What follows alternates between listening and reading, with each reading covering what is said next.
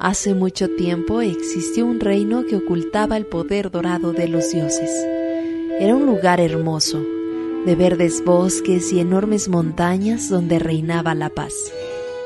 Pero un día fue presa de la ambición de un villano que le arrebató el poder dorado. El reino cayó en tinieblas.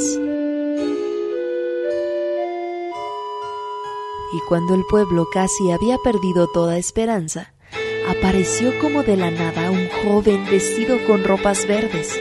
Con su misteriosa espada, el joven sepultó al villano y devolvió al reino la luz. Como venía de otra época, el pueblo le llamó héroe del tiempo.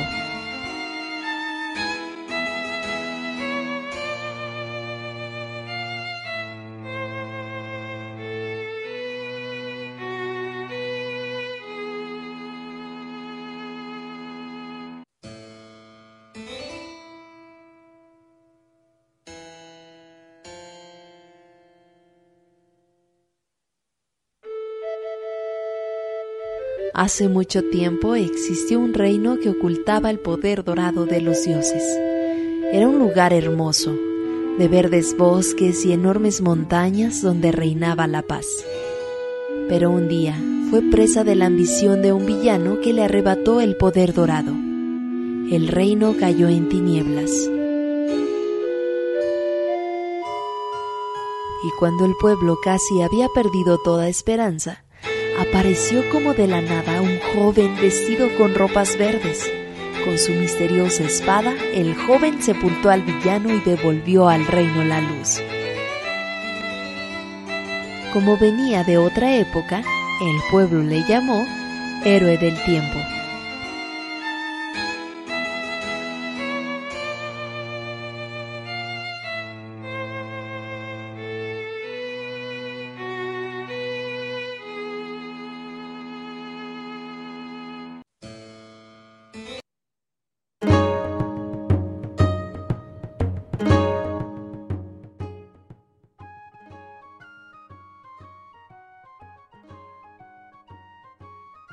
Tal, amiguitos? Y eh, bienvenidos de regreso a nuestro especial por el 35 eh, aniversario de la serie de The Legend of Zelda.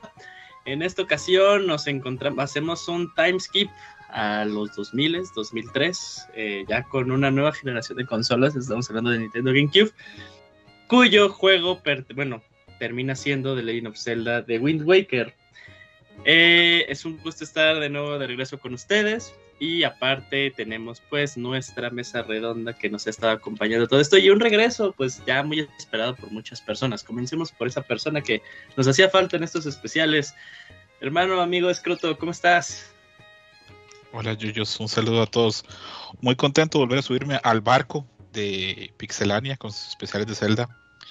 Eh, eh, sobre todo con un juego tan especial como este que en un rato vamos a hablar, pero fue tan divisivo y al final pues terminó dando pues sus frutos bien distintos a lo que la gente pensaba. Y repito, bien contento de poder volver y participar. Estamos nosotros también bien contentos de tenerte de regreso, amigo. Continuando con las presentaciones, pues continuemos ahora con Mika. Mika, ¿cómo estás? ¿Cómo te va? Hola Julio, muy bien y pues muy contenta de regresar a estos especiales en un juego que bastante, bastante divertido fue y que lo disfruté muchísimo, pero pues ya más al ratito platicaremos de eso. Excelente, tu primer acercamiento con, con Wind Waker, ¿verdad? Más o menos. De jugarlo sí, de conocerlo y verlo no. Ah, ok, ok, perfecto. Bueno, ya nos estarás contando. Sí. Eh, continuando, pues. One Cheese, amigo, ¿cómo estás? ¿Cómo vas? ¿Ya listo para, con tu poema? ¿Todo en la mano? Ah, ya lo hice hoy, se me había olvidado, pero ya hoy salió.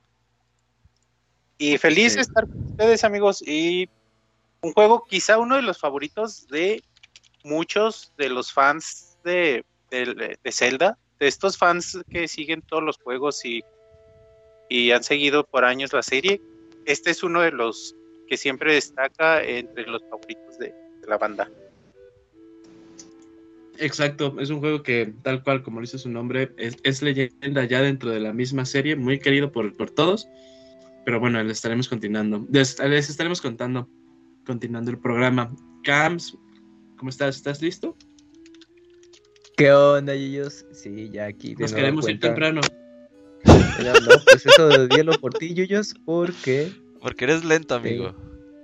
Porque sí, sí, sí, Yuyos, tienes que aquí focus. No, no, no, pues estuve en dos programas y aún así duraron, duraron kilómetros, ¿eh? Y nada más. Ah, pues ya ves. Digo. Pues siempre hay tela de dónde cortar yuyos, aunque luego te sorprendas y digas que no.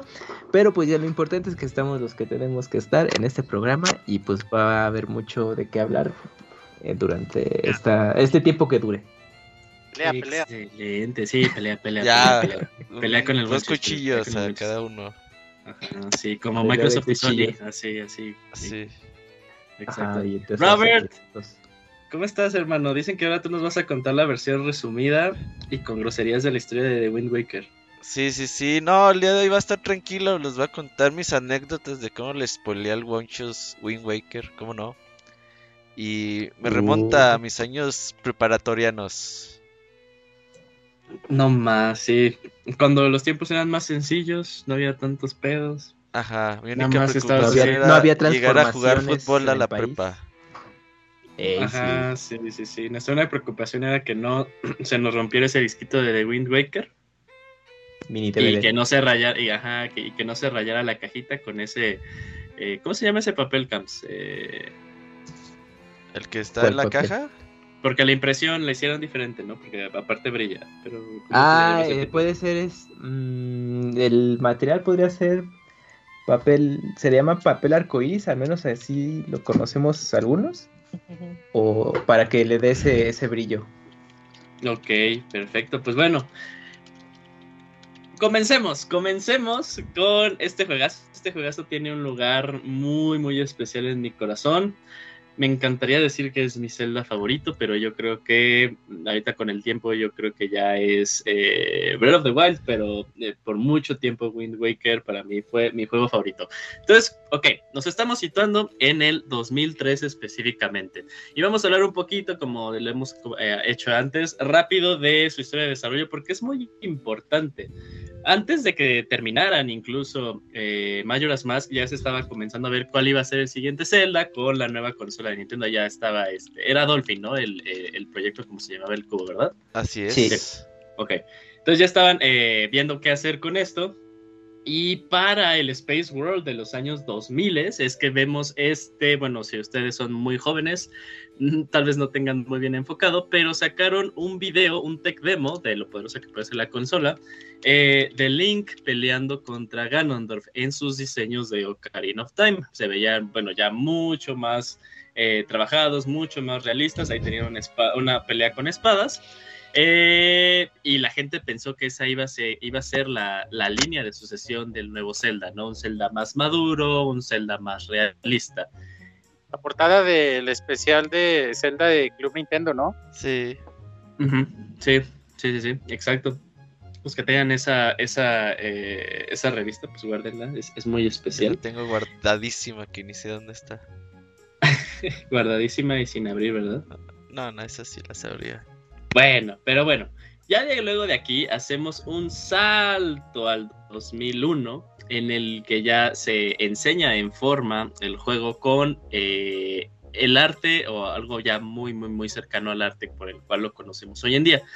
Eh, nada más un poquito regresando a todo eso, a, Onuma y a Miyamoto como que no les gustó eh, esa, ese tech demo de, un Link y un Ganondorf más más, más realistas porque ya ellos ya habían sentido que ya habían consumido todas las ideas que podían consumir en un juego que siguiera la misma línea de arte de diseño como fue Ocarina of Time y Mayoras más. Dijeron, o sea, ya, ya, ya hicimos todo lo que podemos, o sea, ya no podemos seguir más con esto. Entonces, en una de esas, eh, un personaje estaba así boceteando, así como lo, le iba a eh, Kamui, síganlo en, en, Instagram, y luego hace sus speed eh, drawings eh, Yoshiki Haruhana. Eh, y hizo un boceto de Link, eh, pero sí muy orientado como caricatura, el cual pues ya le resaltó el ojo a Unuma. y ya luego otro diseñador hizo a un, a, un, a un Moblin con el mismo diseño y dijeron, oh, aquí tenemos algo especial, pues hay que hacer algo con esto, ¿no? Ya se decidieron hacer un juego con este tipo de, de, arte y para lo cual utilizaron lo que pues, hoy conocemos modelos en 3D con cel shading Eh, y ya en 2001 es cuando se enseña formalmente eh, lo que sería este proyecto de The Wind Waker, todavía no tenía nombre. Y una de las cosas, como bien lo dijo César, se enseña y desde ese momento fue, se hizo una división entre el fandom, ¿no? Gente que decía, wow, se ve muy bonito, se ve increíble, y gente que decía, no inventes, ¿cómo crees que nos estás dando esto? Lo vemos como un retroceso después de lo que nos enseñaste en Space World. Era una época en la que pues los videojugadores ya estaban creciendo, se estaban haciendo más edgy, ya estaba saliendo el Xbox original, el Play 2 pues estaba dando eh, juegos ya mucho más maduros, entonces si lo veían así de pues Link, o sea, The Legend of Zelda pues, sigue siendo más bien un juego para niños, ¿no? Lo vieron y lo vieron más con este eh, tipo de diseño. Y ya luego también cuando toquemos Twilight Princess es una de las grandes razones por las cuales Twilight Princess tiene el arte que tiene hoy en día, ¿no? Eh, eh, no, yo tengo la teoría, no sé qué tan cierto sea, de que el hate que le llegó en ese momento a, a The Wind Waker fue los no fans, fue de gente que ni siquiera jugaba Zelda. No, sí hubo mucho fan de Zelda. Mucho fan que, mucho fan de Zelda. que sí lloró, amigo. De hecho, yo, por ejemplo, estaba muy metido en ese mundo todavía. En esa época arrancaban estaban tomando mucha fuerza los foros de internet. Y yo sí recuerdo mucho leer los foros de internet de, de GameSpot, de GamePro, de IGN, las reacciones de la gente. Y fue terrible, fue una puta guerra, en serio, fue terrible en esa época la división que hubo entre fans. Porque eh, mi generación o gente también cercana, tal vez un poquito mayor, un poquito menor, crecieron con el Zelda Tal vez este, tuvieron chance de probar el Zelda 1, algunos no, pero tuvieron chance de probar el de Game Boy, probar el de, Super NES, probar el de 64 y conforme ellos iban creciendo sentían que el Link iba creciendo. Entonces mucha gente tenía expectativas de que este juego iba a responder exactamente a lo que se vio en el, en el Space World del 2000. Y cuando llegó este, fue súper divisivo. Eh, pasó lo que siempre pasa, que es que los fans de Nintendo crecen y creen que Nintendo va a crecer con ellos, cuando a Nintendo eso no le interesa lo más mínimo. Ellos tienen muy claro cuál es el mercado y cuál es la prioridad. Entonces, yo leí muchísimos mensajes de rechazo, de odio, de gente quejándose. Les comento algo y ya con eso le doy paso para que los demás opinen. Yo leí una teoría grande de gente en internet que decía, tranquilos, lo que vimos en el Space World 2001 es solo la primera parte del juego. Esa gráfica, esa dirección de arte solo va a ser durante el primer capítulo. Ya en el segundo capítulo, Link va a ser adulto y va a cambiar totalmente. Y un montón de gente contentísima con esa idea. Imagínense la clase, pues no de balde de agua fría, sino pues como de aguarrás frío en la cara, que fue cuando presentaron el juego, y ya la estética era totalmente así. Con lo que dice Yuyos, eh, sí, este, el equipo Anuma y toda esa gente estaba pues ya agotada de lo que se podía hacer con, con los formatos de Ocarina of Time y mayores más, querían algo totalmente nuevo.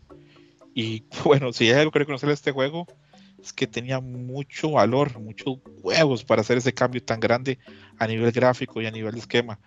Pero no, yo, yo sí vi mucha división. A mí me sorprendió mucho, pero yo que ya en esa época pues había visto algunos animes y me gustaban, recibí muy bien este cambio. Me pareció que era muy expresivo comparado a lo que habíamos visto anteriormente, pero para otra gente no. Y, también lo que dice César de lo, el valor pues de Nintendo para hacer este cambio, eh, también creo que, hay que destacarlo porque seguro Nintendo sabía las exigencias de su público, las exigencias del mercado que, ya estaban pidiendo ese otro tipo de juego.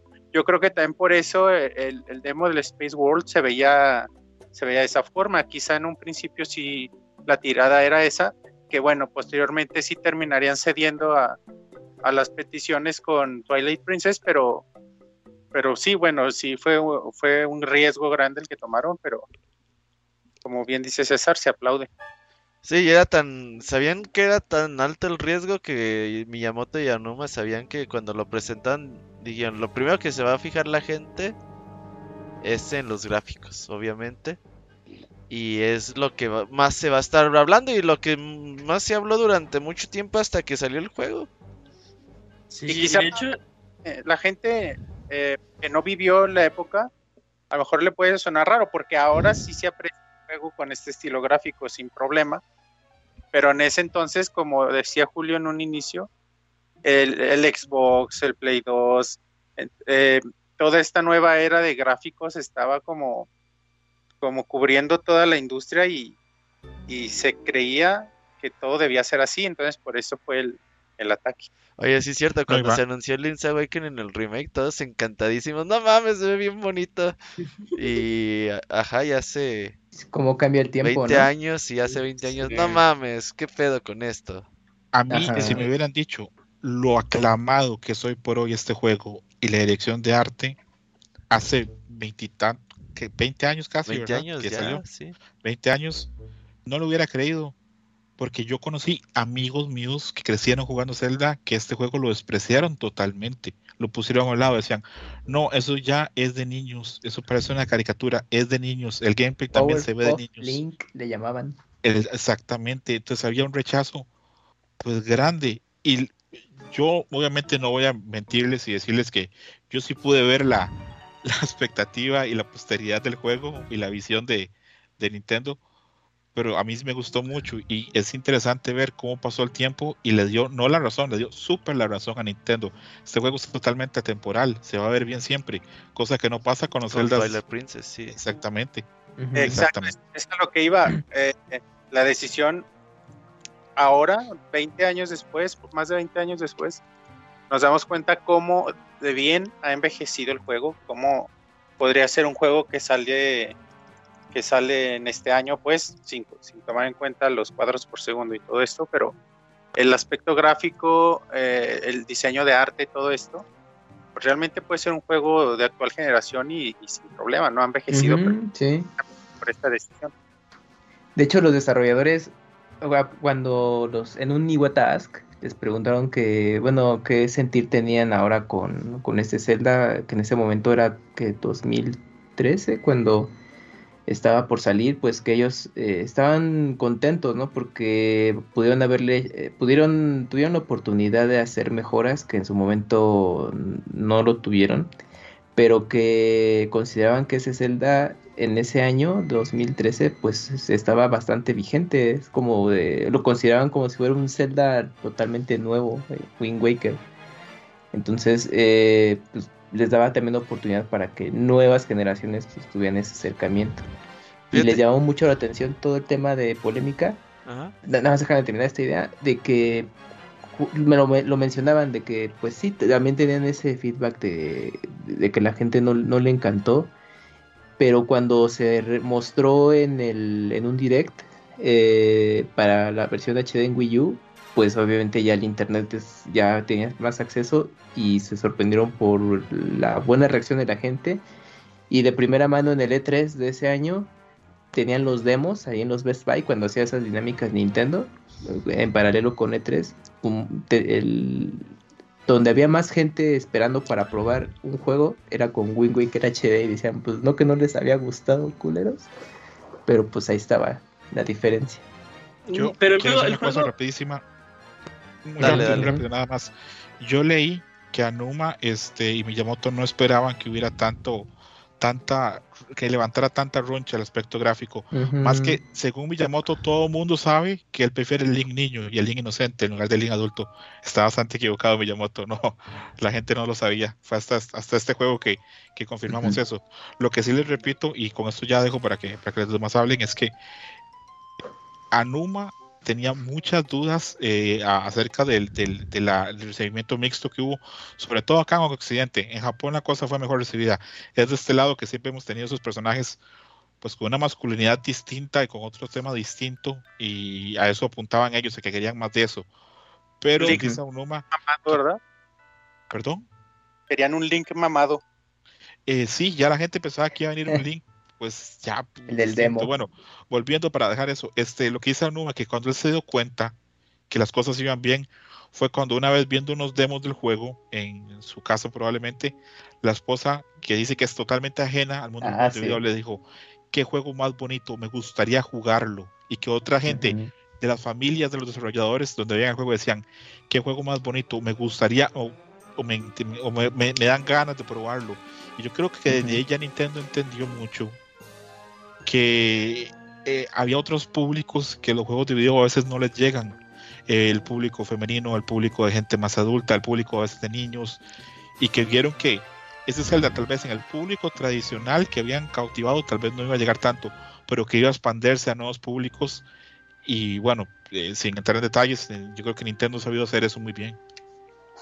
Oye, y las, las estadísticas les dan ahí la razón, ¿no? Creo que por ahí leí una estadística que había aumentado mucho el público femenino, precisamente.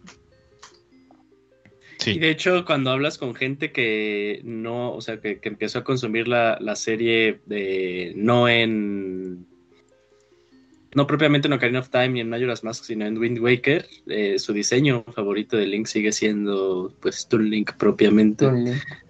sí, de hecho, nada más regresando un poquito a las a, toda la, historia ya para cerrar del desarrollo.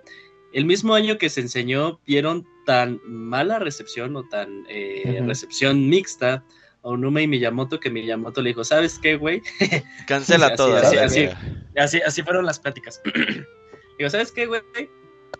No vamos a enseñar el juego hasta que ya esté terminado, hasta que sea un año antes de terminar. Y de hecho ha sido como una, si nos ponemos a pensar, ha sido también una filosofía en los celdas que ha perdurado desde ahí hasta todos los juegos. O sea, vemos el juego, lo vemos anunciado, no lo vemos un chingo de años hasta que ya es un año antes, medio año antes de que ya, ya, ya se pueda comprar, ¿no? Desde ahí ha pasado lo mismo en cada uno de ellos. Y eh, también creo, creo, que cabe recalcar lo, importante que es el diseño de, eh, de Toon Link, que creo que ha sido el diseño de Link, más bien no creo, es el diseño de Link más usado por mucho tiempo, ¿no? O sea, de ahí salieron muchos juegos, salió Four Swords Adventures, en Four Swords Adventures, digo, Four Swords, que fue un agregado también para eh, A Link to the Past, es el mismo diseño, tenemos Phantom Hourglass, tenemos Spirit Tracks, es el Link que más ha tenido, eh, el diseño con el que más se han quedado Dos amigos. tiempo. Dos amigos, ajá, exacto, ah, sí es cierto, de, los Zeldas y el de Smash, tienes toda la razón. Eh, y bueno, eh, ya, ya ahí como que lo cerramos, el juego salió, recibió aclamo mediático, como todos lo sabemos, y la historia después de ahí es leyenda. Leyenda y ahora lo conocemos como una de las entregas eh, que quieren más los fans, que, más, eh, que mejores valoraciones tiene. Y que pues ahí hubo algunas cosillas. Eh, unas cosillas extras de, lo importante que llegó a ser. Ahora, pues bien, ajá. Nada más, es Robert, ajá. ¿es el, los primeros o el primero que recibió calificación perfecta de Famitsu? No, Ocarina, of Time fue, el, cuarto juego. Ah, bien. Fue el primero, este fue el cuarto ya. Eso que dice Monchis, qué importante. Es que bueno, ahora la gente no lo va a entender porque ya Famitsu ha perdido mucho nivel, pero en esa época, todavía a finales de los 90, se inicio de los 2000, cuando Famitsu daba un 40-40, se paraba el mundo porque todo el mundo decía qué clase de juego es, y más que siempre eran juegos japoneses, entonces la expectativa cuando llegan a América era enorme. Sí, sí, sí. Sí, sí llegaban las noticias por acá de... Decías, pues no sé qué es eso, güey, pero... Ah, chinga, dicen que es perfecto y esos güeyes nunca dan perfecto. Hay que echarle un ojo. Yo no me acuerdo mucho de haber visto noticias o leído cosas de Wind Waker. Yo solamente me acuerdo de, ah, ya salió el nuevo Zelda, hay que ir a comprarlo y ya, güey. Ajá, yo, también, o sea, me acuerdo que antes la forma en la que yo vivía el E3 y yo creo que todos aquí era pues los reportes que salían en Club Nintendo, ¿no? Entonces eh, ya era la, versión, la edición de julio, que era cuando se ya los reportes de todo lo que pasó en junio. Y yo veía ahí el, diseño del, del, nuevo y le decía, ahora, o sea, a, mí yo tenía 10 años en ese entonces. Bueno, no, no, 10 años. Fue el E3 del 2000, no tenía 8, 9 años. 9 años, perdón. 9 años. Eh, sí, 9 años. Y dije, wow, qué bonito. O sea, el mosquero atrás. Ajá, obviamente como era caricatura, pues a mí se me hizo muy atractivo, ajá, muy atractivo. no mames, no, eso Porque habías visto las chicas superpoderosas. Ajá, te tardaste. te tardó como una hora. superpoderosas y viste a Link, ay, ¿por qué se ve igual? No, nunca pensó eso por mi cabeza, lo que sí, y, tal vez me hubiera gustado, que, que, fue una de las cosas que me deja a mí Smash, es que el primer diseño, más bien el, el primer de el color de la paleta de colores que utilizaron al inicio era pues semejando también como el traje de, Link de los eh, de los artes que veíamos, ¿no? Sus mangas eran cafecitas con el, Ah, con sí. el verde, ya luego pues las invirtieron a un verde mucho más eh, chillón, como que limón y, y, pues sus mallas blancas, ¿no? Pero antes era con esto mismo, esta misma eh, lógica de, de los diseños de antes. Y que digo Smash porque uno de los eh, de los colores alternos de Toon Link es propiamente ese diseño, ¿no? Que, que me gusta mucho. Que es, es como tal es mi único. Pero, pero igual yo nada más vi eso y dije, wow, eh, Zelda, ¿no? Ya luego la edición de. Ya salió Zelda y sí me acuerdo que fue de las primeras veces que, bueno, ya he contado aquí que cuando fue la temporada del cubo, mi hermano ya estaba dejando de consumir juegos, entonces para mí, se me- y, él, y él quería que yo dejara de jugar, entonces se me hacía muy complicado comprar juegos y tenía que vender eh, cosas que tenía, pues porque no, no me alcanzaba. Entonces igual tuve que vender algunas cosas para comprar Wind Waker. Pero pues sí, este, para, para mí Wind Waker representa lo que para muchos representó Ocarina of Time o Majora's Mask. Fue el primer juego de, si bien ya había jugado esos, fue el primero que pude jugar tal cual yo de inicio, porque pues me sabía Ocarina y Majora's porque veía a mi hermano antes y ya luego me decía, ya lo terminé, lo puedes jugar, ¿no? Ujú. Eh, entonces fue como mi primer acercamiento, por eso le tengo también mucho cariño. Que creo que ahorita mi pregunta, que Kamui sacó la versión HD, eh, tal vez comencemos un poquito con, eh, con polémica, ¿no? Eh, si bien yo, yo adoro ambas versiones, ¿ustedes cuál piensan que se, se ve mejor? O sea, la HD o la original de Cubo. Yo pienso que la de Cubo es más atemporal que la de que la HD. La HD ay, me, luego hace que me rasque un poquito la cabeza porque siento que hay eh, neblina a cada rato. A veces como que la luz brilla demasiado en los, en, en los modelos, como que dejaron de ser cel shade y pasaron a ser como un poquito de plastilina, que es lo que todavía no hace que me haga clic. Sigo diciendo yo que la versión original se ve mucho mejor que el HD. En cuanto a mecánicas, ese es, todo, ese es otro tema, ¿no? Ahí no me voy a meter, es superior la HD por mucho. Pero sí, sigo diciendo que yo estéticamente eh, se conserva mucho mejor la de Cubo. No sé ustedes qué opinan ahí. Es que, fíjate, yo hasta que mencionas lo de la iluminación, eh, también lo platicaron los, los desarrolladores, pero eso, es, eso ya quedó a criterio de ellos, ¿no? Ya que el jugador les guste o no, ya es otro tema. Porque eh, ellos para la versión de GameCube, pues obviamente por el hardware que estaba en su tiempo, tenían una paleta de color más limitada. Y al tener el, el proyecto de adaptarlo a HD, vieron la posibilidad de eh, explotar justamente la paleta de color e iluminación, aprovechando pues, que Wii U será toda un hardware más arriba que GameCube. Entonces, eh, pues, quiz- pues no sé, quizás lo puedes ver de que se entusiasmaron de más con el hecho de darle más iluminación y cierto colorido, sobre todo a- al mar abierto, pues para darle esa sensación. Incluso mencionan de que pues eh, con la versión de HD pudimos hacer que el mar pues sea, tenga esta tonalidad y el cielo también en conjunto para, para darle ese feeling que a nosotros, a nuestro criterio en la versión original, no pudimos haberle dado. Y pues bueno, pues es por eso pues estas características que mencionas que en la versión de HD pasa. Eh, yo también cuando vi el, el- estos avances, eh, dije, pero pues sí, también coincido un poco contigo con el hecho de que se vea, se veía como una neblina y el tono de gráfico ya no era tan cel shading, pero bueno, ahora que ya lo, eh, lo volví a jugar, pues no, e- e- esas características pues ya se me pasaron de lado, es como de, pues se ve bastante bien el juego. Sí, sí, sí. Y, y vi videos comparativos GameCube y Wii U y pues no, pues la verdad a mí sí me gusta más la versión de Wii U en HD. Sí, Fíjate claro. que, que creo que no, no es todo, pues, o sea, sí, sí se nota en, en, En algunas La- partes, ¿no? en la animación donde recoges un tesoro del mar y lo abres. Ujú. La animación se nota muchísimo el plastificado, pero en la mayoría sí, del sí. juego no lo notas, o sea, la mayoría del juego Sí, no está eh, mi, ahí marcado. mi, mi tema, mi, mi, te- mi tema, y esto ya es como poniéndonos muy, muy, muy, muy piques, la verdad. eh, eh, eh, lo que hace que, que, que- o sea, no es que diga que no lo puedo jugar, de hecho, pues, pues sí, sí, sí, lo jugué la versión HD un chingo de veces. ¿Con qué no conectaste? Eh, o sea, lo que no me agradaba es que luego, y era también esta cosa de propiamente del, del hardware del Wii U, que cuando intentaban hacer como cosas propiamente de Nintendo y que se vieran eh, Ujú. pues, tal cual con la alta definición, se utilizaba mucho esta técnica de lo que yo digo neblina, este tipo de fog, para poder ocultar luego los pops que, que, que, que pasaban, ¿no? Que pasaban naturalmente.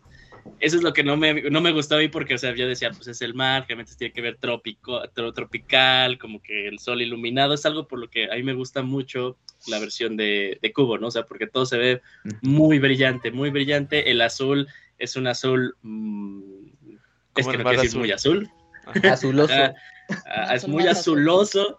Eh, y, y, el, y, el, azul, y el azul de esta versión HD está un poquito opacado, un poquito gris por esto mismo de la neblina. Es lo que no, no me gustó. que luego, una, una animación que dice, perdón César, una animación que dice este Wonchis, por ejemplo, cuando agarras un tesoro y se ve la iluminación y que se ve un poquito plastificado, ahí decía, güey, o sea, ese, ese, es como el modelo que ubico, ¿no? Con colores muy vivos. O sea, sí, ahí está, pero no entiendo. O sea, nada más es que... No, digo, esto es como poniéndome muy piqui, la verdad, al, al, final la versión a jugar es la HD 100%. Ah, entonces, digo, ¿qué mamas? Güey, lo dije desde que comencé con este punto. Ajá, ¿Sabes qué, Julio? Es que yo estoy de acuerdo contigo.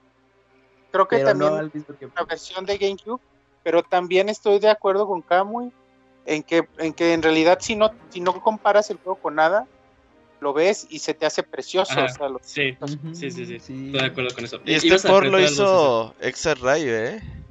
Colaboró en el desarrollo, sí. Maestrazos sí, sí. en hacer ports. Sí. Lo, eh. lo, que digo, amigos, es que yo lo jugué esta vez también en mi, en mi Wii U. Que, que envejecido el pinche Wii U. Qué, qué feo se siente el control, el, el pad. No, es que se va a comprar controller, amigo. Bueno, sí, yo juega con Gamepad, güey, porque hace que no tengas con que gamepad. poner Start. Ey, para, sí. cambiar, para cambiar. Ay, ay, ay, yo coincido, ahí, ahí sí coincido con Yuyos, porque yo, yo al principio cuando empecé a jugar la versión de, Game, de GameCube, de Wii U, dije, no, pues con, con, con Control Pro, como los, acá bien vergas, ¿no?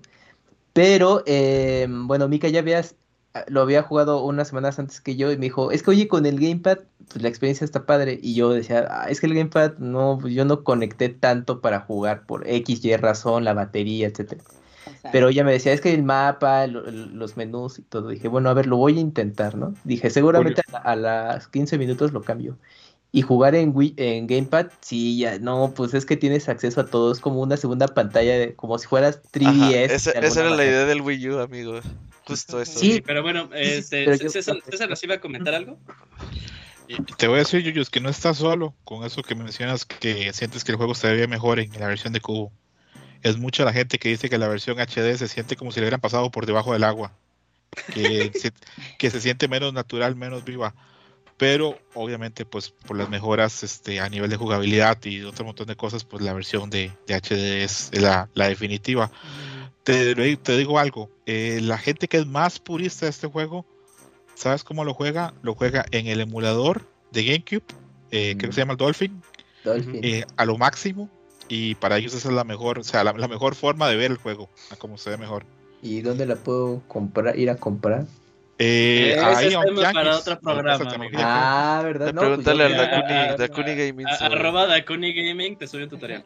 Ajá, yo quiero sí. ir a comprarla y ponerla en una consola de Nintendo, ¿se puede? Sí, sí se puede. Mira, esos son temas que. Sí que se no, puede no Ah, sí, ya sé, ya sé. Pero a ver, Mica. Uy, ya no mames. Perdón. Mika, por ejemplo, aquí eh, la versión HD fue tu primera versión. ¿Llegaste a ver la versión de Cubo? Eh, ahí cómo estuvo tu, tu, show. Pues yo sí llegué a ver la versión de, de Cubo. Eh, de hecho, desde que yo vi que salía el juego y demás, sí pensé que era un juego muy, muy bonito. Se lo llegué a comentar incluso a Camoy y, y me llamaba mucho la atención. Evidentemente yo no tenía la consola, eh, entonces cuando él tuvo el juego, lo, lo jugó, lo jugué un, un, poco yo, todo. La verdad es que se veía muy, muy, muy bonito. Pero fue nada, o sea, lo que te digo, nada que jugué es nada, literal. Y ya ahorita que me hice de un Wii U y que ya tengo la versión HD y que ya lo jugué y todo, pues obviamente te voy a decir me voy a quedar con la versión de Wii U porque es la versión que yo jugué, pero el juego siempre me pareció súper, súper bonito gráficamente y obviamente por yo no tener tanta exposición a la versión de GameCube, yo no te puedo decir que puedo notar esta, esta cuestión de los gráficos o de los colores como ustedes lo están haciendo, pero eh, creo que vagamente de lo que yo me recuerdo cuando vi, cuando jugué lo- los pocos minutos de, de GameCube de este juego, sí recuerdo que el juego se veía diferente en el sentido un poco de los gráficos y demás, pero que ahorita los noto y la verdad es que tampoco es tan grave el, el- el cambio o el ajuste. Sí, Entonces- sí, sí, sí. Aquí yo creo que más bien es, es trabajo de Kamui, como exageró lo que yo dije, yo nada más dije que, que, que no me he terminado de convencernos así de se ve de asco. No, no, no, se ve, se ve bonito, pero todo, todo suma. Sí, Eh, sí, sí, totalmente. Y, y fue bastante divertido. eh, O sea, ya así de lleno jugarlo y todo, sí, la experiencia fue totalmente ahorita en el Wii U. Un saludo a Squall porque nos porque le Sí, fue intermediario me porque- conseguir mi, mi Wii U. su Wii sí, U. eh, eh, los de, todos los de aquí tienen la versión con el, la estatua de Ganondorf. Nah, es- No. a ver, cuenten la historia. No, pues es, es- fue, fue la edición que salió eh, especial, el de Wii U. Pero era, era, esa- Este- se- era la preventa, ¿no, Yuyos? Pero también bien limitada, ¿no? ¿Cuál? ¿Que la que trae la Fíjate figurita de que Ganondorf? Yo, yo sí Ujú. la vi, yo, sí- yo no la tengo, la vi muchas veces. Shafin CP. Eh, no, es que, es que yo era así de, eh, de pues lo digital es lo de hoy, hermano, ¿no? Y doblemente Entonces, Lo sigue siendo, lo sigue Eh, siendo. no, me, me, su- me, su- me super arrepiento porque uno es de mis juegos favoritos de todos los tiempos. Te la vendo la mía, amigo. de- ¿Tienes está- tú esa? Claro. güey, eh, está preciosa la estatuita. Tú también la ¿Cuánto, tienes, ¿no? Boncho? Ya te la conseguí, ¿no? Dejen, les mando, no me acuerdo, güey. La foto, la sí. foto, buen sí, sí. Que les mando Es una- en una cúpula, está bonita. ¿Qué la no, comprabas? ¿En un Game datos, Planet o qué? Yo no me acuerdo, güey. Sí, creo que ahí las pedí en un Game Planet. Y la versión, y, y en, y en el eh, en la situación del de GameCube, preventa Ah, te sí. daban eh, Master Quest, ¿no? O Master sea, Quest, Claro, sí. Con el demo de, era un- de, de Wind Waker. Y se lo Pero también- robó. Un tema en Gamela. la, la parte. Ah, sí, es cierto. La ¿Sí saben sabía, esa ¿no? historia? ¿Qué ¿Cómo Bonchos no te oyes? Ya era la Tamel, ¿no? No, era Gamela. De hecho, por Gamela ese ese pedo dejó de ser Gamela y se hizo la Tamel, ¿no?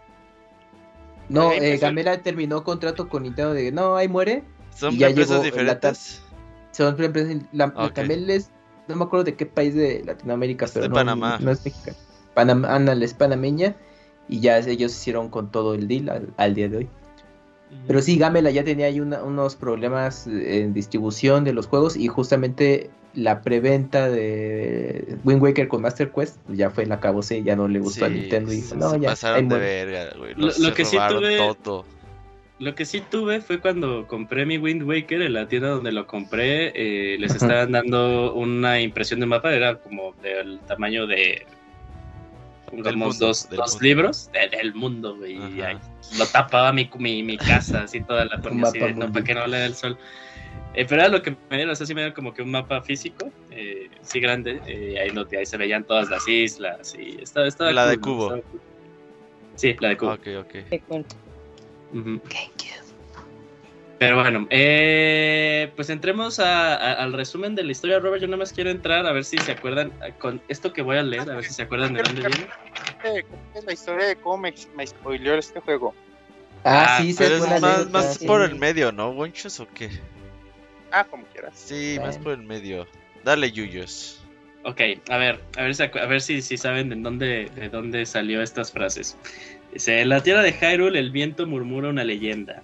Una leyenda que cuenta sobre un niño que se convierte en hombre. ¿Se acuerdan de eso? Sí, es el comercial, es el comercial. Es el comercial, exacto. Güey, no, ese comercial me excitaba, güey, totalmente, güey. Cuando salía ahí en TV Azteca, de repente lo ver. ponían. Ah, sí, Y y, estaba-. Perrísimo. No, yo no tenía Cartoon Network, muy Pero tenía Ahí los TV Azteca. Pero Entonces, como güey, estaba bien bonito que era la princesa Zelda hablando y las imágenes del juego y de Legend of Zelda, de Wind Waker. No mames, yo decía, qué perro quiero tener eso ya, güey. Ujú. Ujú, Sí, sí, sí. Qué bueno que se acuerdan. me gusta Me mucho acaban de sacar una Right sonrisa. Qué bueno que les acuerden. Una vez lo Right hace now. no mucho, eh, puse ese comercial. Ah, sí. Si no ponen, pongan comerciales Zelda México y ya ahí van a aparecer. Zelda Wind Waker comercial. Wind, Waker latino y ahí lo van a tener. Ándale. Clasificado, eh, para todos. tu- Esa pinche voz me Ajá. un chingo, güey. en, en tu situación, eh. César. Era la voz de ese- Piccolo. ¿Ese Eh. lo checaste en inglés o.? ¿Cuál? ¿Wind Waker? Sí. Ajá, el comercial de Sí, Wind Waker. sí, pero había comerciales en ese, bueno, es que todavía ahí en esa época, en los 2003, 2000, todavía había comerciales muy buenos, este, de, de juegos de video en televisión, con mucha producción y todavía, todavía quedaba un poquito el resabio de esos, este, de esa propaganda increíble de las revistas que se perdió totalmente. Que, que si ustedes se acuerdan, la publicidad que había en los noventas en las revistas era algo increíble y ahora algo que no se podría hacer jamás Ah, sí. había una cierto. publicidad había una publicidad para Ocarina of Time yo recuerdo donde aparecía un chavo que estaba jugando así metido en el juego y a la par estaba la novia desnuda tratando que le pusiera atención y así abajo ponían este The Legend of Zelda no puedes quitarle los ojos de encima al juego no sé qué y pues eso se perdió totalmente ya pues eh, ya no hay esa publicidad este obviamente por un montón de cosas pero mm, ya todavía en esa época sí quedaban todavía algunos anuncios y yo sí vi varios anuncios de, de Wind Waker. Ahora, eh, yo no ocupo, bueno, por lo menos yo no ocupé mucha publicidad para, para comprarlo. Recuerdo que, que apenas así lo vi posible que ir a comprarlo. Este, recuerdo llegar a, a una tienda, creo que fue un Target, hacer una fila y había una fila de chavos ahí comprándolo y me ¿Día de llamó mucha atención. Sí, sí, sí, el día que salió, recuerdo muy bien este ir a hacer la filita y comprarlo y este y salir muy contento con la bolsa, con el juego. Fue son de esos juegos que te, te quedan muy grabados cuando, cuando los compras. Fíjate que yo, lo tengo bien presente porque fue gracias a este juego Trabajé. es que tuve mi primer trabajo, sí, mi primer trabajo formal. pues, no, me metí a trabajar en una tienda que vendía cintos y mochilas. Ah, ya habías Ay, contado, ¿cierto? hubieras ganado más De ahí. amigo. Puede ser. También. Sí. ser. Estoy hablando que yo tenía 15 años, güey, o sea, también era, pues, está chavito, pero pues en mi casa no me querían comprar ya nada de videojuegos. Y, Ni te querían en tu casa tampoco. juego, y antes de que el pinche Roberto me lo siga spoileando, lo tengo que conseguir. Ay, güey, Y es lo que conseguiste. estaba spoil... muy ¿Y qué hacías. Monchis?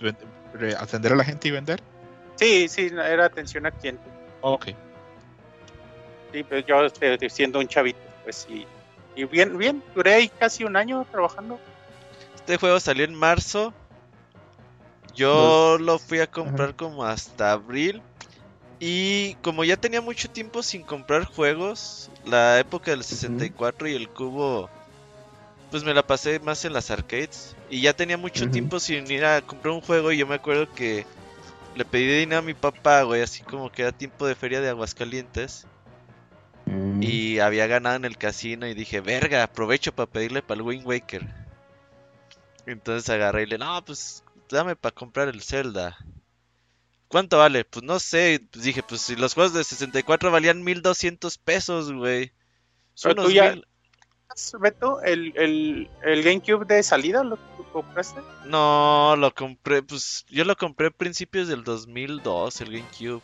Como en mi cumpleaños, en febrero, algo así. Oye, pero el precio de, de- del juego no era como 700, 800 pesos. 540 pesos me costó, güey, pero yo, yo iba bien preparado con 1200, pues dije, si eso costaban en 64, güey, en. Cuba han de costar más o menos lo mismo, entonces ya fui, no, pues el Wind Waker.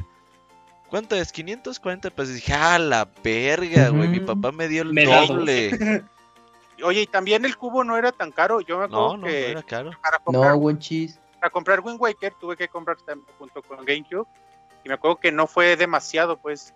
Sí, no, no, es que el 64 está pasadísimo de pistola, güey, la verdad. Es que eh, en la recta final de 64 ya los cartuchos estaban a 500 pesos más o 500 menos, pero ya en la recta sí. final, ajá, ya con la época de PlayStation 2 en adelante los juegos el precio estándar era 500 a 600 pesos. Sí, sí, sí, sí. Entonces, pues eh, ya hagan cuentas. Eh, sí, el juego también de Win, lo que es GameCube Wind Waker me costó 500, 550 pesos. Y es que también considerar que necesitabas el GameCube, dabas el juego y necesitabas comprar una memoria. Memory. Ah, sí, la memory card, claro.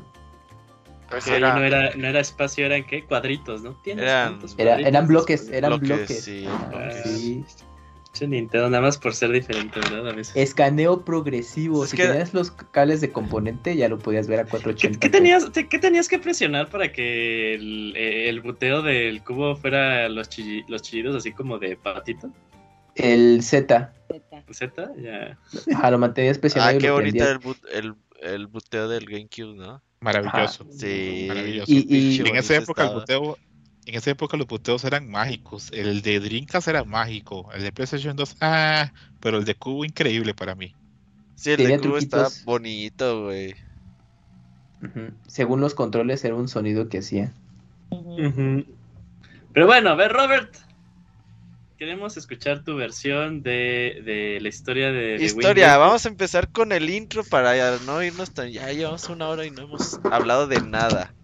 Pues Sí, anécdotas del juego. Sí, es el- sí, para lo que es este programa. Exactamente. Robert, Mande. intro, nada me gustaría decir, Ajá. eh, el juego empieza de inicio así luego, luego con la melodía, creo que es mi favorita en todos los juegos de Zelda. Del intro. con la, ajá, con la canción, bueno, con la melodía esta de, de, de Wind Waker, en cómo se van uniendo los instrumentos y cómo va avanzando y, y juntando melodías, esta orquesta, esta sinfonía final, me mama, y creo que es mi, mi- mi melodía favorita de todo, Cuando, todo cuando Zelda. sale ya la, el, el- propiamente el tema de Link, y es cuando supuestamente te sacan al héroe del tiempo. No mames, me sigue, me sigue cantando. me- me- no sé que se me ponga chinita la piel. Por la conexión directa, ¿no? Sí, Ajá. sí, sí. Este Es que- juego de música está, para mí, es muy difícil elegir un Zelda por la música, porque todos tienen pues valores muy altos, pero la música de este juego es algo increíble. Eh, esto, bueno, no sé, vamos a hablar ya de la música o lo dejamos para más adelante. Dale, dale. Ya Dale, Ok. dale, dale, No, dale. simplemente decir que la música es maravillosa y que yo tuve eh, un, un amigo, porque, bueno, no tuve porque ya, no, ya hace mucho no lo hablamos, pero, pero él, él tuvo el chance de, cuando se dieron los conciertos de Zelda, él tuvo chance de ir a Londres porque iba a ser un concierto bastante especial. Ya sé cuál vas a decir. Dale. Ah, exactamente. Sí, y entonces sí, él sí. cuenta que, eh, por supuesto, super concierto con la Sinfónica de Londres, increíble. Y en un momento se para totalmente el concierto, se pone así oscuro, se prende una luz, entra Koji Kondo solo con un piano y tocó la canción de la abuela, Crackman. Ajá, exacto. Y cuenta que la gente, así, pero atacada, y que muchísima gente lloró. Y yo me quedé así como, bueno, pues está muy bien. Obviamente tiene que ser muy emocional, pero no le creí tanto esto que lloró. Años después, oyendo otro podcast español que Cami también oía, no vamos a decir cuál, el director del programa contó que él estuvo también en ese concierto en Londres y que él también lloró así, pero como un niño chiquito, porque fue así súper emocional. Tocó esa canción Grandma, que es la canción de la abuela, y atrás ponían este el video donde sale la abuela hablándole a Link, donde se pone muy triste cuando Link se va y todas las cosas que pasan. Y pues obviamente fue muy emocional. Supongo que para la gente que, yo- que tiene abuela, pues le tiene que haber pegado mucho entonces el video. No, y es que la música en vivo también pega diferente, amigos. Claro, claro. Es- no lo- Y ahí te va. Y esa versión justamente de Koji Kondo de la abuelita la reproducimos en el podcast número 100. Justamente Ah, ¿lloraste? pusimos. No, no, no, pero... No, no, entonces, pues, ¿para qué me cuentas esto? No, no, no, porque sí, es que justamente cuando estaba de moda estos conciertos de The Legend of Zelda por el mundo, pues sí me Ajá. acuerdo que salió así, empecé a ver en Twitter, no mames, Koji Kondo estuvo en Londres y tocó la, la canción de la abuelita de Wind Waker. Y ya después pues la consigues ahí de alguien que estuvo en el concierto en YouTube y esa la pusimos en el podcast 100. Yo nunca vi, está en YouTube la versión, yo nunca la puedo ver. Sé que es Sí, legendaria. y debe de el mundo- estar ahí, por ahí la conseguí. to- esas son esas cosas que tal vez cabían 10.000 personas en el auditorio, pero todo el mundo fue. Eh, todo el mundo, ah, sí, yo estuve, ah, yo también estuve, yo no, como, ¿qué? Todo el mundo fue. Pero sí, este, es, es legendario, ¿sabes? No sé si es que Koji Kondo sale poco de, de Japón para tocar en vivo, o, o si fue esa vez este, así en particular, pero sí, es, fue legendario en teoría. Sí, de por ahí ahorita voy a buscar el video. Y ¿Qué pasó, tengo- Yo tengo así como pequeños datitos de sobre la música porque sí, evidentemente es muy, muy, muy bonita. Y lo que me llamaba mucho la atención es que, bueno, al ser un, un, videojuego que se desarrolla mucho en el mar y que tiene un poco esta temática de los piratas y todo, uno pensaría que la música estaría más enfocada en, en este rubro de que sea música mucho más épica, ¿no? Que es un poco lo que hemos estado viendo en animaciones de Disney y en películas que también han hecho ellos, películas que se han encontrado como en otras regiones del mundo e incluso pues con, con la música de, de, One Piece, ¿no? Que es música de piratas y que es bastante, bastante épica. Sin embargo, este juego lo que tiene es música, por el contrario, muy amigable y es con, con toques de irlandesa, música escocesa y música celta. Y yo cuando lo estaba escuchando y demás, le comentaba a Camuy eso, ¿no? A mí me llama mucho la atención que en lugar de tirarse hacia un género musical, se están tirando hacia otro, porque sobresalen muchísimo lo que son las flautas, las gaitas, eh, los acordeones, y ya investigando un poquito, pues efectivamente esos son los, los instrumentos que sobresalen mucho en, en, la música escocesa y en la música celta también se suman los violines, el bordán, el, el tin whistle, el low whistle, la flauta transversal eh, escocesa, el arpa y la bombarda. Entonces, la mezcla de todos esos instrumentos y que posiblemente en una sinfónica evidentemente deben de encontrarse para que puedan generar este tipo de sonido y la calidez que llega a tener toda ella. La, la manera en que la llevan, o sea, si, si, ustedes se pueden escucharla, yo, yo recuerdo que en su momento me ponía audífonos y la escuchaba una y otra y otra vez, uh -huh. la versión completa, porque realmente es súper emotiva la forma en que, en que empieza como esta, como que te cuentan la historia completa con la pura música, ¿no? Y uh -huh. empieza así, muy, el, este intro aventurero y bla, bla, bla, bla, y cómo va teniendo altibajos la canción contándote la historia y llega un punto en donde explota y no sé, el, el corazón te brinca de emoción y no sé, me encanta esta canción, esta, esta melodía. Hay un mix muy interesante con la música y la estética de este juego, porque lo que dice Mika, yo, yo no lo investigué, pero sí sentía leguas que la música tiene elementos como celtas uh -huh. y la estética tiene elementos nórdicos de, de, de la navegación. Por ejemplo, sí. este, entonces es un mix muy interesante. Una vez más, Nintendo agarra y lee como parte de la mitología y el folclore europeo uh -huh. y hace un mix y lo presenta de una forma increíble. A mí, bueno, no, no sé si, si, si era buen momento para decirlo o no, pero antes de que empecemos a hablar de la historia, pues no hemos arrancado, pero a mí este juego, aparte de todo lo maravilla a nivel estético, yo siempre lo sentí más vivo que otro Zelda. No sé por uh -huh. qué. Es que, no, y... es que sí es más vivo, que todos los personajes tienen expresiones y Ajá. los ves contentos, los ves tristes, asustados, y eso lo hace sentir así de vivo. Y, y ya, en el, ya en el pueblo, en los pueblos, en las islas, platicas con todos y todos tienen sus actividades y sus pequeñas historias y, y, eso enriquece mucho el juego y creo que hace que se sienta así. Es que aparte desde las entregas, que... ay, perdón, desde, desde las entregas previas y todo, eh, ya habíamos visto que, o sea, sí tienen como muchos enfoques celtas y que sí se están eh, de repente metiendo mucho en, en, este tipo de cultura. Y también en el desarrollo de los personajes donde les han ido metiendo poco a poco personalidad a cada uno de ellos muy a su estilo y que en este en este en esta entrega se llega a notar muchísimo más porque es el, el, link muchísimo más expresivo y por ende el resto de todos los personajes, eh, incluso los personajes secundarios y que tienen una historia, un trasfondo y también toda una personalidad muy destacada que son todos, ¿eh? Todos uh -huh. los personajes, con todos interactúas y con todos tienes que hacer algo, puedes hacer algo. Uh -huh. no algo... Puede ser algo que creo que es una barbaridad para alguna gente que sea muy fan de Zelda, pero lo, lo quiero decir, y es que en muchos otros Zeldas, los pueblos se sienten un poquito muertos. Se siente que son pueblos que solo funcionan cuando Link está ahí, que cuando Link no está, eso no pasa nada, no pasa en este juego. Los personajes todos tienen relaciones que lo hacen a uno sentir que existen más allá de Link los piratas, la gente de los pueblos, Tingle, me parece a mí que, que, que tienen más vida que, que, otros, otros Hyrule o otros pueblos de Zelda. Y, uh -huh. ajá, estoy de acuerdo, y también considerar que son pocos, pues en realidad eh, son pocos espacios eh, que podemos visitar con gente. Está el Windfall, pues, donde el, uh -huh. el, hacen los, el mercadeo, pues, que es como la isla más viva.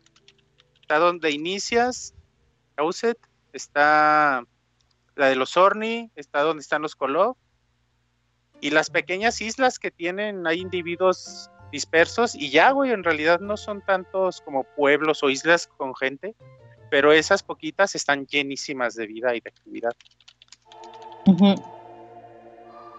Sí, el juego es vivo por todos lados. Eh, y es Date, bonito. amigo. No, no, no, es, es bonito porque todos los personajes, esas expresiones, los ojitos cómo se les mueven, las caras de expresiones que tiene Link, no sé cuántas sean, güey, pero son un chingo, güey. Eh, pues realmente sí te hace sentir como que estos personajes sienten, ¿no? Lo que están pasando en el momento y eso es muy bonito. Sí. Bueno, Robert. ¿Ya empezamos con la historia? Va, empezamos Sí. con la historia. Esto va a ser rápido, amigos. En un minuto les voy a contar el principio a fin todo lo que sucede en Wind Waker. Arrancamos con, pues algo muy bonito para todos aquellos que habíamos venido de Ocarina of Time, que obviamente, pues fue el juego que la rompió con The Legend of Zelda. Y que no había pasado tanto tiempo, eran cuatro años solamente. Hoy en día tenemos cinco años esperando Zelda Breath of the Wild 2 y sentimos que no ha sido tanto. Imagínate en ese tiempo, ah, dos, cuatro años no era tanto. Pero pues que ya te cuentan esta conexión directa, que te hablan de que pues hubo un héroe que vino del tiempo y la chingada, se enfrentó con el mal, con... Y toda esta dices, ay güey, pues están contando lo que pasó en Ocarina of Time, que todo muy bonito, el héroe del tiempo y la chingada, pero pues este ser maligno regresó con el tiempo, pero ya el héroe del tiempo jamás regresó. Entonces ya ahí como que te deja una sensación, un vacío en el estómago. Dices, ay, güey, ¿por qué no regresó? ¿Qué pasó, no? ¿Qué fue lo que sucedió? Eso ya no lo sé. Y que pues para eso pues la gente no tuvo otro de medio más que darle su oración a los dioses para ver si los ayudaba. Y eso fue todo lo que pasó. Ese intro está muy bonito, como dice Wonchis, esa musiquita lo dice todo, te da un pues algo nostálgico, le da epicidad con cuando sale del héroe del tiempo y dices, "Ay, güey, esto empieza fuerte." Y creo que este Zelda es muy bonito también por cómo se maneja la historia. Creo que es uno de los juegos que le dan más fuerza a la historia de, de toda la leyenda hasta el momento, lo que había salido. Y eso hace le- que te encariñes mucho con los personajes, ¿no? ¿Qué, Winchos? Sí, creo que le da, le quita lo plano a la historia, porque antes todas las historias habían sido muy planas. El héroe contra el malo y ya, y rescata a la princesa y párale pues. Y aquí le dan un- profundidad a todo, le dan a Link eh, familia y su objetivo es su familia, no, no salvar el mundo porque un árbol se lo dijo y ya, sino él quiere rescatar a su carnala, o sea, eso le da, le da profundidad al personaje, le dan un chingo de profundidad a Ganondorf, pero de amante, de- como villano, te hacen incluso empatizar con, con él, eh, con sus propósitos, y- y así, bueno, así en la, en la historia completa, creo que sí la dotan de, de profundidad, le quitan esta, esta, este, esta base plana que habían tenido todas las anteriores. Y que aparte creo que es la historia donde generan una mitología ya al respecto y, y eso, o sea, se convierte en una leyenda y que está comenzando a trascender, digamos, desde alguna manera. Yo he oído mucha gente decir que es interesante que este juego, si bien es el que tiene la estética y la edición de arte más para niños, de fondo es el Zelda más maduro, porque tiene personajes con más profundidad. Y por ejemplo, este es tal vez uno de los pocos Ganon que no es malo por ser malo, no caemos en ese maniqueísmo, es un Ganon con más bases y razones para querer hacer las cosas que hace. Eh, en- al contrario del último Zelda, que, que es el peor gano para muchos porque pues es malo, porque es malo, y ya, ahí está simplemente Guachos. presencia maligna. Exacto, Sí, sí, sí. eso. Es que Pero- se ve un, se ve un Ganon eh, que tiene justo ciertas aspiraciones, sueños e ilusiones y, y tiene un deseo y, y- una nostalgia y una añoranza de cosas. Que nada de eso, o todas las palabras que les acabo de decir, no realmente las puedes asociar con un antagonista o con un villano. Y todo Entonces, Ha provocado, perdón, sí, sí, sí. mi- No, no, por favor, Wenchis. Ah, le decían que toda esta historia de Wind Waker ha provocado que se genere un montón de teorías de Ocarina of Time. Pero, pero bueno, es, no es por Ocarina of Time en sí, sino es por este juego, por Wind Waker.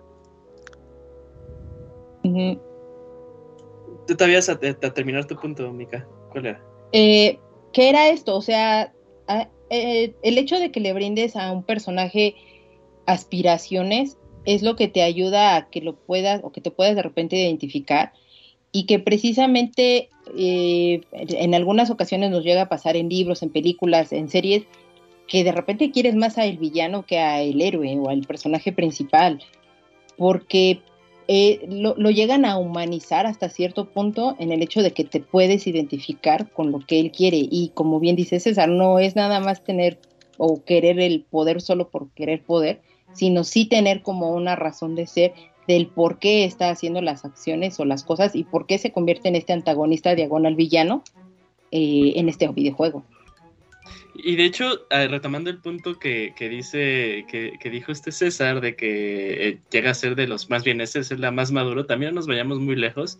El propio Link, yo creo que es el Link de los más humanos, y, y- y me refiero a que, pues cuando lo conocemos, no es que diga que todos somos unos huevones, pero el güey, o sea, el güey está en su rollo, él solo quiere vivir su vida, estar tranquilo, incluso cuando ya lo ven involucrado, pues en estas tradiciones de outset de que pues él está cumpliendo la edad en la que pues se tienen que vestir como eh, el héroe del tiempo y hacer el ritual él no quería no y hasta él- en su cara pues, se le ve así como el disgusto que tiene de ponerlo eh, y, y él añoraba algo al- algo más no no es como estos links que em- vimos en Ocarina of Time como bien dijo Wonchis de que es así de güey eres el elegido rífate no o, o como ya luego hablaremos en Twilight Princess, de que pues siempre este, eh, tuvo esta, esta semblanza de grandeza, de que él es un guerrero y está destinado a hacer cosas eh, mayores porque pues, es parte de su destino, ¿no?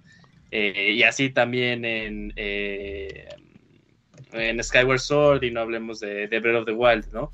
Y así, ya se- era era así, o sea, te podías cuando lo juegas te puedes decir, ah, pues ese podría ser yo. O sea, hay cosas que no quiero hacer, hay cosas a las que yo aspiro, pero como que pues en el espacio en el que estoy pues no puedo lograrlo. Y bueno, ya es otra cosa en la que pues él tiene que eh, estar a la altura del reto, porque, o sea, co- como bien lo dijo Juanchis, no es salvar, no es salvar Hyrule, bueno, que aquí Hyrule básicamente no existe, ¿no?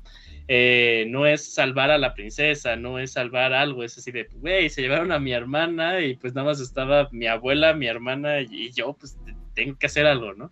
Y a ver cómo lo hago. Entonces también es, es, es muy fácil como eh, encontrar ahí ese, hacer ese, ese link propiamente con, con Link, así tal, tal. Eso si me equivoco, pero este es el este es el único Link que tiene familia propiamente, ¿verdad? Porque en Aliento de Paz lo que tiene es un tío que se muere a los Sí, primeros sí cinco tiene minutos. tío. Ese es el único Link que tiene familia, ¿verdad? Pues en Lindo de Paz su tío, ¿no? Pero Ah, lo matan a los cinco Sí. minutos. Pero Eso- yo también. ¿En Minish Cap tiene familia? No lo tengo Pues tan claro yo. Hay que jugar Minish Cap. No, en Minish Cap, todo. e- e- eres de nuevo, eres de nuevo como maestro de, de, la soledad. Digo, eres discípulo de, eres un discípulo de un herrero, ¿no? Sí, sí, sí, eso el herrero no es tu familia, ¿verdad? Sí, no, igual en Spirit Tracks eres también como un discípulo de, más bien, eres un discípulo de, de- de un herrero. Sí, creo que es el único en el que tienes, o sea, que, que tu familia está de inicio a fin, no es así de, se te murió a los cinco minutos o, o dice, o, ves algo que dice, ah, tienes familia. Por ejemplo, en Twilight Princess sale que, pues, sí tenía familia, pero pues ya está solo, ¿no? Ya está solo Link. Es evidente, yo creo que eso que tenga familia le da más contenido a Link y le da una motivación más grande. No solamente salvar a Hyrule y eh, salvar a Zelda, también es salvar a la hermana en algunos momentos. También está la idea de volver con su abuela. Aunque yo creo que está implícito, y bueno, eso es una, una pregunta que le puedo hacer a todos, de que la abuela de Link no es una abuela biológica, es alguien que lo adoptó igual a la hermana, porque la abuela está demasiado vieja para hacer este, tener una relación con Link a nivel, Ay, a nivel biológico. Nunca, nunca había pensado en eso. Podría De, ser. de- de hecho, en todos los Zeldas yo creo que está la constante que Link no tiene padres propiamente, sino que fue adoptado. Creo que en Aliento da Paz, el que es el tío, no es el tío tampoco, es alguien que lo adopta. Yo siempre he creído que Link es un huérfano y que por A o por B tiene ese linaje eh, mágico que lo hace Sale llamado de los a ser este, el, el héroe del viento, me de la luz, eh, etcétera. A mí me gusta creer que sí es su abuelita biológica. A, a- a mí Sí, también que porque me suena, me suena muy triste eso. Pero de- tendría sentido.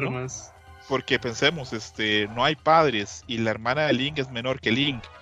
Eh, para mí son dos huérfanos que ella adoptó muy niños. Pues, Ah, pero que incluso entre ellos no hay, no hay eh, relación de sangre. Ajá, no Creo que no haya, no creo que haya relación. No, o sea, los dos son güeritos, los dos son güeritos. los dos son- sí, ok. No, y habla, bueno, quién sabe pues, pero la abuela habla de que el ropaje pues viene de generación en generación, o sea, sería una coincidencia que la familia que tiene los ropajes de generación en generación y la adopte al héroe, pues, o sea, yo sí- Pero lo hacen sí. todos los niños, según el, según a lo que yo entiendo, Sí, lo Sí, hacen sí, todos sí, los sí, niños. dice que No es algo todos. propiamente de la familia Link, lo hacen todos Es- los Es niños. una que costumbre que tienen ahí en, la, en el pueblo, sí, totalmente. Pensando propiamente, me imagino que en algún momento algún niño de alguna generación sea el, el héroe de la leyenda. Ujú. Oigan, y, y nada más ah, sumando a esto, de que Link actúa no por ser el héroe ni por el, ser el elegido ni nada.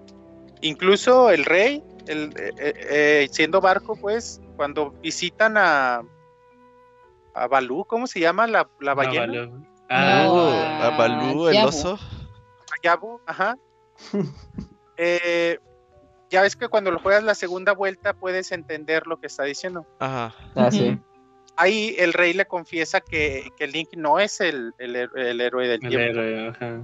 O sea, ahí le confiesa que no. Entonces, ni siquiera el rey creía que él era que él era el portador de la trifuerza, pues. Dice, si se me se- muere no hay pedo. Buscamos otro. y Link les está, sí, Link les está ayudando porque quiere rescatar a su hermana y punto. Y de hecho también es, es como cuando le da esa, o sea, ya cuando él le pone el título del héroe, pero del viento, o sea, sí le da a entender como de que él es otro héroe, ¿no? Él no es el, la, eh. Es la pues, ajá, no es la reencarnación, no es el héroe del tiempo, él demostró, él demostró que puede ser considerado un héroe, ¿no? No de que ya, eh, como, como si los estaba dentro de su destino, que pues si lo pensamos estaba dentro de su destino, porque pues tenías que llegar a ese punto, pero bueno, no nos vamos a poner tan Oye, metafísicos, ¿no? A- aquí es importante esto de que empieces como con tu ropita normal. Güey, por- qué épica está. Sí, porque creo que en ese tiempo es cuando empezó el mame de que le empezaron a preguntar obviamente a Miyamoto y a Onuma que qué pedo con la historia de Zelda, que qué juego iba primero y qué juego iba después y toda esta onda. Y fue cuando Miyamoto empezó a decir que pues que cada entrega tenía un Link diferente, ¿no? Y una Zelda diferente. Que era, pues se llaman así igual, pero pues no son los mismos personajes. Entonces aquí, ah, perdón, Mika, eh, para no. terminar, aquí pues hicieron énfasis en eso de, pues lo vestimos de verde porque, pues por una tradición, ¿no? No porque sea la misma persona o el mismo personaje y toda esta onda. Creo que lo hicieron por eso. ¿Decías, Mika? Es que yo tengo una teoría de eso, pero bueno, eh, iría ya muy, mejor dicho, hasta el final de, de todo lo que es el juego y, y demás. Pero yo tengo una teoría del, del por qué lo realizan de esa manera y todo, y, y que los exime de muchas cosas y que va muy- mucho en sentido de estas declaraciones que ellos han hecho. Entonces, no sé si la quieren oír de una vez o hasta Dale, dale, dale. Ah, sí. Eh, es que, bueno, cuando terminas el juego y, y que el rey lo que te dice es eh, que se tiene que crear una nueva tierra y que tienen que crear ellos un nuevo destino y etcétera, al final Ojalá. del día, al final del día lo que lo que hacen es precisamente pues decir, no importa si de aquí en adelante no tenemos que enlazar absolutamente ningún tipo de historia ni mucho menos, o sea, de aquí en adelante puede ser lo que sea y hacia donde sea porque incluso ya no existe Hirule, o sea, se deshacen totalmente de, de, eso, se deshacen como de muchas cosas que ya habías traído arrastrando desde entregas anteriores, e incluso las propias especies que habías o que habían permanecido a lo largo de las entregas, aquí ya no las observas, o sea, han evolucionado o han modificado de una u otra manera, y que es incluso lo que el rey le explica a Link, o sea, que al momento de que Hirule se, se hunde en el mar y, y todo esto, y los pocos sobrevivientes que quedaron evidentemente tuvieron que evolucionar porque pasó demasiado tiempo de, de un suceso al otro Y en el momento en el que te encuentras ahorita en la historia, por eso ya no existen, bueno, muy entre comillas, ya no existen los horas, no alcanzas a ver realmente a los gorón, no encuentras a muchas de las otras especies que sí habías visto a lo largo de todas las otras entregas. Y este es, digamos, el, el punto de borrón y cuenta nueva que están dando para que ya ni siquiera tengan que estar entrelazadas o, ligando de alguna u otra manera el resto de las entregas ni pasadas ni las futuras. Es el, punto cero en este momento y por esa razón creo que lo hacen para decir no le busquen tres pies al gato, no es, traten de enlazar las historias, no traten de buscarle como, ah, es que este es el link de tal época y es, no, o sea, simplemente es es algo totalmente ajeno, es algo nuevo y que es mi punto de partida cero para hacer lo que a mí se me dé la gana y que nada esté relacionado realmente con algo. ¿Sabes qué pasa, Mika? A Nintendo realmente sí le vale cacahuate cómo se las historias y, y, ellos mismos se van a contradecir si así lo desean. Eh, recordemos que Nintendo trabaja empezando con gameplay y con base en el gameplay que crearon van creando una historia. Entonces, ellos mismos se contradicen, por ejemplo, en, en Breath of the Wild, los Horas y los Orni conviven como diferentes especies, ¿no? Y esto sería posible, pues. Y, y simplemente es porque así Nintendo va desarrollando. Y, y, en este juego sí decidieron hacer una conexión con Ocarina. Y es muy emocionante todo eso, pues pero realmente les vale madre seguir esa línea o cortarla o cambiarla en el otro juego, porque en, Twilight ya les vale madre esta línea y crean otra línea completamente diferente como en otra, en otra era alterna. Y quizá por eso... Pero que va de la mano con... Pero que sigue, o sea, sigue siendo el punto de partida Ocarina, que es esto en de Ocarina. las líneas. solo en esos dos juegos, ¿eh? Todos los demás... Ah, bueno, y en, lo, en las escuelas pues directas como como Phantom Hourglass. Pero en realidad los fans deciden ponerlas ahí, pero en realidad no tienen alguna conexión real. Pero qué dicha que hacen eso, ¿verdad? De que sea totalmente algo como atómico, que la historia cierre y inicie en su, propiamente su juego, porque si no tendrían que cargar con un legado que limitaría los juegos. exactamente, y eso, bueno, lo que todo, súper de acuerdo con lo que dijo Mika, con lo que dijo usted, y Monchis, este, que cada, cada historia sea una, o sea, se renueve, pues permite Nintendo hacer y deshacer. De que si este va a ser en el agua, perfecto. Que Skyward Sword va a ser montado en un pájaro todo el, juego, perfecto. Eh, y eso es lo que, lo que permite, porque mucha gente a veces no entiende eh, lo difícil que debe ser para Nintendo hacer un Zelda nuevo. Sentarse y pensar la misma fórmula, pero diferente. Que esta vez sea en otro ambiente, que esta vez eh, funcione de otras formas, eh, que esta vez tenga otras mecánicas, pero manteniendo la esencia de Zelda. Si estuviéramos encerrados en que, no sé, en que fuera, digamos, la continuación de Ocarina del Tiempo, la, la, continuación de Mayores Más, sería complejísimo. Más bien que dicha que se, se dedican de eso y eso les permite crear cosas totalmente nuevas. Este juego, por ejemplo, para mí es una maravilla por lo mismo, porque rompe totalmente con nosotros Zelda.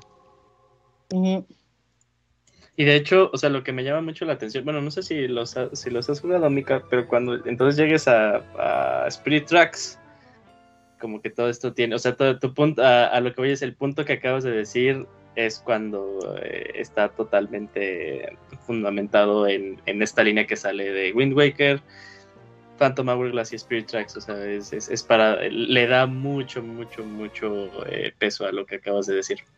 Ok. Y ya, pues eso es lo que a mí me sucedió al final. Robert, todavía, no sale la hermana hablando con, con Link. Ayúdanos, por favor. Pues, es que me interrumpes, Yujin, chinga, madre, contigo. Pues ya el juego empieza así bonito, dormido. Siempre eso dormido. Era viernes. Siempre, sí, sí, sí. Era, no, se veía como que era domingo porque era como día de hueva, güey.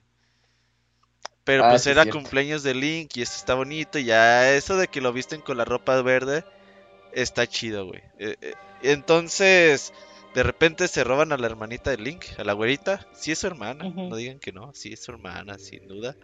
Ariel, ¿no? Se llama. Sí, sí, sí. Se la roban un pajarote. Primero, antes de que se la roben, llega Zelda, bueno, Tetra. Llegan y los piratas la tapan y se cae ahí en la isla. Cuando Link la rescata ahí es cuando ya se roban a Aril, que en español en la versión H le opción Abril. Ah, pues pasa. Nada, pasa. nadie quiere saber lo que dice la versión en español. Yo, yo todavía no sé por qué son ornis los ritos. No, no, no estoy de acuerdo. Pero bueno.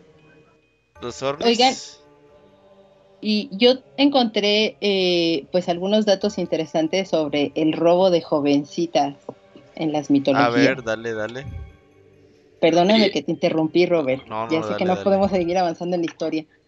Pero bueno, eh, obviamente en la mitología han existido mucho este robo de mujeres por parte de muchos otros personajes y no, bueno, el, el que llegamos a mencionar ya en algún momento en Oracle Season fue el rapto de Perséfone por Hades, ¿no? Que, que le obliga a que se casen y todo esto y es un cambio de estaciones.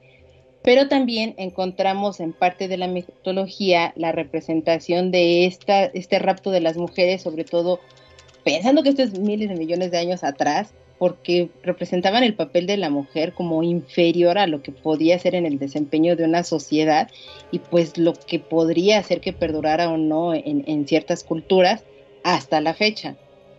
Entonces, los griegos de repente también tenían un tipo de matrimonio que lo, de, lo, denominaban así como matrimonio por rapto, es decir, alguien te robaba y al final del día es de, pues ya, estamos casados porque te robé. Y es como, ah, bueno, pues ok, digo, la, la Eso opinión sigue de... pasando hoy en día, ¿no? ¿Qué listo mi abuelo Sí. con mi abuelo?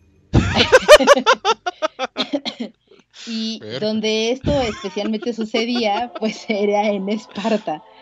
Entonces, y como bien dice Robert, pues en algunos lugares del mundo y en ciertas culturas esto lamentablemente sigue sucediendo y siguen teniendo como esta opresión hacia la opinión de lo que son las mujeres y demás, pero eso ya es otra temática Gracias muy el hardcore que, no hablemos de aquí en eso.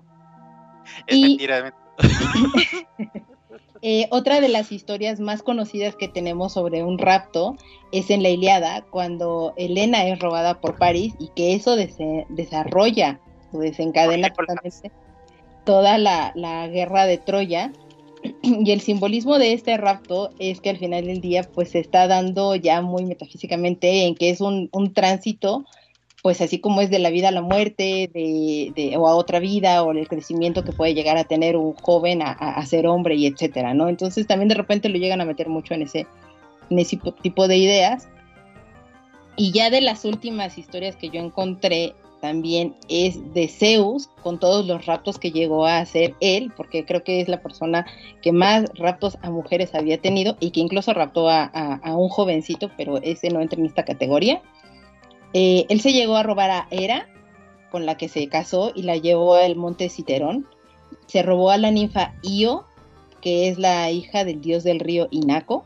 Se robó a una mujer mortal que era Europa, con la que también tuvo relaciones y, y la que lo ocultó siempre a modo de que no se enterara Hera.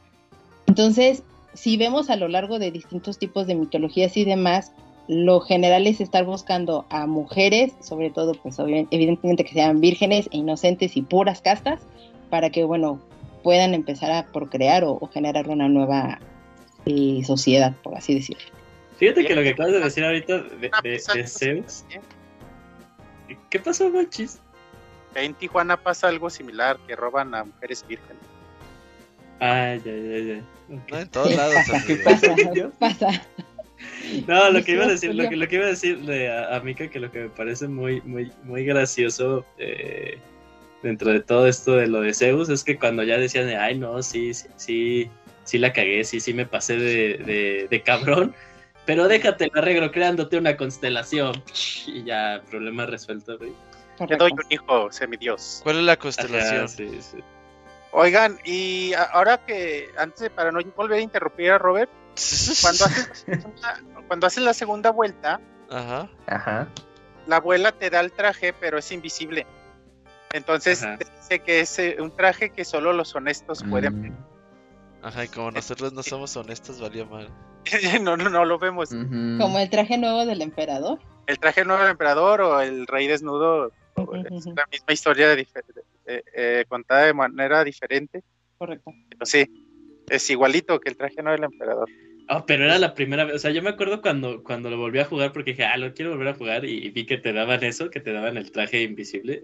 Eh, en mi mente dije, wow, me lo tengo que acabar de nuevo porque yo sí añoraba desde mucho tiempo que Link no tuviera el traje verde, o sea, no era que me disgustara, sino era así de, "Ey, ¿por qué no solo puede ser también como que una ropa normal, así, más, como cualquier otro. Difere, ajá, como cualquier otro. Entonces cuando, lo- cuando me lo dio así de, me lo tengo que acabar de nuevo. ¿Sabes? yo, pensé- yo, yo que pensé, La- yo lo jugué y cuando antes de entrar con la abuelita, le rompí el jarrón a la muchacha que está allá afuera de la casa de la abuelita con su jarrón en la cabeza. La aventé una piedra y la rompí. Entonces ya cuando voy con la abuelita y me dice que es el traje que solo los honestos pueden ver, yo cagado porque pensaba que ya no iba a ver el traje chingón que me iban a dar por haberle roto el, el jarrón a la, a la morra. No, pero bueno, aquí antes, pa- para, ya para darte de, de- de nuevo y que agarres, y que agarres, y que agarres vuelo y, y velocidad, amigo. Outset Island en algún momento hace referencia a Kokiri Forest. Wow, wow, wow, wow, wow, wow. Me sigue, No, me sigue Kokiri explotando Forest- la cabeza. Es donde está el árbol, ¿no? Más bien. Sí. No, o sea, la cancioncita, la Ah. cancioncita, la cancioncita de Ah, Kokiri sí, Forest. sí. hace refer- en Outset Island hace referencia en una parte, en una parte hacen este, la misma estrofa. El ta ta ta ta ta ra, Sí, sí, sí. Se, se reproduce en Outset Island. Órale. Dale. Pues ya, llega el pajarote con esta, pues con los piratas, con esta tetra, que no vamos a revelar quién es. que llega con tetra y Alin va a ver qué pedo, que cae en la montaña o en lo alto de esa isla. Y ya la, sí, sí, la, la rescatas y ya todo chido, llegan los otros piratas, ya, qué pedo, te vimos y ya llegan tarde como siempre. Y el pájaro regresa y se roba ya la hermanita, ¿no? Eso fue Sí. lo que sucede. Ari. Que Ajá. aquí, ya, ya en este em, em, combate que tenemos en el bosque con los primeros enemigos, qué, qué chido que, que volvieron a retomar la, el diseño de los Moblin. Me encantan Ah, sí. Moblin. Y, ¿Cómo que y lo tam- retomaron? o sea, estos Moblins ya no los veíamos desde. Zelda Desde el primer- 1, ¿no? No, bueno, desde, desde el Zelda 2. Ah, ok, ok, o sea, sí, los Sí. regresan, pero sí, el diseño es totalmente nuevo, ¿no? Sí, sí, sí, bueno, pero el estilo de Moblin Ajá. diseño, el pues, es- cerdito, es- de- los juegos, sí, como el cerdo. Ajá. Y el combate también es, mantiene como este estilo de combate de los dos juegos anteriores, pero como que lo, lo evoluciona metiéndole como pequeños combos. Lo estilizaron, sí. Y también eso le da como, como muchísima di- dinamismo al combate. A mí me encanta el combate en, en Wind Waker. Sí, no, no, y es no que solo se... eso. Ah, Dale, Julio.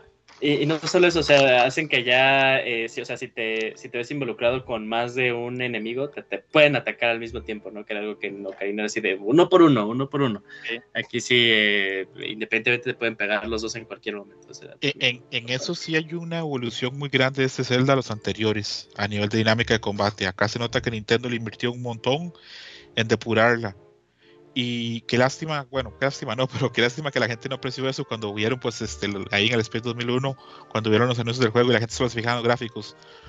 Pero acá los movimientos que tiene Link, cómo puede pelear, las variantes de girar, de aparecerle por detrás de los enemigos, de a veces este, eh, madrugarlos, es mucho más profunda que en Ocarina del Tiempo, que era muy pensado en que a- ¿De me ataca el enemigo. Perdón, Iván. Perdón, perdón. Ah, no, no, no, ok. Eh, decía que en Ocarina del Tiempo casi siempre se juega pensando que me ataque el enemigo, así abre la defensa y así ataco. Acá no, acá hay un montón de variantes. Y algo que quería decir, quiero confirmar, el, el pájaro es el que, el que secuestra a, a la hermana de, de Link, eh, se llama Ujú. Helmarok, ¿verdad? Cronos. Bueno, en español tiene el nombre de. Ay, ay, ay, nada más echándome a romper el lore. Helmarok. Lo vean en ¿Cómo se llama en español. inglés? ¿Cómo se llama? Eh, Yuyu, se llama Helmarok, ¿verdad? Sí, sí, sí, sí. Ok, nada más quiero decir que a mí me encanta el diseño de ese pájaro, me encantan las plumas que le ponen en la cola, que es como los asiáticos dibujan a los, a los, a Claro. los pájaros eh, míticos o fantásticos, y A me recuerda a las, a las, exactamente, me recuerda a las, a las, a las colas de Ikilave Fénix también. Ah, ya sabía que ibas a sacar eso. Oye, y fíjate, nada más ahí retomando, ya no vamos a contar nada de la historia, Robert. Lo siento, ya está cancelada la historia. Eh, una de las cosas retomando de las mecánicas que muy poco se ha hablado, pero que está ahí y que fue una de las cosas que Miyamoto quería que la gente explotara y que les volara la cabeza, era que eh, a- algunos enemigos tiran su arma y tú puedes agarrar el arma y puedes pegarles con su arma, incluso pues lanzárselas. Que, o sea, al, al final, pues es de las pocas cosas que, que escuchas de, de las mecánicas. O sea, llegas a escuchar de, "Ah, ahí está, ¿no? Y hasta ahí. Pero sí, e- es muy gracioso porque Miyamoto era así de, güey, o sea, por favor, o sea, les va, les va a explotar la cabeza, véanlo. Cuando estaban haciendo lo los, eh, los demos, decía, no, pues ahorita va a salir eso así como en pláticas de la gente que le está jugando y ni, y ni se dieron cuenta, ¿no?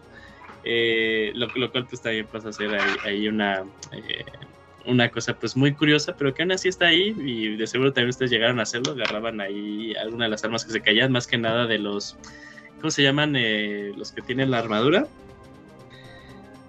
Los Mm, Iron Knuckles. Ajá, los Iron Knuckles. Eh, cuando puedes agarrar sus espadotas, pues decías, uy, esto va a estar chido, ¿no? Y luego ni las usabas.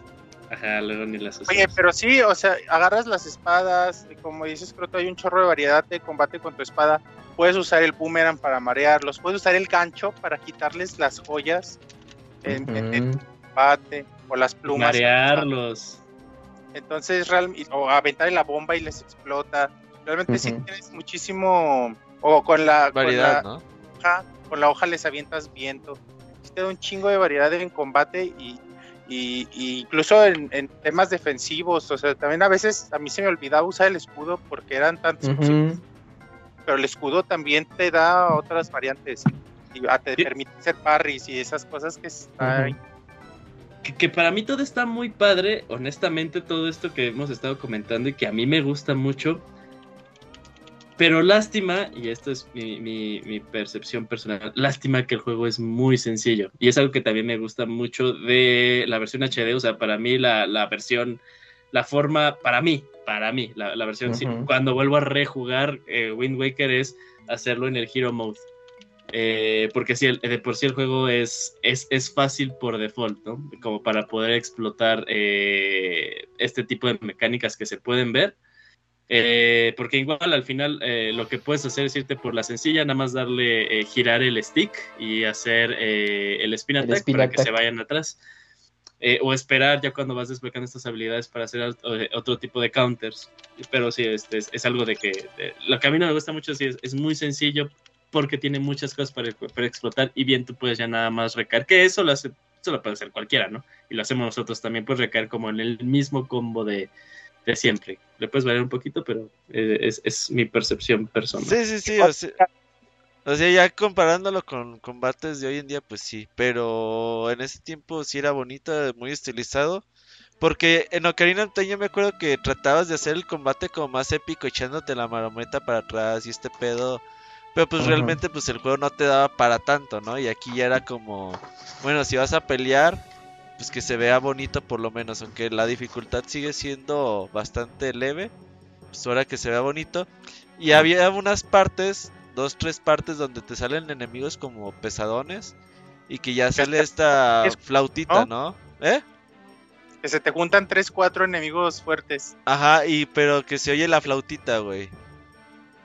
O sea que aparte de la música de combate se oye como una flautita Ah, así como para hacerlo más épico. Ah, sí es cierto, sí, cuando, Sí, así- sí, cuando, cuando se te desbloquea como el hacer el counter, incluso como que va al tono de, de, de la música, que es cuando hace como un tirin, o sea, y Ajá. entonces esos movimientos, sí Eh, es cierto, sí eh, es de Eso las está chido. Sí. Oigan, y también ahorita que hablabas del Spin Attack, eh, a mitad del juego puedes eh, obtener el, el ataque del- de carga, cargar tu El espada. Beyblade, sí, el Beyblade. Está, ajá, está bien perrón que se va girando y se marea y se queda mareado un rato. Se me hace bien perrón eso también. Sí, que, o sea, este, este- como lo había hecho Robert en un inicio, o sea, que este link con las caras transmite personalidad, es muy gracioso. Yo creo que ya nos adelantamos al, al- a, la, a la isla esta de... Ay, bueno, ya cuando vas al, al Forsaken Fortress, Robert, cuando te van a lanzar eh, y que está así como el, el- el conteo regresivo, el 3, y ya sea, ves como primero la cara de Link normal, 2, como que se empieza a alterar más, 1, ya está cerrando los ojos, así de ya me cargó la chingada. A la Eh, isla del diablo se llama en Le español. pusieron Isla del Diablo, qué pinche La mamada. Forsaken Fortress. Se oye Ajá. perro, güey. Yo sí le Se escucha la- chido. yo dije, se oye, perro, güey. Qué perro, güey. Eh, jueguenlo en español. Oye, pero esa parte de Forsaken Fortress, qué chingón está, güey. Porque desde Ey, cómo te avientan, güey. ¿eh? Pues creo que es mi parte favorita del juego.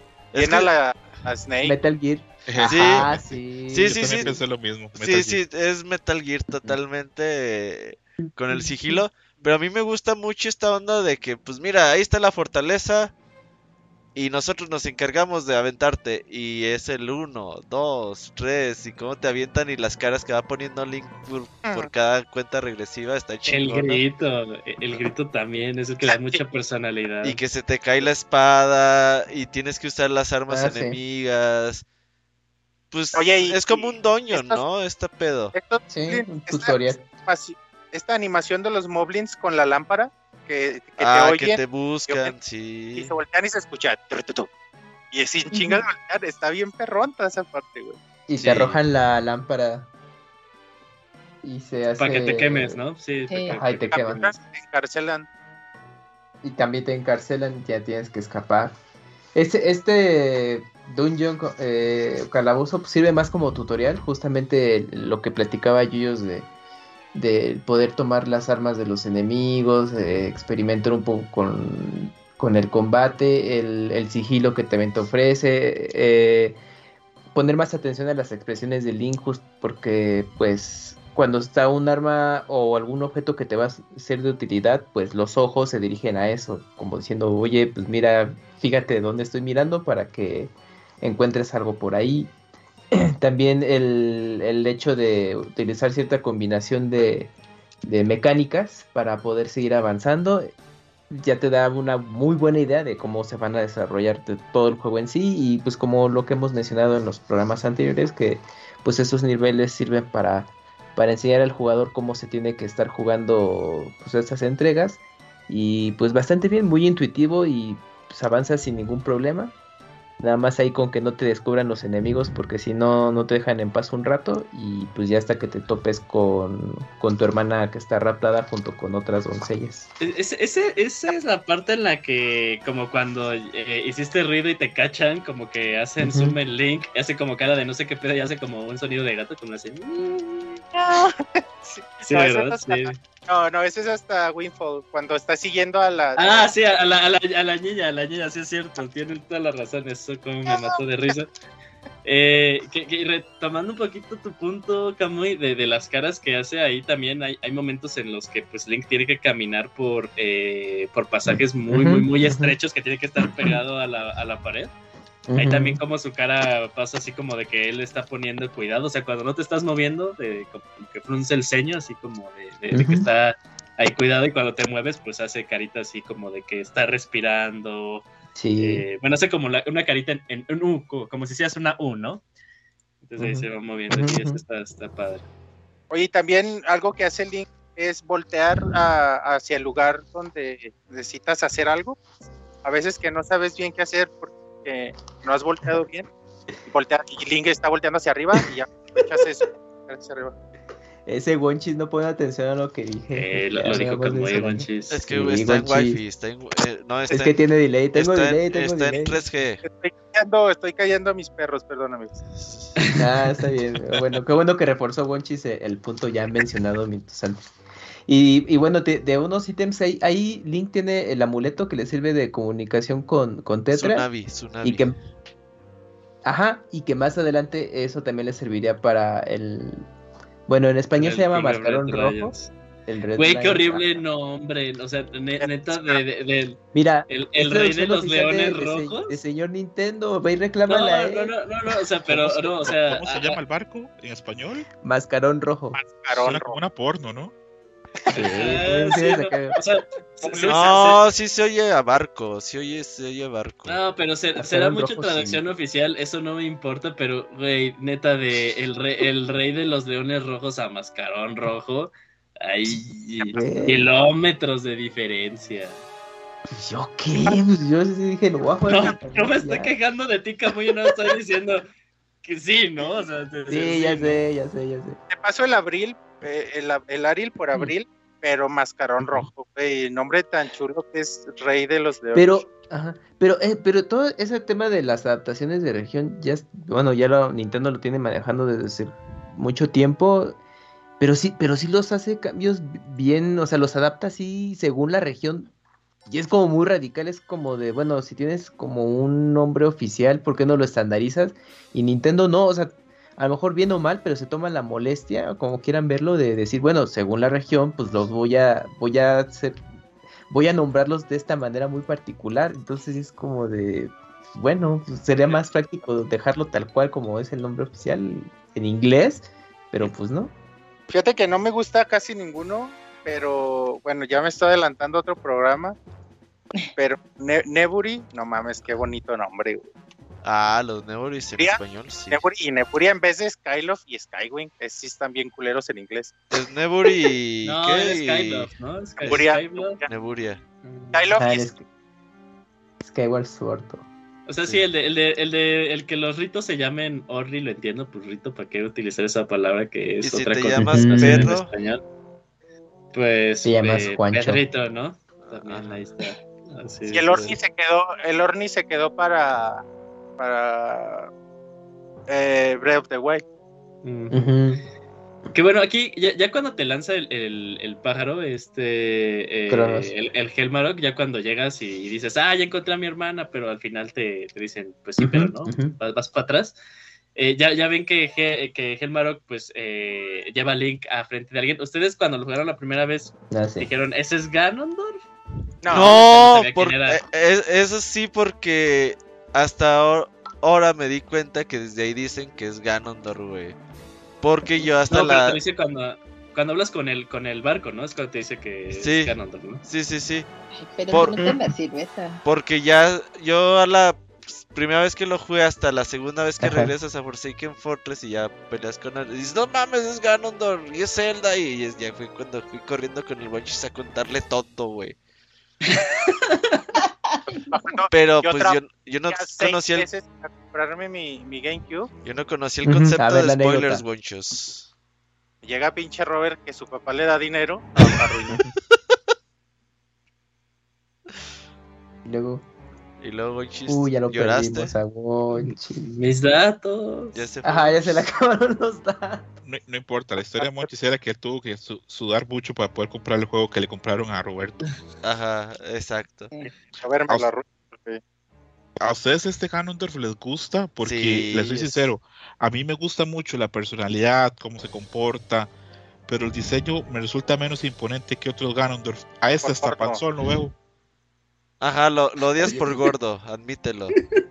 Un poquito sí. ¿Por qué? No, pero se entiende que también, bueno, el diseño, ahorita que ya, ya lo estás más consciente de, de que, bueno, tuve la oportunidad de jugarlo hace poco y ya ver, apreciar mejor ya todo el tema de arte y diseño de los personajes, pues creo que este diseño justamente evoca más el paso del tiempo de, para el personaje, ¿no? Porque pues ya es como Ya un es, ya es un señor, ¿no? Ya es un señor. de Sí. edad, ¿estás diciendo? Sí, sí, sí, ya es pues, mucho, mm, pues ya tirándole a tercera edad, o sea, de que ya pasó mucho tiempo y pues por eso el físico pues ya no es atlético como venimos de of Ajá, Time. eh, es, Creo es lo que dicen el, el dad bot, ¿no? Y creo que Ah, también exacto. muy ad hoc, va muy ad hoc muy ad hoc con su personalidad, de que hablamos que no es este malo, que soy malo por ser malo, sino que es un señor, pues, que quiere hacer Sí, cosas. sí, sí. Sí, Me, sí. me voy a meter en una, en- me voy a meter en un problema. Yo también el traje se me parece mucho a un sacerdote. Sí, Sí, sí, sí. No, parece un Una kimono. túnica, bueno, no, sí. muy japonés. la, la- la parte que Puede tiene ser. atrás significa algo. O sea, el, el bordado que tiene atrás de esa tónica significará algo. Nunca me. Yo busqué y lo que la gente siempre dice es que hay una cara feliz ahí, pero no, no, no encontré nada. Sí, yo también me quedé así de qué será eso. No, nunca, nunca he, he llegado a algo igual, ¿eh? Es como un ave, también puede ser, ¿no? Y yo creo que Nintendo, después de lo que pasó con Ocarina del Tiempo con la música, se cuida Mm. muchísimo que todo lo que le pone a Ganon no se parezca a nada para que nadie se ofenda. Eh. Ándale. Con pies de plomos. Pero fíjate que aquí lo, lo- lo que me gusta mucho es que aquí, o sea, es, es la segunda aparición de Ganondorf. De Ganondorf tal cual. Y lo que me gusta es que, o sea, na- nada más se necesita un juego para definir cuál ya iba a ser su, su canción, que es. eh, que es muy similar cuando pues vas en, en Ocarina, pues eh, cuando suena ahí el, el, el órgano, ¿no? El tan, ta, tan, entonces ahí dices, ah, es la canción de Ganondorf. Y ahí te la ponen y te, y te la replican también cuando te enfrentas contra él ya en la batalla final. Es, es de mis partes favoritas de la canción que digo, oh, mira, está evocando la, la referencia a su canción. Y bueno, Robert, caemos en el ar, estamos varados. No, ya, dale, ahí. dale. Ahora que el buen Bueno. diga algo. Windfall Island. Vamos a ir a Ah, conseguir. vamos a Vamos a Windfall Island, ahí pues se nos lanza y nos recupera eh, el, el, ¿qué? ¿El mascarón rojo? Sí, Eh, mascarón rojo se llama. Rojo. Ya dejen de hablar de Ah. ese tema. Ok, nos recupera mascarón rojo y nos dice, oye, o sea, yo te puedo ayudar, pero pues no tengo una vela, ve a conseguir una vela. Palabras más, palabras menos, nada más estamos resumiendo las cosas. Y para eso tienes que hacer, sí, lo sé. Perdón. y para eso pues tenemos que hacer una sesión de cosas. Aquí lo que, las cosas que puedes hacer es liberar a Tingle, eh, recuperar, bueno, obtener la cámara para tomarnos selfies a lo largo de nuestra aventura. Y eh, ya tal cual hablar con el... eh, tenemos que conseguir cierta cantidad de dinero y hablar con el vendedor ahí de la tiendita y él nos va a vender la vela, ¿no? Ya tenemos la vela, regresamos con, bueno, aquí alguien quiere eh, hablar algo rapidísimo de, de toda esta parte, tal vez la interacción con Solo que- Tingle.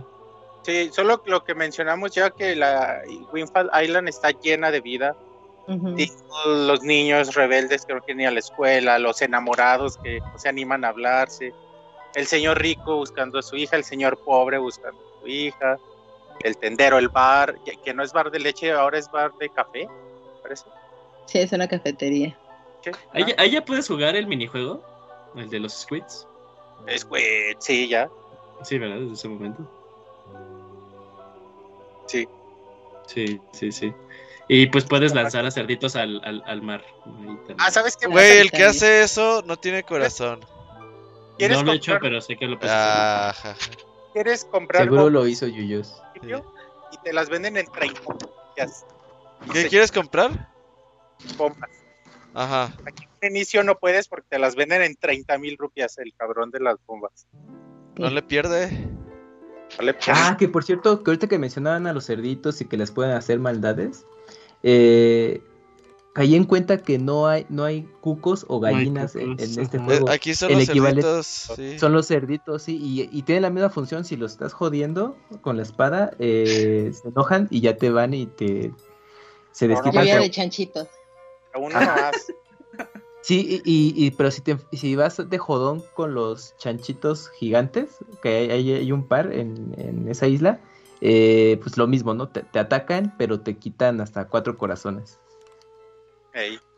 Cuidado cuando se enojar a los animales. O sea, sean pet friendly amigos, de trátenlos bien. Y de hecho, o sea, hasta pues el cerdito es como, no quiero decir que es como muy importante, pero es un gag muy importante del juego hasta que eh, otra vez en Smash, pues, cuando una de las escenas de victoria de, de Toon Link es porque Ah, está claro, persiguiendo un cerdito. Sí. Eh, bueno, ya tenemos la vela y nos vamos hacia la primer, eh, eh, primera isla que sería Dragon Roost Island. Ah, Sí, qué que la que- bonita. En la Oye, lo de la vela- rojo- Ajá. Nada más, eh, un paréntesis, aquí se- en la versión de HD se agregó la, la vela veloz. Eh, justamente para acelerar las cosas en la navegación, que, que incluso sí estaba contemplada en la versión de GameCube y se habían encontrado, ahí ya ya saben, los dataminers o los que escarban mucho en, en los códigos de juego, eh, habían encontrado dos tipos de vela y pues asumían que pues en teoría iba a ser pues alguna función distinta para acelerar quizás la navegación, pero pues ya no, ya no aterrizaron esa idea en su momento para GameCube. Y pues bueno, ya obviamente ya para Wii U dijeron, no, pues como no les gusta a los chavos ir lento, pues ya pues, se los implementamos para que, porque todo tiene que ser rápido en segundos, ¿no? Entonces por eso ya Y- se... Tengo, tengo entendido que no es que no quisieran implementarlo, sino que el GameCube no les daba, ¿eh? Eh, sea, ajá, que, que, que fue cosa ir. de hardware, sí. Es que recordemos que cuando ibas de una isla a isla, o sea, aparte de que era un proceso como todo un mundo abierto, todos estos cuadrotes que tenías eh, disponibles, cuando Sí, ibas a una padre. se iba cargando los assets propiamente de la isla. Entonces, Entonces así que ándale. el, el- el tiempo de A a B estaba pues calculado de cierta forma para que diera ese chance, ese, ese, ese loading screen, por así ujú. si lo quieren ver, para que se cargara todo. Entonces, si lo acelerabas, pues se movía el GameCube. Que también, o sea, una de las cosas chidas del- de, de la vela veloz, ahí se llama en español, supongo, sí. eh, es que no necesitas eh, poner dirección en el viento. Eh, ah, es eso estaba chido. Eh, entonces vamos a Dragon Roost Island eh, y ya vemos ahí a, a Balú, el, el oso de- del libro de la selva. Ya que está Ahí, encima, encima que te vas acercando a la isla y se ve, ¿no? Se ve ahí como el volcán y, y se ve en la cima Balú encabronado. Está bien chido. Que de Oye, hecho vamos ahí porque... eh, eh, Exactamente, o sea, lo que te dice el, el- el mascarón rojo, que tienes que ir a recolectar las, eh, las gemas de las diosas, ¿no? Las escamas. No, los, ¿cómo? los orbes. No, las orbes, ajá. Sí, las orbes, ajá. Y aparte porque que decía que creo que Balú como es uno de estos sabios de, de todo el mundo que, que- que te podría darte respuestas de algo en específico, ¿no? Sí, Balú sabía, pero está. Pero está enojado. eh, está- sí, entonces llegas ahí, de las cosas importantes es que conocemos a una de las razas nuevas que se llama los Rito, que ya luego te cuentan la historia, que Pedo, como bien pedo. dijo Mika, eh, cuando inundan todo Hyrule, eh, pues las razas pues, se fueron, o sea, el- como que las diosas dijeron, ok, vamos a inundar todo, váyanse a montañas altas porque esto va a valer madres, ¿no? Eh, y los que se fueron ahí ya cuando se inundó todo, Mencionan algunos, pues algunos solo son los que salvan, a todos los demás los mataron. sí. Los Porque horas tuvieron diosas. que evolucionar. De cuidado. Síguele, Yuyus. Ah, es que no sé si eh, muchos quiere decir algo más, como se está Ah, no, cortando. que eran esas de cuidado, nada más. Ah, sí, ya, ya, ya. Eh, los horas no. tuvieron que evolucionar porque como ahora ya todo estaba cubierto de mar, aunque podrían decir, ah, pues pueden nadar ahí a todo dar, Ujú. eh, se les hacía muy complicado, se les hacía muy complicado, entonces pues tuvieron que evolucionar a pues, los Rito, a estas, eh, a estas nuevas eh, razas con que más bien vuelan en vez de nadar. Ujú. Y aparte ellos se encargan, son el sistema eh, de, de correos de, de todo este nuevo mundo, ¿no? Eh, ahí es cuando ya conoces a esta Medley. ¿cómo se llama en español? Medley, güey. Medley. También. Ok, ok. Conoces a, conoces a Medley y a, ¿cómo se llama el hermano? Comali.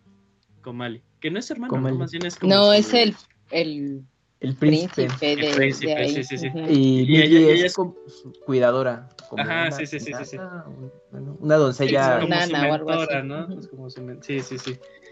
Eh, y Comali ya te das cuenta que él tiene eh, estas, ¿cómo le dijeron ustedes? Esferas. La orbes? orbe. La orbe. La orbe.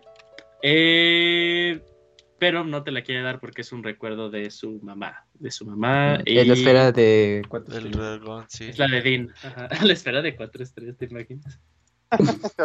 Eh, y eh, a lo cual Medley te, te pide que si puedes checar a ver qué está pasando con, con Balú. Porque Ajá. pues, ha estado enojado y pues ha estado tirando un montón de ceniza y eso pues no es... Ah, no, ya sí, porque Balú ti- tiene que pasar por un rito, por un, sí, por un ritual más bien, eh, para obtener sus alas. Balú es el que les da sus alas, pero como está súper enojado, ese, Así. ajá, eso ya no puede suceder, entonces te pide de a ver si puedes a- hacer algo y es cuando entramos propiamente a nuestro primer dungeon. Y aquí el malo a vencer es una versión nueva de Goma, pero tiene un nombre en específico. ¿Alguien se acuerda de su nombre? No. No, es que hoy Es- No, Goma. se llama igual. Se llama Goma. ¿De igual Goma? Ok, aquí obtenemos el, eh, el Grappling Hook, para mi gusto uno de los eh, ítems más épicos de todo de Lane of Zelda. Eh, más que nada porque se ve muy padre cómo, cómo lo va girando y cómo lo lanza. Aquí unas diferencias importantes de la versión de Cubo y la versión de Wind Waker. HD es que eh, cuando nosotros nos podemos columpiar en la versión de Cubo para poder girar o movernos, teníamos que estar totalmente parados. En la versión de Mm. HD eso se elimina y puedes tú girar mientras te estás columpiando sin perder el momento, lo cual lo hace mucho más rápido. Mm, Eh, y ok. aquí muy cinemática la batalla contra, contra Goma, ¿no? O sea, como tienes que eh, colgarte de, de Balú y aparte cómo se va viendo abajo esta Goma y a veces te, te está la- lanzando fuego, se ve la verdad muy, muy, muy, muy cinemático todo esto. Ya resolvemos todo, salvamos a Balú, Balú ya puede volver a hacer su ritual. Eh, se da cuenta este Komali de que eres una persona muy ripada, palabras más, palabras menos. Eh, quiere ser como tú, quiere ser como un héroe y eso pues, significa que pues tiene que eh, tiene que tener más valor, ¿no? Y entonces ya es cuando te dice, pues ya creo que no voy a necesitar eh, la orbe y te la da porque tú la necesitas, ¿no? Entonces pues ya la yo- tienes. Perdón, que yo ahí nada más eh, me, me llamó mucho la atención que en todas las entregas que hemos estado viendo de Link siempre existe un enemigo araña. Y yo dije, bueno, ¿y por qué? Y, más que aquí es tu primer enemigo al que te enfrentas y todo. eh, y dije, debe de haber una razón de por qué utilizan a las arañas en, este, en esta connotación tan negativa. Y sí encontré eh, una cultura eh, una leyenda en la cultura japonesa de por qué eh, utilizan a las arañas y les llaman eh, Horogumo o Yorogumo, no sé cómo se pronuncia realmente, que pertenecen totalmente al folclore folclor japonés y son muy apegadas a los yokais o a los demonios que existían en esta mitología japonesa antigua. Y lo que se creía es que a las arañas que vivían 400 años, entonces les brindaban poderes mágicos para que pudieran cambiar su anatomía y transformarse en mujeres hermosas y seductoras, para que entonces dejaran de alimentarse de, de insectos y se comenzaran a alimentar de humanos. Normalmente estas mujeres, que eran muy bellas, atraían a los hombres y todo tocando un instrumento y los hipnotizaban, los llegaban a, adormecer a modo de poderlos enredar y así poderlos este, consumir o, comer posteriormente, que eso también lo, lo toma, lo, un poco Tolkien en, cuando van a, a, a la, con ella la araña, ¿no? Que los dirige este Gollum. Pero bueno, independiente de eso, regresando a las leyendas japonesas, la leyenda japonesa más común es la de una, un hombre que se encuentra a, a una, bueno, que de repente está dormido en una cascada o cerca de un lago, siente que le empiezan a jalar los pies, entonces él con mucha destreza se trata de escapar, alcanza a ver nada más algo eh, en, en el agua, se va corriendo, llega al pueblo y platica que existió un animal o que existe un algo, una criatura que es peligrosa y que pues puede atentar ante ello. De repente llega un forastero después de un tiempo, se le cae eh, su herramienta a el agua, aparece una mujer que se la entrega, que evidentemente es esta mujer Ah, araña. Esta mujer le entrega eh, el instrumento y le dice que por favor no diga nada porque este, en el pueblo ya más o menos están hablando de ella y pues no quiere que, vayan a pensar mal y mucho menos. El hombre cumple su promesa, pero en una noche se embriaga y empieza a platicar pues la, la historia o la, la anécdota de que se encontró con esta mujer y le encontró, le entregó su arma y todo esto. Y el hombre, eh, por estar tan borracho y todo, se queda dormido, pero ya nunca más vuelve a despertar. Y pues obviamente crece mucho más la mitología de esta mujer araña que pues trataba de consumirse a los humanos. Y ya. Sí, de hecho, bueno, ya más adelante se, se vuelve a aparecer un enemigo así en Wind Waker, que es eh, cuando te enfrentas a Ganon marioneta, pues tiene una fase que justamente también es una, una araña. Pero sí lo retoman mucho. Sale en A Brothers a Tales of the Sons. No inventes. Gran referencia. Eh, Oigan, bueno, pero ya- Yuyos, es que también sabes qué ítem importantes no se mencionó. las La batuta. No, pero es que esa te la da ya que terminamos el, el, el dungeon. O sea, regresamos con. ¿No te la dan eh, antes, Yuyos? No, te la dan ya ¿Sí es después. después? Porque, Ok. Sí, porque cuando Ok, ok. recién comienzas, eh, el viento está hacia, creo que hacia el norte, o sea, está tal cual, como para que no puedas ir a ningún otro lado. Entonces ya terminas, te, ya te, se- tienes que hacer todo un dojo para que Mascarón Rojo te diga, toma, el Wind Waker. Ah, ya si, sí, si- si investiga, te dice, ve a esa lápida, te, te la señala y, y ahí es en donde ya tenemos el, eh, ay, ¿cómo se llama esta canción, eh? Ay, la del esto del viento. putas. Bueno, esta canción te permite tú decir hacia dónde sopla el viento en tu eh, en tu compás, ¿no? Tú decides si hacia el norte, hacia el sur, Sí, este, sí, oeste, sí. cualquiera de las direcciones, ¿no? Eh, y aquí tal vez una cosa, si bien ya podríamos recorrer todos y cada uno de los cuadritos que, que podemos eh, ver en Wind Waker, no podemos hacer todas las cosas disponibles, ¿no? Porque cuando, si, si así lo queremos hacer, te vas a topar con, eh, con islas que no puedes hacer básicamente nada, en la que pues vas a necesitar un ítem en específico, ya sea, bueno, hablaremos ya del hookshot o de las bombas, o, o de cosas como el el estilo martillo. Ajá, el martillo. Una de las cosas padres de, de lo que sí puedes hacer es que como que te das cuenta que el, eh, el mar tiene vida, entre comillas, o sea, puedes encontrar enemigos, puedes encontrar puestos de, de vigilancia en las que están moblins y ahí ver qué onda, puedes encontrar eh, submarinos y ahí entrar y si vences eh, a, la- a todos los enemigos, pues te van a dar algo, ¿no? Pues el que te den Ese tipo de cosas, Yuyos, me recordó, obviamente guardando diferencias a lo que jugamos en su momento en Breath of the Wild. Y dije, ah, pues bueno, yo lo veía en retrospectiva, dije, mira, pues yo creo que por ahí ya iba esa idea y se retomó, ya con el tiempo se fue puliendo y ya lo que se presentó en Breath of the Wild, pero justamente estas islas donde había mm, enemigos, pues esperando de alguna manera y pues, me recordó un poquito eso. Sí, sí, sí, totalmente. Sí, sí, sí, sí. Fíjate que sí, de hecho sí.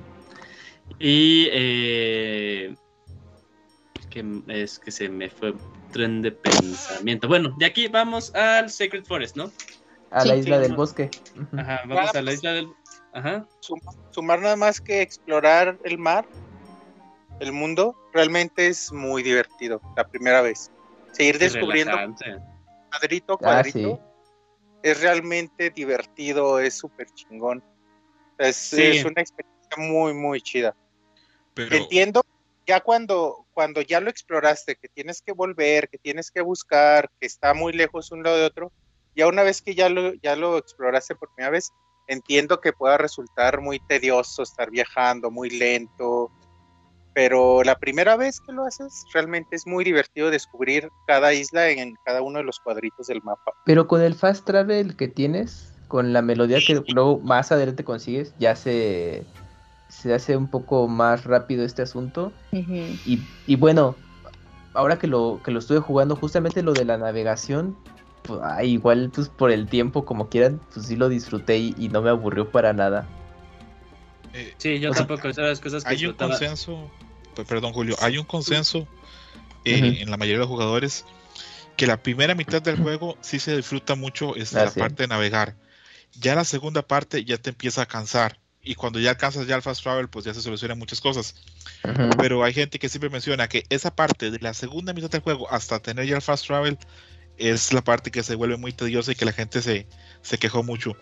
Pero yo creo o visualizo pensando como desarrollador que Nintendo tiene que haberse metido pero horas, semanas en lograr hacer que navegar fuera tan bonito a nivel visual, que el viento se pudiera ver a través de la vela, que hubiera buena música. Que creo que hoy por hoy la gente critica eso, pero lo critica de forma muy, pues muy anacrónica, porque en esa época no había nada ni parecido a, a, a Wind Waker. Ahora pues hay otras opciones y hay mapas donde hay muchas cosas que ir haciendo. Y puedo entender que hay gente que se queje que cuando vas navegando pues no hay tanto que hacer. Pero por lo menos yo sí lo disfruto y sí me parece también relajante. Pero sí, y siempre de hecho, hay- para. Siempre hay barquitos enemigos, o siempre hay tiburones, hay pulpos, de, Pero de repente es, es un poquito para el juego que es y en la época que es eso que tú dices está perfecto pero la gente digamos hoy cuando lo ve con ojos de hoy critica que es un poquito variado lo que uno puede hacer en el barco Sí, pero no- sí, no lo comparto. Cre- creo que en su momento está bien pero hay gente que se queja por todo Yo, yo estoy de acuerdo con, con César y también ahí este es mi, eh, mi, mi sesgo de, de lo mucho que quiero el juego y, sí, lo mucho que lo, lo que quiero, pero sí, en realidad no hay muchas cosas que puedes hacer, ¿no? Si bien te encuentras enemigos y todo eso, eh, a veces no es tan seguido y luego también en algún momento pues puede llegar a hacer de puta Ujú. otra vez ustedes, ¿no? Ya, ya váyanse. Una de las cosas que, que a mí me queda muy clara es que la canción del The Great Sea para mi gusto sigue siendo la mejor canción de Overworld en un Zelda. Para mí no se le topa ninguno y es para mí tan padre y tan trascendente y tan importante que incluso cuando llego a estar en un bote, en algún ferry, que algo que tenga que hacer en algún, ajá, en, en, en, algo donde me tenga que mover sobre agua, viene para mí esa canción, ¿no? Qué verga, güey. Sí, te lo juro, o sea, y, y, de hecho, de las veces que me acuerdo es que una vez que fui a Huatulco fui a hacer el, eh, el tour de, de, de las France. playas vírgenes. Eh, entonces íbamos ahí en un barquito y me acuerdo que sí me puse hasta, hasta adelante, que es que la, la, la popa, pues, la Sí. pro. Sí, la popa, ok. Y, y ya en mi mente iba así como tatara. y yo en ese entonces con, con, con mi novia como que me vi así como que muy entrado y ya luego me pregunta, oye, ¿qué estás pensando? Y le dije, ah, no, pues estoy tarareando una canción en mi cabeza. No, una cosas- duda. No, Ajá. simplemente, sí, rápido, Monchis, les iba a preguntar, ¿ustedes no se les ha ocurrido qué buena idea sería que hubiese un Zelda que fuese una parte continente y otra parte océano, que se pudiera mezclar las dos cosas?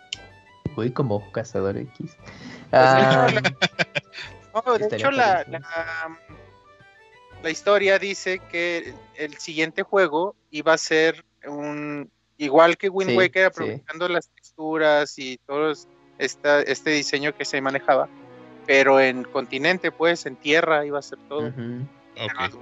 Terminaron Sí, que iban a contar lo que ocurrió, o sea, después ya del final, justamente.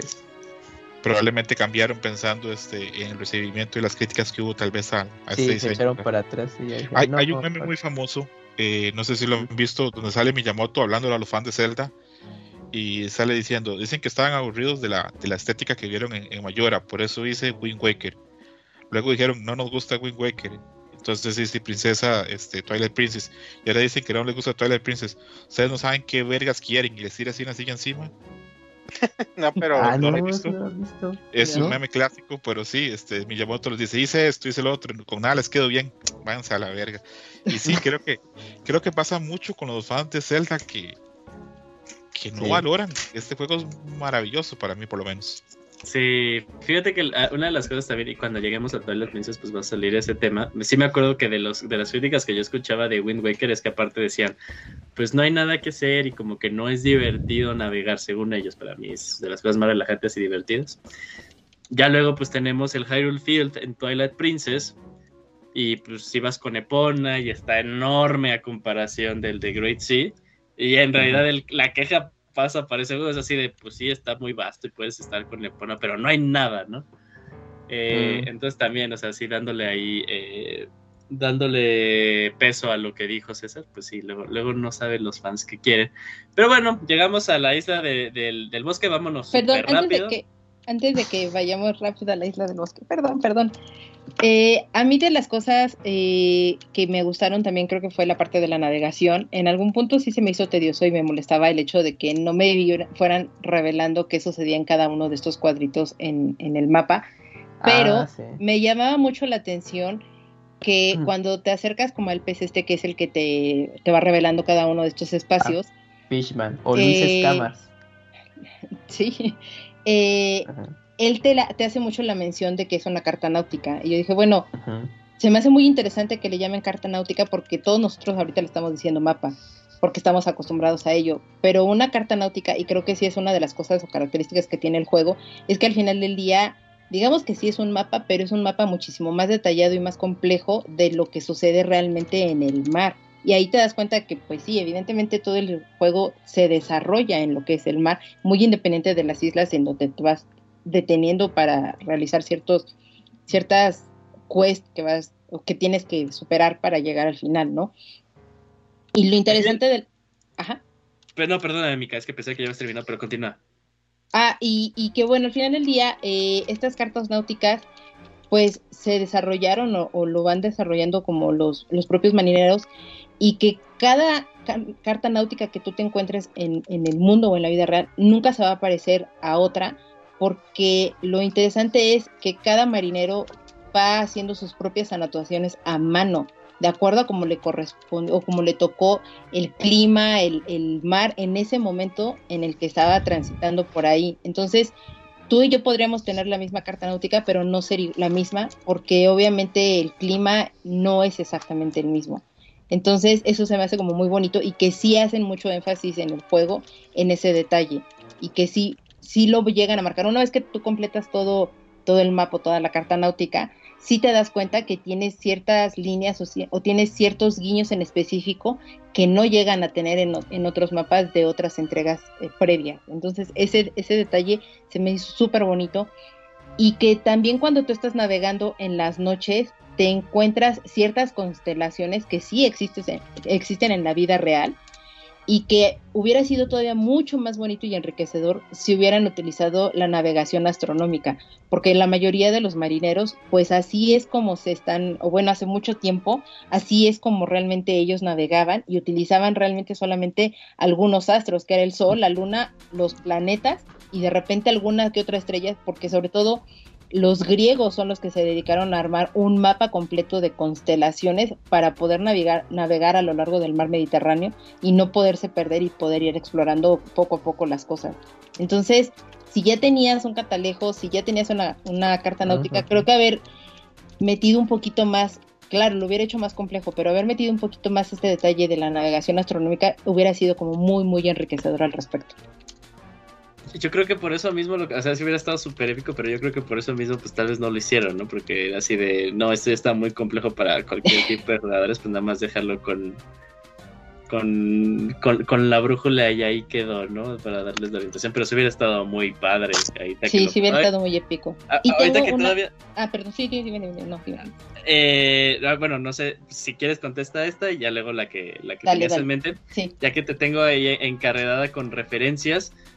Las ranas, las ranas estas que están en, en, nubes, hacen, eh, según yo, son referencia a... Pero eso ya es como... Creo son que dioses japoneses. a los dioses japoneses. No, son chinos, ¿no? No, japoneses del viento. Son orientales, porque están, en culturas chinas y japonesas. Pero dependiendo también de la representación, el punto en cómo los vayas encontrando, el tipo de raza que es. Céfiro se llama el que te da el, el, la batuta. Ah, ok. ¿Cómo, Que Zephyr es el que te da la batuta, dijiste, ¿no? Eso dijiste, güey. Sí. Ah, Zephyr. Ok, ok. Eh, yo, yo lo que sé es eso, depende mucho del tipo de raza y la representación. Es un poco como los dragones, que, o sea, conforme se van acercando más hacia la parte occidental, eh, le van agregando números de dedos en, en las garras. Y el dato que mencionaba Yuyos es, se refiere a Fujin y Raijin, que son los dioses del viento y trueno japoneses. Pues, son las estas raras que te encuentras y justamente... De hecho, cuando los vi Yuyos y el diseño dije, ay, son como los de Naruto, son muy parecidos. Pero, en sus referencias eh, mitológicas también, o sea, son... Tienen que ver con con el viento y con el rayo. Sí, mm. sí, sí. Ah, bueno, Bueno, es que son los dioses a los que están representando y que al final del día son dioses guardianes en la cultura japonesa. Y de hecho, por eso siempre son uno rojo y uno azul. Y si tú entras a muchos templos shintoístas o, budistas, encuentras a dos deidades que están en la protección de la entrada, porque es uno rojo y uno azul, y tienen miles de significados y oh. referencias. Oh, y, ah, ok, ok. Y, ya luego la que tú ibas a decir aparte. Y la nube es referencia a Dragon Ball, ¿no? Claro. Sí, sí, sí. la nube voladora. Sí, sí.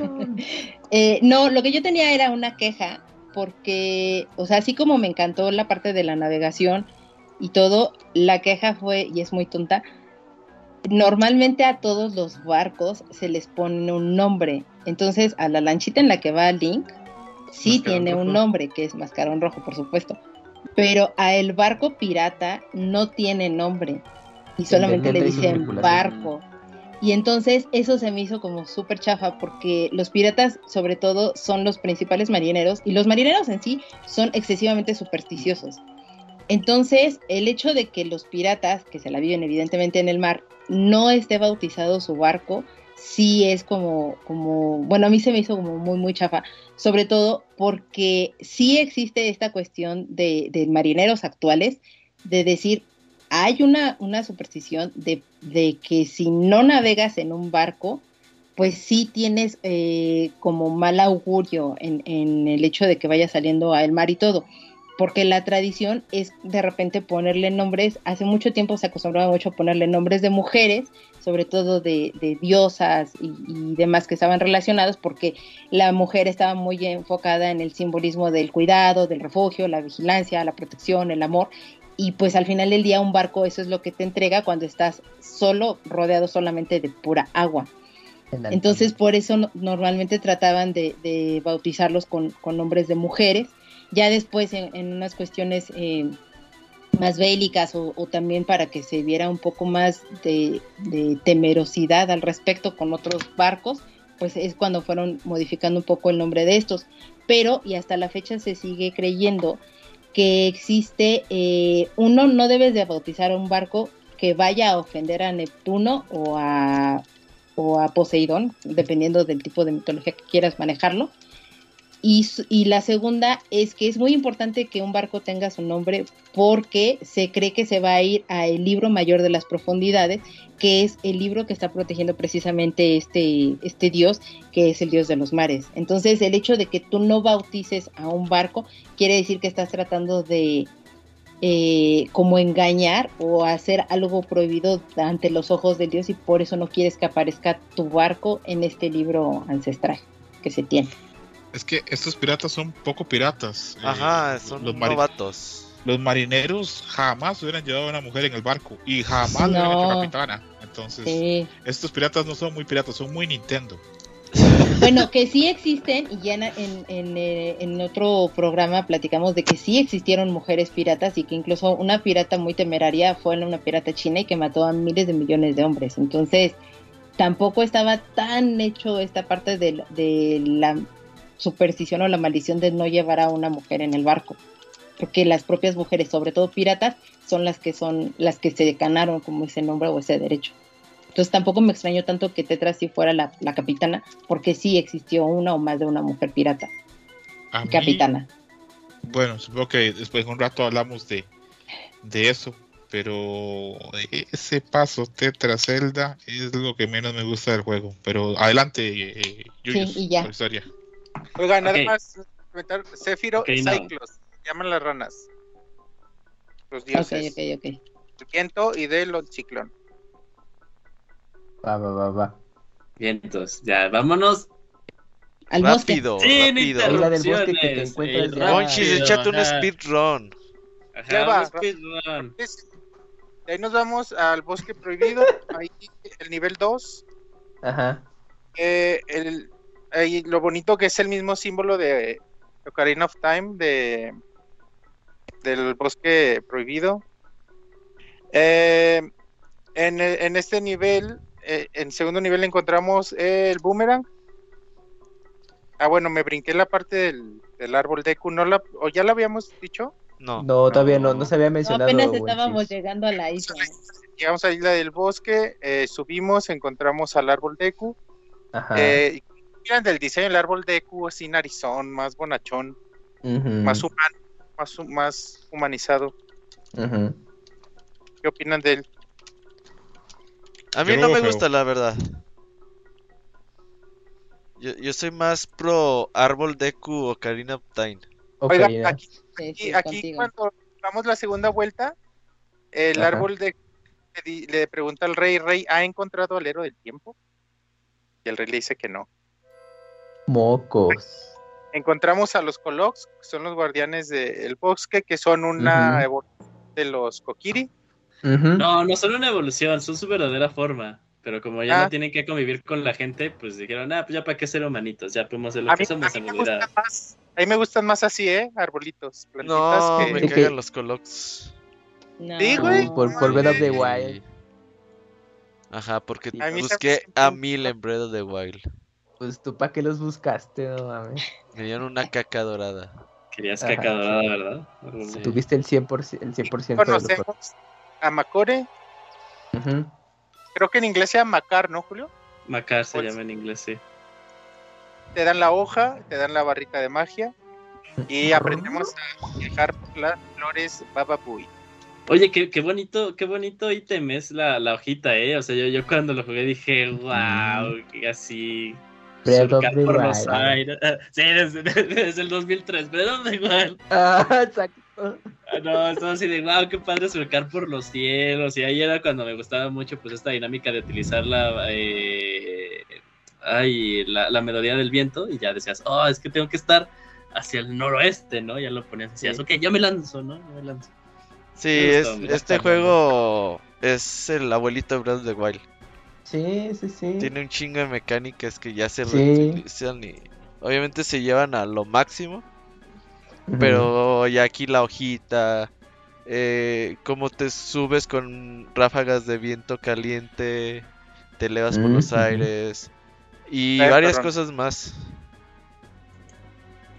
Bueno, ya con la hoja podemos ir al nivel 2, que es eh, Forbidden Goods. Bosque Te decía.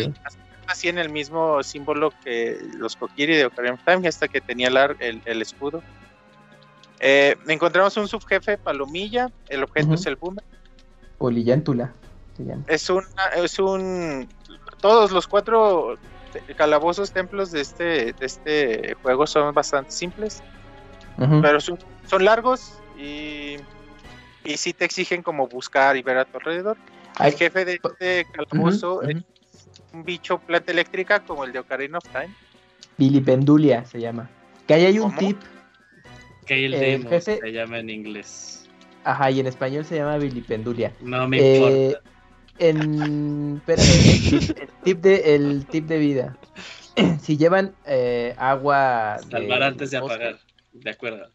Del, del bosque y llegan con el jefe, eh, cuando abre, porque es como una especie de flor, cuando abre, entonces en el centro está el verdadero enemigo y se, se dirigen rápidamente y le ponen esa agua que tomaron del bosque y ya lo eliminan. Se muere. Ya no sí. tiene que- se muere. de una- Ey. Nada, es Pero que el agua Oye, son dura- 30 el- minutos, dura 30 minutos, está muy cabrón pasar el calabozo en 30 minutos. Ocupas regresar, mejor lo matas, güey. Ajá, sí. Que, Pues que aquí el eh, qué loco es el, es el boomerang más loco de todos, ¿no? No, no tiene no, no sigue las, las reglas de la física, diría Spider-Man. No, al está chido, del está chido. la- la- No, o sea, Ah. No, no, no, está chido. Yo no digo que Y es el más loco, útil, ¿no? Es el boomerang más así, útil de todos. Sí, sí, de, de todo, de todas las series es el más útil. O sea, acuerdas de, ok, te vas a ir aquí, a enfrente, pero luego te vas a ir a la derecha, Ah, sí. luego te vas a ir a la izquierda. Es, ajá, a huevo. Como en la vida real. Como en la vida real, exacto. Pero también está bien, perrón, estoy de acuerdo que es el boomerang más chidillo. Sí, Que te da como es- es cierto grado de satisfacción por alguna razón cuando pues tienes como todos los targets que puedes tener, porque hasta va en aumento la, el, el sonido, ¿no? Así de... ta, ta, ta, Ujú. ta, ta, ta, ta. Ujú, No sé, es como una sensación, no sé por qué satisfactoria que dices, uff, como droga. Oye, Mira, cuando cortas estas, estas vainas, pues estas Ajá. plantas, Ajá. roncísimo el efecto. sí, sí, Ah, chido. Terminamos el nivel 2, regresamos al bosque con el árbol y vemos la ceremonia para crear nuevos bosques y es cuando con semillas del árbol Deku y vemos cómo se van y ya el árbol nos da el orbe de Farore. Sí, y, que, y que yo ahí, perdón, cuando yo vi esta parte de- del ritual y todo que hacen, me recordó muchísimo a los rituales que se hacían antes para la siembra y la cosecha. Y tengo datos de eso. Entonces, son rapidísimos. Eh, este tipo de rituales normalmente se utilizaban para, obviamente, agradecer a, eh, los alimentos que estabas teniendo y que te iban a rendir a lo largo de todo un año y entre uno de los más representativos es una fiesta polaca, que es la fiesta de la cosecha y que es justo un culto a la vegetación y a los árboles y después se evolucionó hacia un festival de la agricultura y que obviamente era pues para agradecer y se relacionaba totalmente como con las deidades. Normalmente en estos festivales siempre existía música, danza, cantos, etcétera, con la finalidad de traer la buena suerte y pues que siempre estuviera eh, frondoso el asunto, ¿no? Entonces aquí el hecho de que también ellos hagan un festival para que puedan crecer más arbolitos y todo me gustó mucho y que lo representan con esta música y que cada uno toca un instrumento. Y Y de hecho aquí, hay- hay- aquí es el Midsommar. que, de, que, de, que de hecho, que de hecho aquí e- es como algo importante porque se te da a entender de que cierta forma se está acabando este mundo, ¿no? Porque tal cual, el, el- como bien lo dijo eh, Mika, eh, el festival es para ir a sembrar, pero no sé exactamente como más arbolitos, sino para que salga nueva tierra, nueva tierra, porque ya también eh, el espacio, o sea, está- se está incrementando la población y el espacio es muy poquito, ¿no? Entonces, eh, en algún momento iba a pasar al- algo mal ahí, entonces era la importancia de, de esto, que también es algo súper importante, porque ya era así de, ya no hay espacio donde nosotros podamos estar y vivir, o sea, no hay muchos Windfall Island, ¿no? No hay muchos Dragon Root Island, ¿no? Y ahí hay muchas islitas, necesitamos que haya más tierra, que ya luego cuando se termine el juego es hacia lo que tú vas, ¿no? Hacia- vas a buscar una nueva tierra. Ajá, de Cristóbal ya. Colón. Sí, ya, aquí-.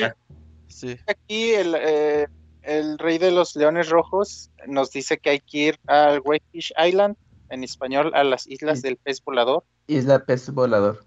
a, bu- a buscar a Yabu, amo del agua. Eh, pero llegamos y están todas madreadas, las islas están destrozadas. Y llega un, un Orni, un rito, y nos da el mensaje que Yabu está en la en Outset En tu Island. rancho. Isla fin y Initia. Hay que regresar a nuestros pueblos.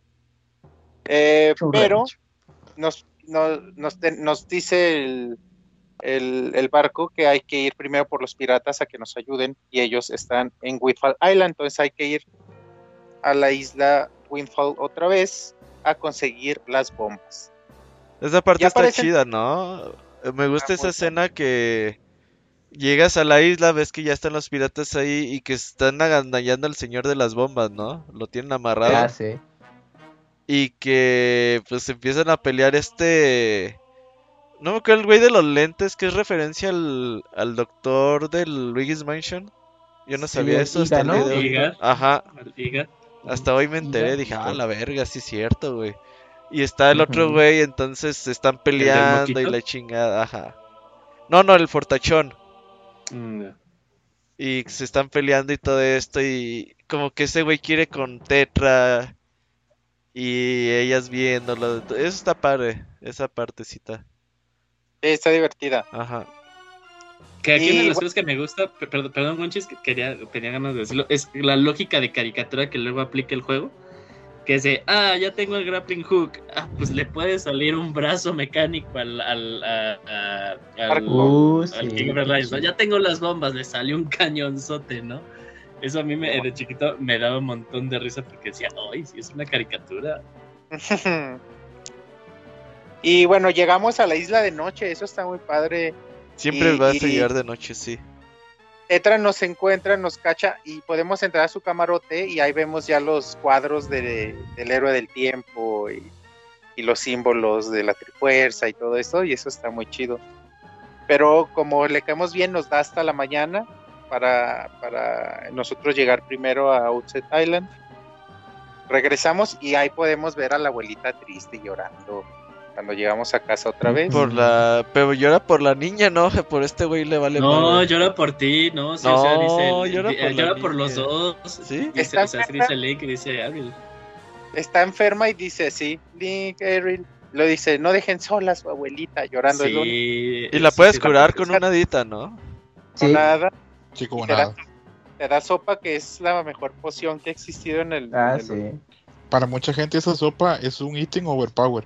Por, Maravillosa la sopita. Porque, porque es gratis y porque te cura dos veces. Al Moy le debe de mamar eso, ¿no? Porque creo que al- Sí. al Moy no le gusta gastar en pócimas en los celdas. A este le va a ayudar. Y creo que le mama eso, que sea gratis. Sí, Hasta en los juegos ahorra. Bien Sí, por solo puedes llevar una. Y bueno, aquí ya podemos ir a Konyabu detrás de la isla. Aquí también el rey lo identifica el rey. Lo, Yabu lo saluda como rey a- al, al mascarón rojo. no le voy a decir otra vez mascarón rojo. Cascarón rojo, cascarón rojo. Mascarón rojo. El cascarón rojo. Y ahí es donde le dice que no cree que Link sea el héroe del tiempo, pero que confía en él. Pues si se muere, pues no hay El rey pedo. dice, el rey dice que Ujú. quiere saber quién es Zelda también. Supongo que ya también sospechaba de Tetra. Y ya, aquí Yabu nos da el orbe de Nairu. Ujú. Oye, aquí también mencionar que poquito, yo creo que es la única queja que tengo de, de Wind Waker. Ajá. Pues, hay cuatro calabozos en realidad, mira, aquí, y, y- y creo que esto, por eh, palabras de los diseñadores, es porque por falta de tiempo tuvieron Pues que tuvieron dos años, güey. Ajá. Sí, eh, se- se fue poco tiempo realmente de compa- comparado con las entregas posteriores. Y ahora Y- que ah, los no hacen mames. cada seis, no mames. Ajá, ya no les parece hacer cuatro, cuatro calabozos. Pero- Ajá. que se que se dice que bueno, Que hubo más. sí. Ajá, estaban trabajando en más, pero por el tiempo dijeron, no, ya con esto. en Twilight Princess, por eso Y Twilight se Princess incluyeron tiene para Twilight. a lo pendejo. Ah, sí, sí, sí. No lo había pensado, tiene mucho sentido, eh. Sí, sí, tiene, tiene más calabozos, baile. Aquí es claro ejemplo, o sea, el tercer orbe nos los dan así nada más, no tenemos Ujú, calabozo ni nada. Y bueno, ya con los tres orbes los colocamos en su lugar, en las estatuas de arcilla que vemos ahí en tres, en tres partes de, de la carta náutica. Estas estatuas se convierten como en figuras femeninas muy bonitas. Buen chis. Ah, Gonchis, Sí le- ahí la, Sí le viste. A ver, yo, yo creo que va a decir el dato que. el- el- la, decir. la- la escena cuando ya pones la última Ah, no. y, o sea, ve que como que va a explotar y Link le hace, no mames, güey, va a explotar y como que ya se mueve. Y ya luego dice, ay, no, no explotó, hace cara de Sí, no explotó y ya captura. se vuelve a subir. caricaturas, sí. Ajá, Oye, ya- Wonchis, ¿y no le viste parecido a las estatuas a los Pikmin?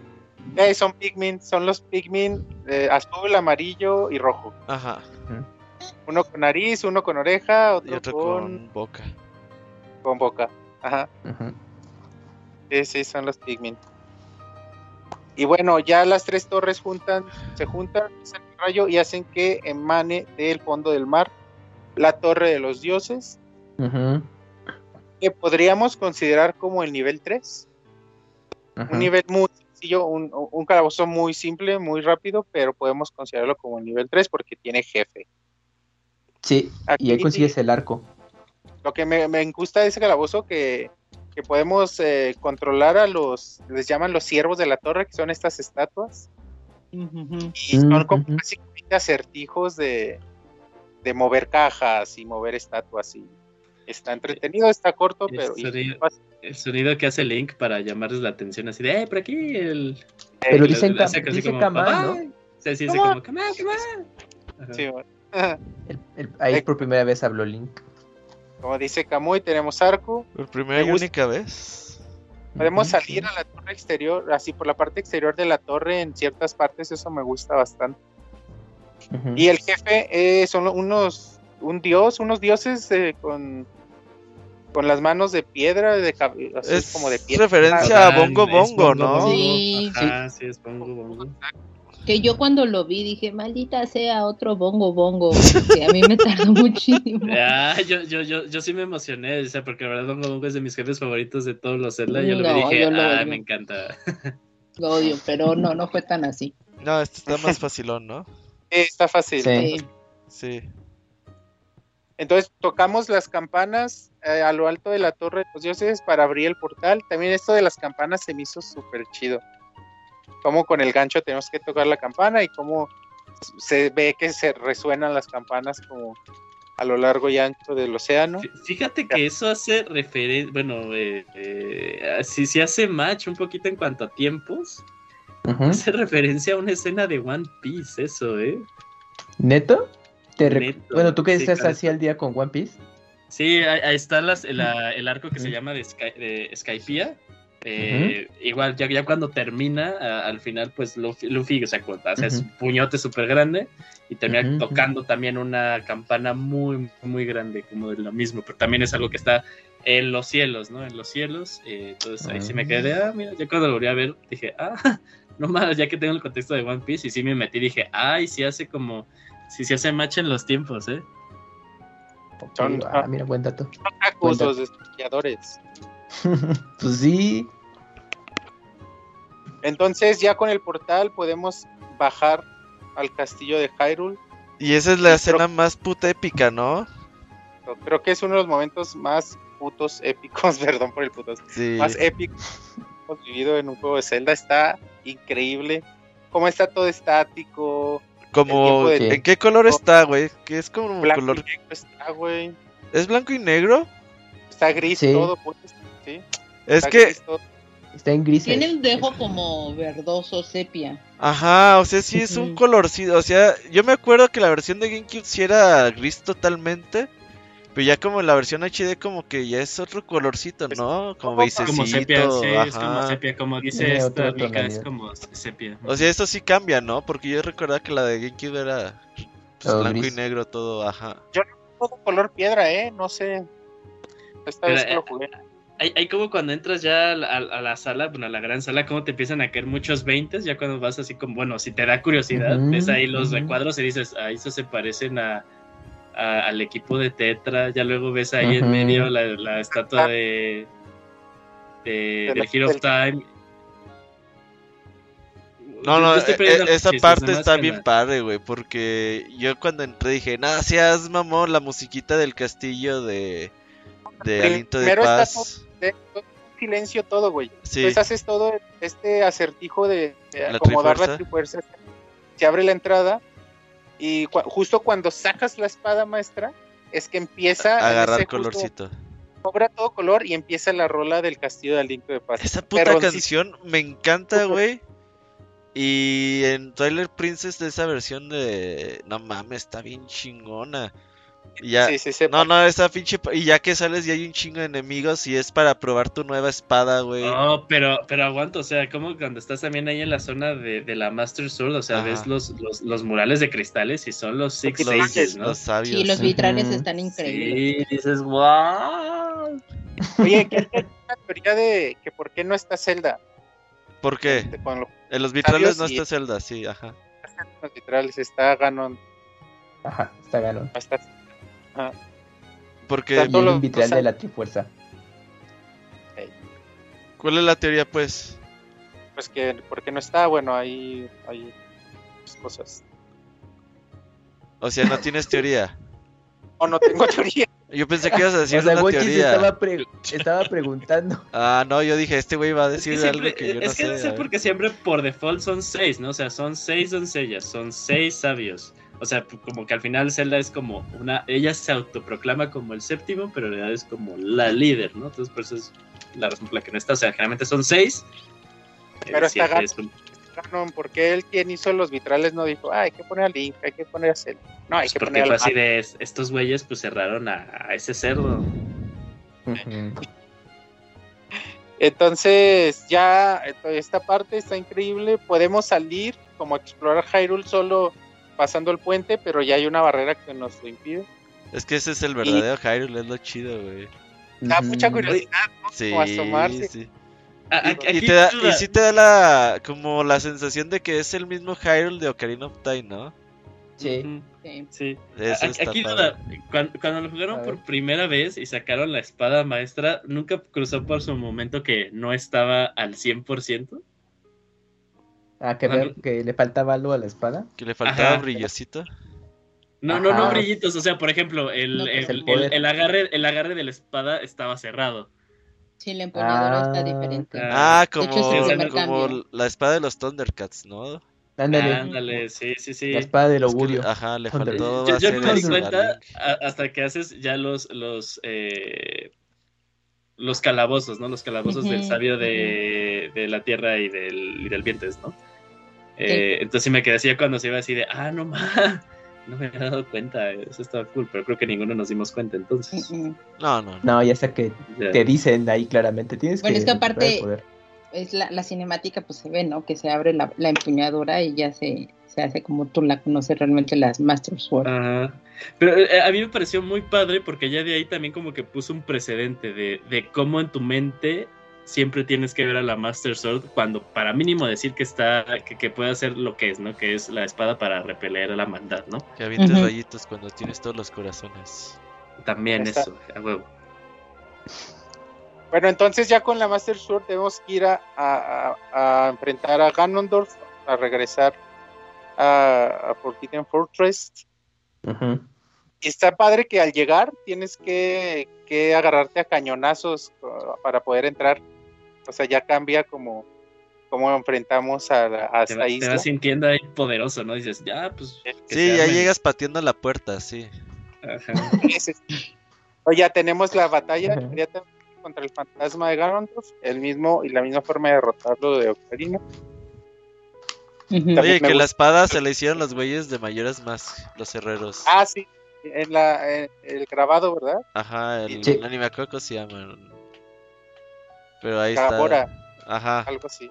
Subora y Gabora, algo así.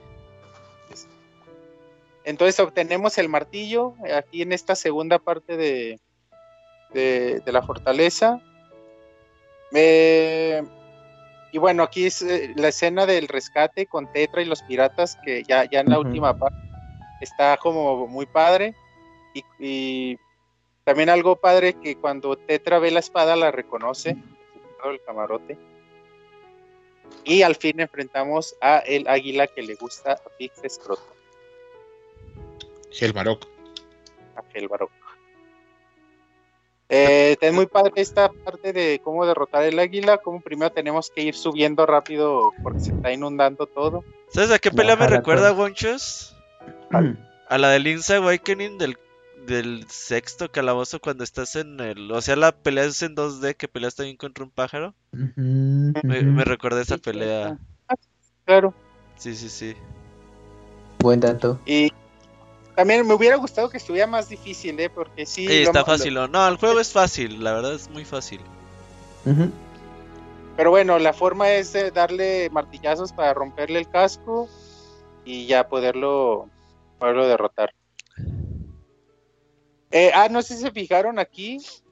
Cuando derrotas al águila y subes a la, a la torre donde está Ganondorf, la puerta tiene todos ornamentos, gerudo, plumas, cráneos y todo, sí, y, y el, y el símbolo Sheikah.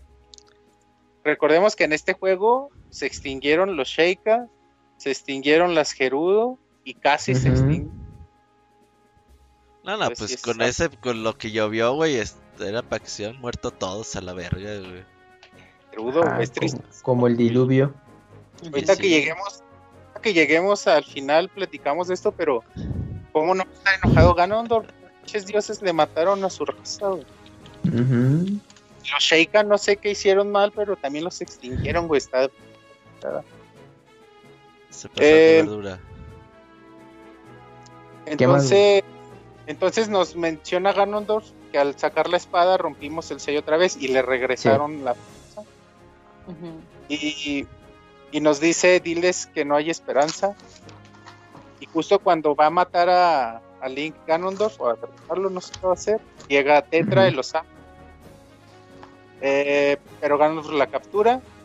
Entonces justo cuando captura, ah, se, se activa la fuerza en el brazo de Zelda, se activa la en el brazo de Ganondorf y, y se empieza como a reír Ganondorf hasta que llega Komali, otro Orni y Balú a salvar a todos y Y el Balú incendia Ah, esa parte está perrísima, Sí. güey. Y- oye, ¿Y qué- so- solo unos pasitos hacia atrás. Cuando Link intenta atacar a Ganondorf, que al final pues asumes de que pues le, le dio un golpe, le dice, no me puedes hacer nada con esa espada que no brilla. Así. Entonces ahí sí te, te lo pone así rojito. Esa espada que no brilla así de. O e igual cuando agarra a, a Tetra y que, y que reacciona a su parte de la trifuerza, le dice te encontré. Que es una de las cosas que no hemos mencionado. Que ya es cuando dicen, eh, dice el equipo de piratas, que las personas por las que estaba yendo el Hemlock eran mujeres rubias y con orejas puntiagudas. Ujú. Y era para intentar encontrar a Zelda. Cuando dice así de te encontré, ya es así de pues eh, a, a Zelda. y- y- Pero incluso sí le llama por su nombre, ¿no? O sea, le dice, Sí. te encontré Zelda. O sea, Sí, hasta ese momento es cuando se revela realmente que Tetra sí es Zelda.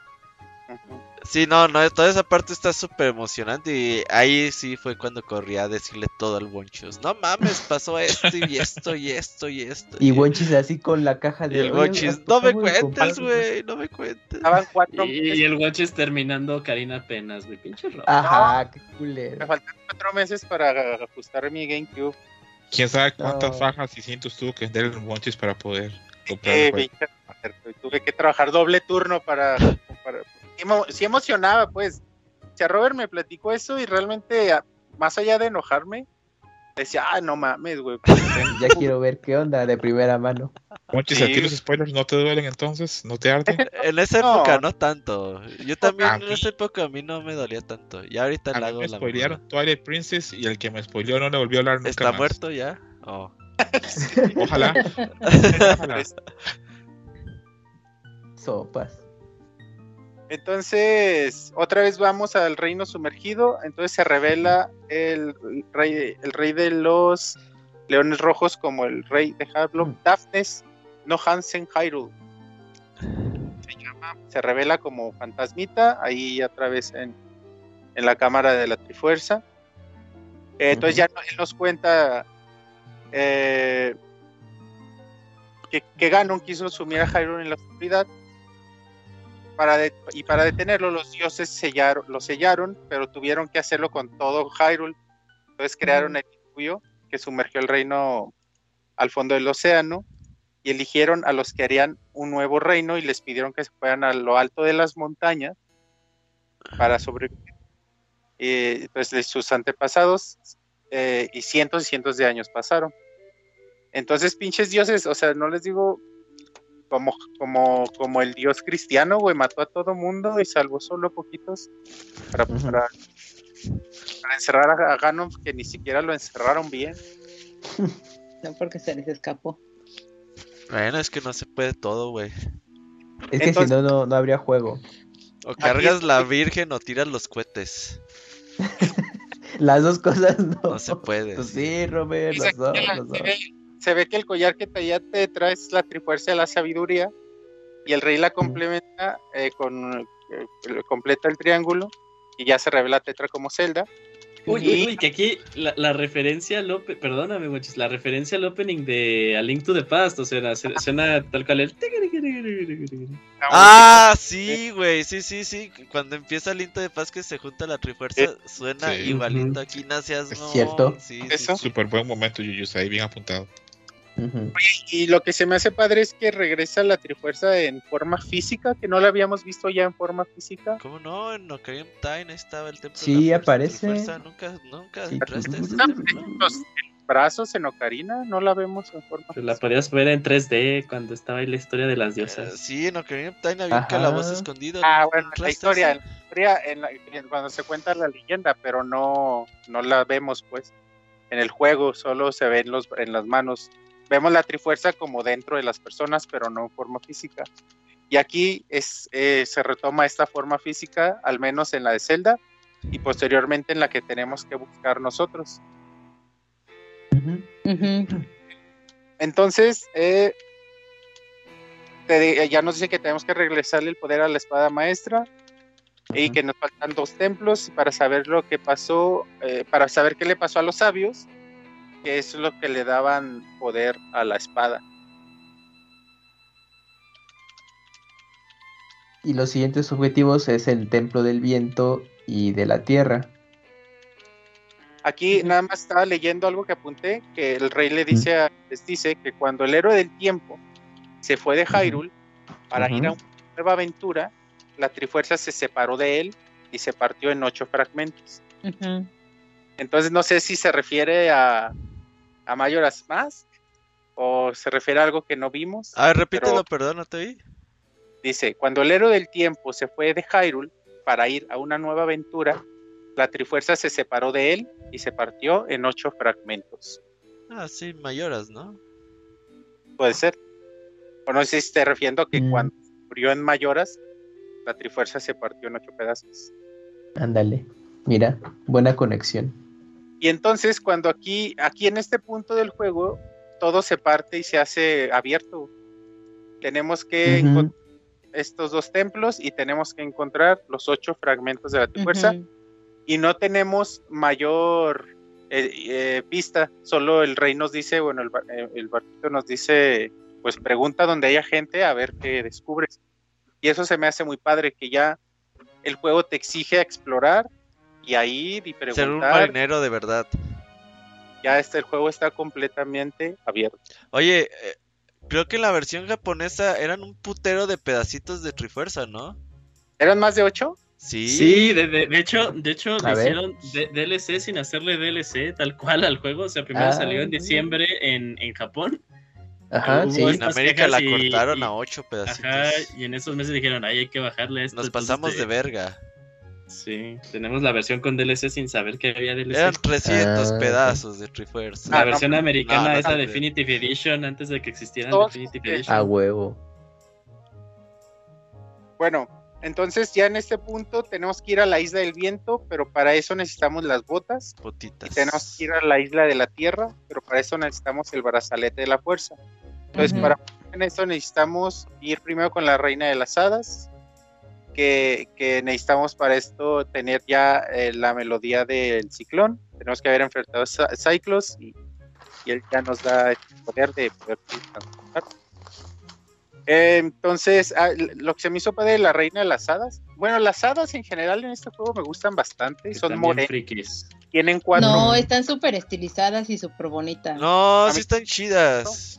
A mí Sí. no No, me no, o sea, que, que, que sean frikis no significa que estén feas, pero pues tienen cuatro brazos. No, pero tú te refieres a, a las hadas principales o a las chiquitas.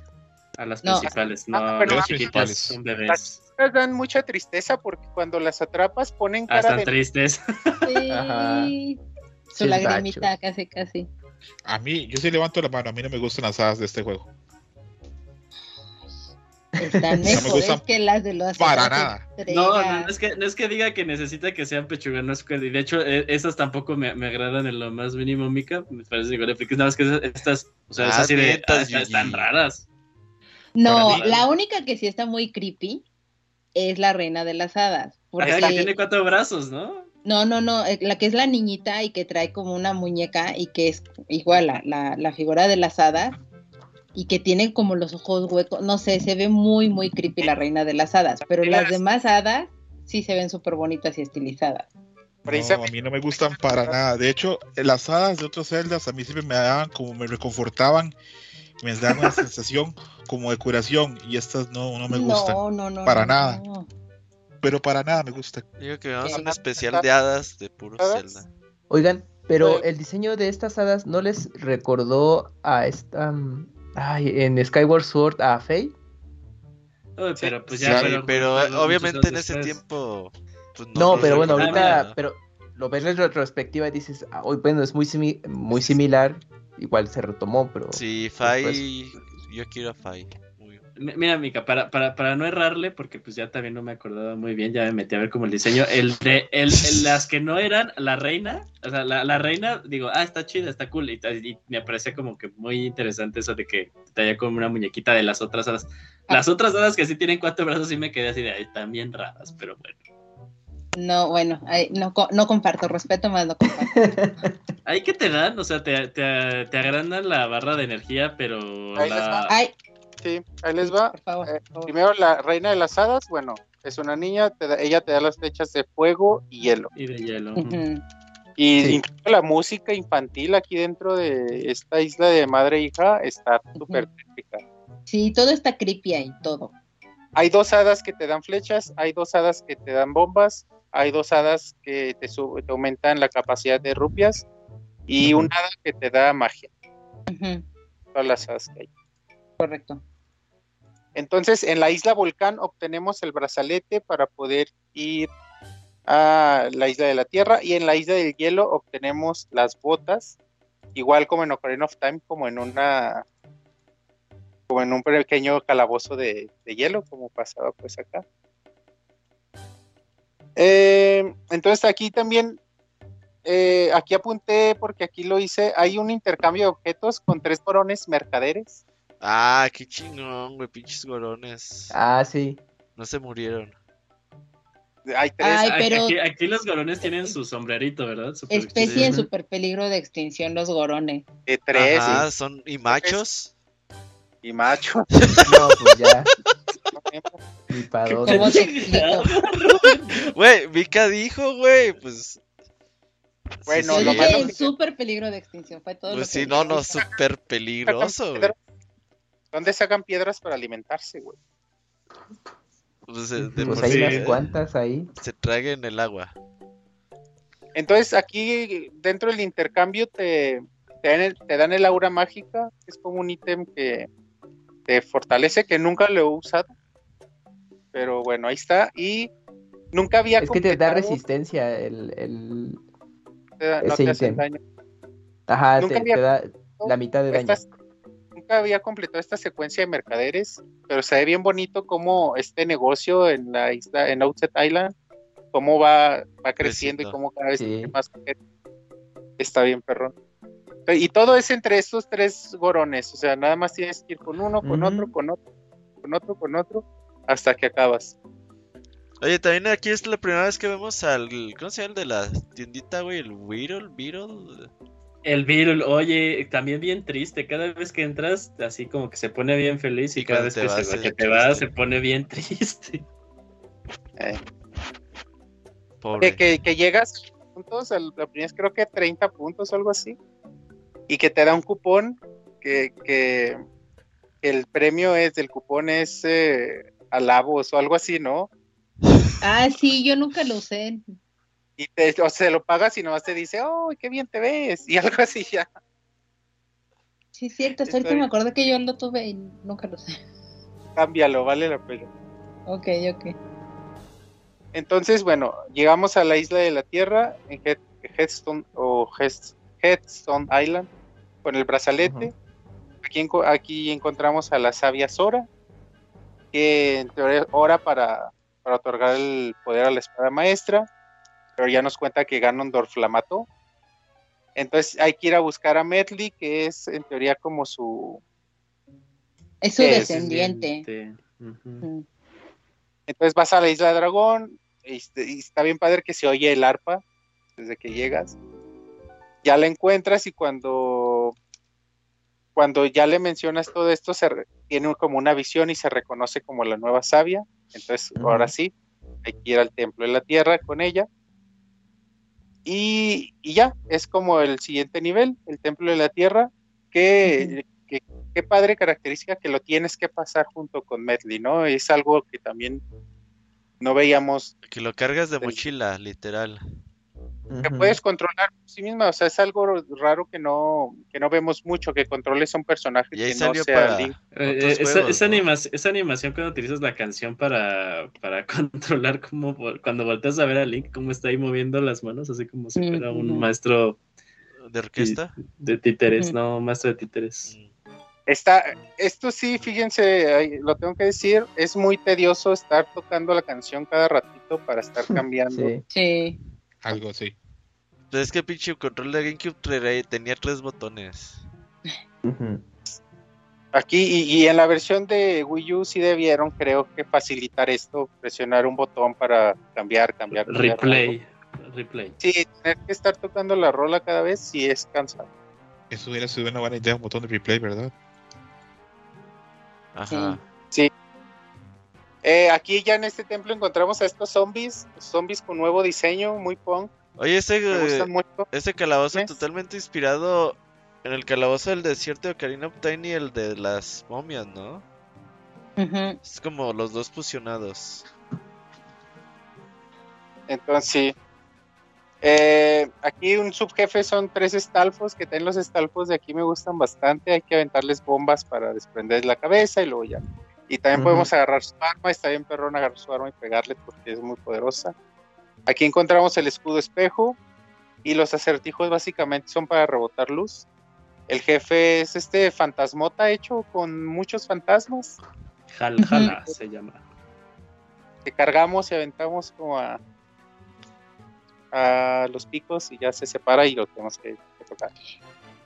Que cuando yo estuve jugando ese calabozo, bueno, mejor dicho, enfrentando a ese jefe, a mí eh, me recordó muchísimo a un personaje del Cascanueces que se llama Mother Ginger, que es básicamente un personaje de la Tierra de los Dulces, bueno, para no hacer tan largo la historia del Cascanueces, la personaje principal tiene que, que visitar la Tierra de distintos lugares, entre esos está la Tierra de los Dulces, y en esta Tierra de los Dulces es muy divertido porque es más como una fiesta de té o algo así por el estilo, entonces siempre hay, eh, pues eso, dulces, este, bizcochitos y cosas por el estilo, pero que representa como a distintas distintos lugares, digamos, la parte oriental y occidental. En la parte oriental hay, hay teteras y hojas de té y este tipo de cosas. Y ya en la parte occidental hay más café y, y todo esto. Y se representan con distintos tipos de bailes, que es un baile español, el árabe, el ruso, el chino e incluso pues el danés. Y aparece este personaje que es el Mother Ginger, que supuestamente es como una, digamos, tetera gigantesca, por así decirlo, y de abajo de su falda salen otros eh, personajes pequeñitos que son los Polinchinela. Y estos Polinchinelas al final del día eran eh, personajes de teatro eh, que eran marionetas precisamente, que es muy simpático que, que, este Julio haya mencionado lo de los títeres y que más adelante tengo más datos de títeres. Eh, y que bueno, eran títeres italianos y que representaban normalmente o los representaban de manera jorobada, barrigudos, enormes, y me gusta que hayan retomado como ciertos elementos de esto, o bueno, a mí me recordó mucho a esto, eh, del personaje de Mother Ginger y, y los polinchinelas que tienen, que la, los tienen que ir reconstruyendo. Y ya. Entonces, cuando cuando acabamos aquí algo bien raro que Metri se despide como si fuera a morir a la verga. Cuida con Mali y me quedo aquí rezando. Ajá, es, sí. que, es, es como la chamba más fea, ¿no? Es así de, pues me tengo que quedar aquí rezando porque si no a tu espada se le acaban las baterías. Sí. Uh -huh. eh, como Atena, como Atena. Pues, Ajá, y ella, re, ella, rezando y tú buscando tesoros o jugando minijuegos. Ajá, ah, sí. Las que se compañía se parten la madre. Y, y tú lo único que puedes pensar es, ay, ahorita me voy a echar unas partidas del Square. sí, Entonces, eh, eh, cabe mencionar que no es este orden específico, podemos hacerlo a la inversa y no hay ningún problema. Uh -huh. Pero bueno, vamos a ir a la isla del viento. Pero lo hicimos igual, Monchis, ahí el orden. Las botas, o la Gay Isle en, en inglés. Uh -huh. El sabio, encontramos al sabio Gokiri que se llama Frido. Ah, no, no a, amigo, no, o sea, sí necesariamente, aunque te da el juego la, la ilusión de que podrías atacar los dungeons y de forma independiente. Siempre, a fuerza ¿no? tienes que terminar el de Medley para que se active donde puedes encontrar eh. a Macar. O sea, sí puedes ah. obtener los dos ítems y, y, puedes hacer eso, pero no puedes activar a Macar sin antes haber terminado a Medley. Macario. Órale, no sé si tiene, si tiene un orden. Uh -huh. Es este orden, uh, amigos. Pues. Okay siempre he tenido suerte todas las veces en hacerlo. Okay. Entonces, eh... ah, nada más aquí nos menciona Frido. No sé cómo se llama en inglés, no me acuerdo. Macar. Sí. Ah, no, Frido, el, no, el, el, no, Frido se llama igual Buen El Kokiri, sí. Ah, sí, igual. Pues él nos cuenta que la batuta, que antes la batuta guiaba a los sabios que tocaban uh -huh. eh, que invocaban a los dioses, entonces me hizo recordar al Winfish, que el, uh -huh. o sea, que son instrumentos que, que, le hablaban a los dioses. Uh -huh. Entonces hay que ir a la isla del bosque con Macore, que está detrás de la cascada. Eh, aquí algo muy curioso, que cuando tocan, que se descubren la, la, la, melodía, se oyen aplausos así ten muy de caricatura y agradecen con una reverencia al, al espectador, pues. Y eso es chistoso, pues. Entonces hay que volver a la ida del viento y entramos al siguiente nivel, nivel 5, que es el templo del viento que pasamos con Macore. Uh -huh. eh, y todos son básicamente acertijos de viento. Creo que es el, el, el, templo que más me gusta de este juego, ¿eh? Es que es el que no es tan lineal. Todo, todo, todos los, los, la, los, calabozos de Wind Waker tienes que seguir un camino por default. Eh, es, es, por ejemplo, pasas la única puerta que puedes abrir, tienes que entrar a esa, te va a dar una llave que nada más puedes abrir esa puerta, o sea, te va guiando, pero este sí. templo en específico sí puedes hacer cosas sin un orden en específico. Me acuerdo que la primera vez que lo jugué me trabé. Yo también. Hay una, hay una parte donde tienes que poner las botas y usar el hookshot tiempo para quitar la cabeza donde está encerrado Macore. Ah, sí. Ajá. Ya, yo no sabía pues, que había eso. Me acuerdo, hasta te dije, no, Robert, que no. Ah, eso es ni verdad, amigo es que eh, en, en, toda esa parte de, de, ese templo hay cosas como que no sabes. Por ejemplo, yo me acuerdo que, o sea, si bien veía ahí que salían notitas, nunca se me ocurrió lanzarme a fuerza con la hojita para decir, ay, así entro en la cascada, ¿no? Entonces, si había cosas que, que, que, que, tal cual no, no las sabías y en ningún momento se te dio a entender que podías hacer eso. Pero sí, es, es, es, padre. En una segunda vuelta es padre porque sabes qué hacer, pero en, la en una primera vuelta sí me acuerdo que era así de, ay. ¿Para dónde? ¿Dónde te trabaste, César? ¿Perdón? ¿Tú dónde te trabaste en este calabozo? No tengo, no lo tengo tan así, mochis, pero me, me acuerdo que ese fue el que más me costó hacer. Ahora que dijo Yuyos que digamos los demás eran más lineales y que este tenía como más libertad de hacer las cosas, sí me sentí un poco tonto porque yo recuerdo que este sí lo sufrí mucho más. Entonces aquí el subjefe es un hechicero que invoca a los Iron Knuckles, eh, Moblins y otros, enemigos. El objeto, como mencioné, era el hookshot. eh, donde yo me trabé esta parte de combinar hookshot y botas. También recordemos que lo, yo lo jugué en inglés, con un inglés muy limitado en ese momento. Entonces, posiblemente esta vez que estaba, lo jugué en español acá, te dice, no, pues tienes que estar muy pesado para poder jalar eso. Pero quizá las palabras en ese entonces no las entendí. Eh, me gusta mucho caminar con Macore eh, en brazos y, y con las botas puestas contra el viento para poder irlo llevando así en donde está el viento con nosotros ya en la parte final. Eso se me hace bien perrón. También controlarlo está bien chistoso porque sus pasitos como suena como si fuera parte de una maraca. Sí, si, si vas caminando sonando. Una maraca. Y es una maraca ambulante. Y el jefe es este gusano de arena que, que fíjate que se, me hizo rarísimo que como que el jefe no combina con el calabozo aquí. Y el jefe me gusta pues, pero no combina con el calabozo. Es se el me hace muy primero raro. de, de Aliento de Paz, ¿no? ¿O el segundo? Sí, sí, puede ser. Ujú, sí. Sí, sí. Es, el mejor del juego, ¿no? O sea, según es el mejor jefe del, de, de- de todo el juego, Molguera. O sea, y es tan No, trascendental que, por ejemplo, en, en, en Hyrule Warriors, esa canción fue la única que regresó de. Bueno, aparte de la clásica de Wind Waker, fue la única que regresó como una canción eh, a usar. Incluso también Smash es una de las pocas canciones que utilizan de Wind Waker. Es que, ¿sabes qué? Wind Waker a mí musicalmente sí me gusta, pero yo no lo creo que esté a nivel de otros celdas. De los celdas más chidos, musicalmente no. ¿En serio, Es que? ¿sabes? Sí. Creo que, re- creo que retoma melodías que ya hemos escuchado, pero para mí yo sí lo pongo o hasta arriba o entre Creo que, o sea, dos. melodías originales como tal, no tiene muchas que vayan pasando a otros juegos, ¿sabes? Tales unas que tres, cuatro. Todas las otras son como versiones de otros temas que ya conocemos. Pero yo sí lo Sí. pongo, pero así es todos los celdas, pues ya la originalidad fue en Aliento de Paz y ya lo demás ha No, sido. güey, el, el de Breath of the Wild está muy perro, güey. Sí, sí, sí. Que- pero, que ahorita que pero- dices- ¿eh? Que, que ahorita que dice algo, Robert, así como que pocas canciones de este juego han tenido trascendencia. Yo me acuerdo que cuando llegas a Rito Village en, en Breath of the Wild y suena la canción de Dragon Rouge Island, yo sí me quedé, o sea, sí me, sí No, estuve a nada de Ah, que es- me saliera no, Dragon Island sí secó esa parte, eh. Entonces- sí está bonita.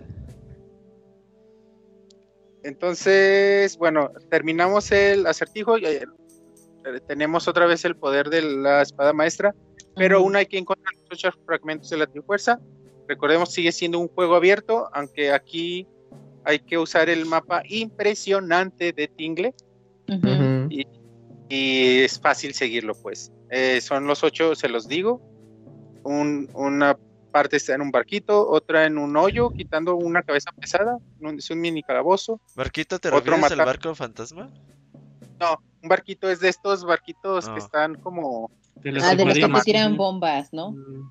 ah, de los que están nada más ahí que son como como camarotes, Sí, sí, sí. así como que están ahí nada Ajá, más. Son los submarinos, pero Mika también tiene razón. Otro está en uno de esos eh, de esos navíos que son como bombas, que lo, destruyes y ya ahí sacas el, tesoro y te sale el, el mapita. Ujú. matando un pulpo eh, en la isla del Link, eh, eh, eh, en la que te da la maestra al darle tú las joyas, que te da el... Ahí está otro. Eh, en un hoyo abriendo la puerta con una gaviota, seis interruptores, otra está en otro hoyo. Subiendo con el hookshot por las palmeras, otro mini calabozo, otro Ujú. está en en la, hotel, ¿no? En el hotel. no, usted- el hotel es, no, más bien es esta que digo que la isla de Link, es la isla que te regala la maestra de Outset Island, Mm. digo de Windfall Island. Otra está en la cripta de los monstruos, que está en la primera isla, en la casa de Link. Y el barco fantasma.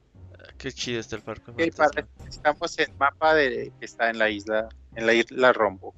Y ahí están los Ujú. ocho piezas de la Trifuerza. Y ya con eso podemos ir a Hyrule. La Trifuerza toma forma física y se une al Link. Y ya te dicen que la Trifuerza se ha alojado en ti. En tu Que eso se sorprende al, al mascarón rojo. Mascarón Cascarón. Porque le dice, eh, "Prese- presenta la trifuerza ante los dioses para que te vuelvan a abrir el camino hacia Hyrule. Y ya como que sea, pues nos lo voy a enseñar y ya es así de, ay, ya lo ve en la mano y le dice, se te puso en la mano, lo cual los, los, ya las diosas, ¿no? Te dice, si las diosas te reconocen como, eh, como el héroe, ¿no? El héroe del viento te dice algo bien bonito, te dice, aprendiste a dominar los vientos, cruzaste el océano y superaste incontables peligros. Link, héroe del viento. Sí, sí está bonita esa parte. Entonces llegas a Hyrule y la estatua de- del héroe está madreada. Vas con. Zelda a una trampa, entonces ha- hay dos Iron Knuckles, rompes la barrera eh, vas- y vas a Hyrule por primera vez. Y de Hyrule ya llegamos al último nivel, que es el Castillo Ujú. Em, Fui el único que se, se medio decepcionó cuando rompes la barrera. O sea, yo la rompí y dije, uy, aquí viene el juego parte 2. Nah, ye- estabas Cuatro. muy advanced en esa época. Oye, nada más no mencionamos esta parte que acabamos de pasar, es lo que alarga el juego 15 horas más, que, que no tienen Sí, 15 horas. la búsqueda de, las de la trifuerza ahora, bueno, en esta vuelta que le dije, sí, es que aquí fue, lo alargaron innecesariamente, pudieron haberlo hecho ya. Durar 20 horas y con esto dura 40. Y dice, güey, pues, sí, mejor no, no te alcanzó el tiempo de ser más clavosos. No le hace, está chido el juego. ujú. Es lo más largo. Sí, sí está alargado güey. En el castillo de Ganon hay que derrotar a los jefes, a los cuatro jefes de los calabozos que tuvimos para Sí. pasar al norte. Eh, donde hay dos puertas, a la derecha hay un vacío donde hay que dejarse caer enfrentar al fantasma de Ganondorf. Y aquí hay un acertijo bonito donde lo derrotas y donde apunte el mango de la espada, hacia ahí es la puerta. Sí, donde va la empuñadura, ahí es a, a donde, la, bueno, la puerta a la que te tienes que dirigir. Ajá, Sí. a derrotarlo nos dan las flechas de luz. Las flechas de luz. Subimos las escaleras, vamos derrotando enemigos hasta que llegamos con Ganondorf y Zelda, igual que cuando llegamos en Ocarina of Time, ¿no les recordó? Sí, Sí. las escaleras. Entonces, Aquí no- Ganondorf a ver como, como sus intenciones nos dice que los dioses pusieron un... ¿Qué les ha dicho el rey? Que los dioses pusieron un sello y dejaron vivos a unos pobres desgraciados para reconstruir Hyrule. Ya nos dice, los dioses los han exterminado. Y ya es cuando ya había mencionado, eh, eh, tenemos batalla contra Ganondorf, Ganon Marioneta, Ganon Araña y Ganon Gusano. Es- me gustan mucho estas batallas, ¿eh? Con Ganon muy sencillas, sí, pero me gustan bastante. La, la que puede ser un poquito más complicada es la tercera fase cuando es serpiente para poder apuntarle con, con la flecha de luz en la La punta cola. de la cola. Que me sentí... Ay, güey, bueno, mejor no digo. Dinos, gonchos. Dos, fle- dos Ya, flechas, no, dos flechas, güey, me costó. ¿Dos flechas? Dos flechas, o sea, en chinga le di dos veces y se O sea, que te quedes Ah, la verdura ya. andando, es lo que quieres decir. Ahorita- a ver, A ver, no, ¿Te crees el, el. Legolas de los videojuegos? Ándale, sí. ah, hubiera, ojo, lo hubiera estado en Twitch y hubiera quedado grabado, güey. Pero no Ah, existe, sí, amigo. pues, ni modo. Que Pero- yo, perdón, yo nada más aquí te interrumpo rapidísimo porque el hecho de que, como había dicho Julio, eh, cuando tú tienes que cambiar o intercambiar personalidad, por así decirlo, con para el templo de la tierra y del viento, y que aquí Ganon utilice también un títere, se me hizo como muy interesante. Y busqué sobre, sobre títeres, eh, porque dije, bueno, es títere o es marioneta, al final del día es lo mismo y que es algo que viene desde hace muchísimo tiempo porque se creía que los títeres eran o surgieron a raíz de que los hombres descubrieron sus sombras en, en la pared a través de una, o bueno, gracias a que había una, había fuego y se, se reflejaban en ellos sus sombras y se movían, entonces de ahí les surgió la idea de poder crear títeres eh, y los hacían de pieles de animales y de algunas varas y cosas por el estilo. y no fue hasta mucho tiempo después que pues se fue eh, digamos propagando esto a lo largo de lo que es el mundo y se cree que el títere más antiguo se encuentra en Birmania en Indonesia y que está hecho como de estos materiales que les comentaba y la representación o el uso que se tenía para ellos era para ritos, para danzas o para representaciones de divinidades en algún punto de la vida. En 1929 es cuando se creó la Organización Internacional de Titiriteros del Mundo y entre ellos estaban distintos artistas literarios, entre ellos pues de los más conocidos es Federico García Lorca, que pues de repente realizaba obras de teatro pensadas para este tipo de, de funciones o de cosas. Y existen distintos tipos de títeres que se los digo rapidísimos, está el títere marioneta o el títere de hilos, que son los que llegamos a ver aquí en, este juego, está el títere de guante, que nada más están hechos de telita y los mueves con la mano, el títere de vara o varilla, que son como los mopeds, el títere de sombra, que estos son más en cuestión de China, está un telón blanco y atrás está una luz bastante fuerte y nada más los están moviendo y se ven solo las siluetas de estos títeres están los títeres bunkaru, que esos sí son de origen japonés y que de hecho se utilizaba a más de una persona para poderlos mover porque eran más o menos del tamaño de un niño. El títere de ventrilo, ventriloquía y el títere de dedo. Esos son como todos los, tipos de títeres que pueden existir en el mundo. Y eh, los titireteros más famosos o más importantes son los italianos y se les llegan a decir de distintos tipos de nombre. Eh, en Italia se les conoce como Boratini, a los de guante y, a, Fantocini, a los que son de hilos. En Francia se les conoce como títeres de guiñol. Y en España se llegaron a dar a conocer gracias a los juglares. Y un dato muy interesante eh, que también encontré es que, por ejemplo, en Inglaterra dejaron de existir en algún punto las marionetas y no fue hasta después del protestantismo donde volvió a surgir esta figura con la figura de Punch. Punch es un títere que aparecía en las calles de Londres, en los teatros itinerantes, y que obviamente era más de cuestiones de burla política y sátira hacia el gobierno. Y hay un libro muy interesante que hace Neil Gaiman de, junto con David McKean que se llama The Tragical Comedy or Comedy Tragedy of Mr. Punch. Y es todo lo que encontré de títeres. Y nada, nada más como dato, por si quieren venir a Aguascalientes alguna vez, aquí hay feria se hace el Festival ah, Internacional de Títeres, amigos. Todos traen títeres de muchas partes del mundo. Se pone muy, muy ¿Con todo y, COVID se hizo Monchis? Ah, bueno, en los últimos dos años se ha hecho virtual. Entonces, ah, por redes sociales las obras. Pero no es lo ah. mismo. venir a verlas en vivo cuando no hay COVID es muy bonito. Muy bien. Eh, entonces, ya, bueno, los derrotas. Te dice Ganondorf: Sí, eres un digno sucesor del héroe del tiempo.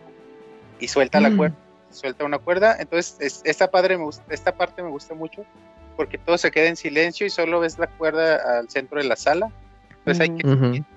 Por alguna razón, ya sé que no es igual y que aquí es mucho más corto, pero me recordó a, a, Snake subiendo la escalera eh, en Metal Gear Solid 3, la escalera infinita. Mucho subiendo la cuerda. Ah, ok, ok, sí, sí, entiendo que te hagan subir en este momento es muy, algo muy intenso. Para prolongar el momento clave. Ah, te da la sensación de estar terminando algo ya y, aún te están haciendo esforzarte por, por seguir subiendo y subiendo y subiendo porque llegas a otro piso y luego tienes que seguir subiendo otro poquito y luego otro poquito. Y eso me gusta mucho, como que, que psicológicamente te está preparando a que sigue subiendo, sigue subiendo, sigue subiendo. Se me hace muy chido. Entonces esta es la parte que a mí más conflicto me causa en cuestión de, decir de qué lado estoy. Porque te avienta Ganon, Ganondorf su discurso. avanza, avanza Ganondorf. Yo voy de, güey, estoy contigo, güey, güey, estoy de acuerdo, estoy de acuerdo, pinche rey culero. Y estoy contigo, Ganondorf. Miren, me voy a permitir leerles un poquito de lo que dice Ganondorf. Ajá. A ver. Dice, provengo de una tierra olvidada en medio del desierto. Durante el día llegaba del norte un viento abrasador que quemaba la piel. Por las noches venía del sur un viento helado que congelaba los huesos. Sin importar de dónde vi- viniera, el viento solo traía una cosa, muerte. Pero el viento que acariciaba las colinas de Hyrule era suave y amable. Supongo que era ese viento lo que yo anhelaba. Luego habla sobre la Trifuerza, Madre Alin fácil, pero no lo quiere matar. O sea, aquí te das cuenta que, pues que, Que este no es tan no, malo. no es tan malo, güey. O sea, el güey quiere Pues que no era poder por poder. que no lo mate el viento, güey, pues que no que muera. No, pero no, no lo mata porque si no se rompería de nuevo la trifuerza y se esparciría. O sea, nada más era para, para quitarle la trifuerza. A mí me gusta creer que no lo mata porque tiene bondad corazón. Oye, Bueno, pero desde ya, Ocarina ya. andas con ese mame, ¿no, Wonchus? Yo, yo estoy, yo soy pro Ganondorf. Ah. Monchis, yo siempre leí esa parte, el discurso de Ganon, hablando que él es que él anhela el, ese viento que hay en Hyrule. Pues que probablemente que el viento que él anhela es como que el tipo de vida que lleva la gente que vive en Hyrule y no la, el- esa vida tan dura del desierto de los de su raza. Siempre lo entendí así. Y por eso y por eso siempre sentí más empatía por él, porque era una persona buscando pues una mejora de vida, no solo para él, sino también para su grupo, para su raza. Pero si buscas una mejor vida, te mudas, ¿no? No te agarras a putazos con No, todos. es que, es que después de la guerra civil es lo que se nos cuenta en las historias eh, que están ahí en internet. Después de la guerra civil en Hyrule, en Ocarina of Time, mandan a la chingada a los gerudos, los mandan hasta la orilla, incluso le prohíben a las demás razas comerciar con ellas, entonces por eso batallan tanto. Para ¿Los bloquean? Como los gringos. bloqueo como a Cuba, sí, güey. Y, man- y los mandaron al peor lugar posible. Entonces, esto ya lo vemos que, que cambia en, en, en Breath of the Wild, donde las Gerudo ya aprenden a convivir y ya. Pero, ojo, Entre en Breath of the. Wild, en Breath of the Wild conviven ya con los demás porque les exigen renunciar a su religión. Si vemos en Breath of the Wild, toda la religión gerudo ya no, ya no se practica, ya están las diosas de la arena y todo eso escondidas, ya, ya sin nadie. Y en las ciudadelas gerudo ya está la dios, la diosa. eh, ¿Cómo se llama la diosa de Hyrule? Hylia. Hylia. Hyla, Hyl- Hylia, ajá. Entonces, acá, acá les, les exigen eso y ya por eso les, les permiten vivir acá, pero si se fijan en Ocarina, todavía ellas mantienen su religión y por eso no pueden convivir con las demás. Monchis. Sí. Eh, te iba a decir que, off the record, cuando termine este programa, te voy a contar algunas de las teorías que he leído acerca del pueblo de los Gerudo y acerca de esos pueblos de los desiertos y las similitudes que hace alguna gente con otros grupos, otros este, grupos étnicos de la vida real. No lo digo acá porque si no llega la CONAPRE y seguro nos cierra esto, pero hay teorías muy interesantes acerca de que... güey, suéltalo. No, no. Luego, ¿sabe Dios quién va a oír esto? No, ya, ya tengo experiencia, Monchis, no. no. Entonces por eso de pronto siento empatía por Ganondorf y por su pueblo, porque ha sido exiliado pues a, a vivir ahí, vivir en soledad. Y incluso y, y- al grado de que fueron exterminadas ya en este punto. Entonces, ¿cómo no va a estar enojado Ganondorf, güey? Pero bueno. Eh, se junta la Trifuerza y Ganon invoca su deseo, que dice el deseo de Ganondorf, ojo, es que esta tierra vuelva a ser bañada por los rayos del sol, que la, que la tierra de Hyrule sea mía, porque él está seguro que sería un buen líder. Ah, como el que tenemos ahorita, también estaba seguro. Y luego. Así le fue. Entonces llega el rey a cagarla, güey. Le roba el deseo a Ganondorf, pinche Gandalf. No, pero espérate, no, no, no. A- ahí sí se vio bien Pablito Ganondorf, güey. Sí, se, se- Neta, se vio como erro- errores de ser malo 101. Así digo, voy a decir mi plan maestro. Ajá, y el Y otro güey voy a- así, ay, te gané. Te digo se yo la toqué primero. como este Ulon pidiendo unos calzones a Shenlong. Ajá, sí, sí, sí, tal cual. Bien, Gulon ahí. Entonces el, re- el deseo de, del rey es, les pido el futuro, concedan a estos niños un futuro lleno de esperanza, destruyan Hyrule, la tierra del pasado, iluminen el futuro de estos niños. Pinche deseo más pendejo, güey, o sea, Monchis. Pero bueno, yo, yo siento que ahí Ganon está viendo hacia el pasado, hacia algo que ya no existe, generando algo del del pasado, y por eso termina perdiendo. En cambio, este, pues el rey termina viendo hacia el futuro y por eso, pues, digamos que triunfa. Yo siento que ese, no sé si está muy jalado del pelo, pero yo siempre he sentido que esa es como la enseñanza del juego, de que. Ganon sigue buscando algo que ya no existe y aferrándose a algo que ya no existe y por eso sufre, por eso todo le pasa. En cambio, cuando ya sueltas eso, que el rey ya lo soltó, el rey ya sabe que Hyrule no va a volver, entonces lo suelta, pues las cosas avanzan. O así lo veo yo, por lo menos. Por eso Eh, le dice- Homero le dice a March, ¿vives en el pasado o no vivas en el pasado? El, rey, el rey es tan hijo de puta, güey, que quería lo mismo que Ganondorf, pero cuando Ganondorf expresó su deseo, dijo, madres, yo lo contrario. El Chiste es llevarle la en contra a ese güey. Para mí que te cae mal porque tiene dinero, porque te cae alta el rey. Ajá, sí, Si fuera humilde, si fuera humilde sería otra cosa, ¿verdad? Ya no cabe nadie en las islas, güey. ¿Qué les cuesta acá? Acá tienen un mundo bien chingón que podía acá florecer. Y no, el rey no, que se ahoguen todos a la verga. Así pasa, chis. El latifundio que llaman. ¿Y el qué? Latifundio. Entonces, ¿a dónde iba? Aquí iba. Que Ganon es bueno, vas a decir. El rey le dice a Ganondorf, güey, húndete junto a Hyrule en el abismo. O sea, es un hijo de puta, güey. Se empieza a hundir todo y Ganondorf se ríe como loco, Ah, sí. como- como Walter White en Breaking Bad cuando le dicen, eh, cuando dice la de su esposa que le dio el dinero al amante, así se ríe Ganondorf acá como loco, bien perronzote. Entonces aquí ya despierta Tetra, le dice volvamos a nuestro mar, pero Ganondorf les dice permítame que les muestre su futuro. Aquí ya es inútil porque Ganondorf sabe que están protegidos por la Trifuerza porque fue el, el deseo del rey, pero aún así decide enfrentarlos a pesar de que sabe cuál va a ser el final. Nunca había Eh, pasado por mi mente eso, ¿eh? O sea, ¿de eso de que, de que sabía que, que aún así pues, iba a perder porque estaban protegidos por la Trifuerza.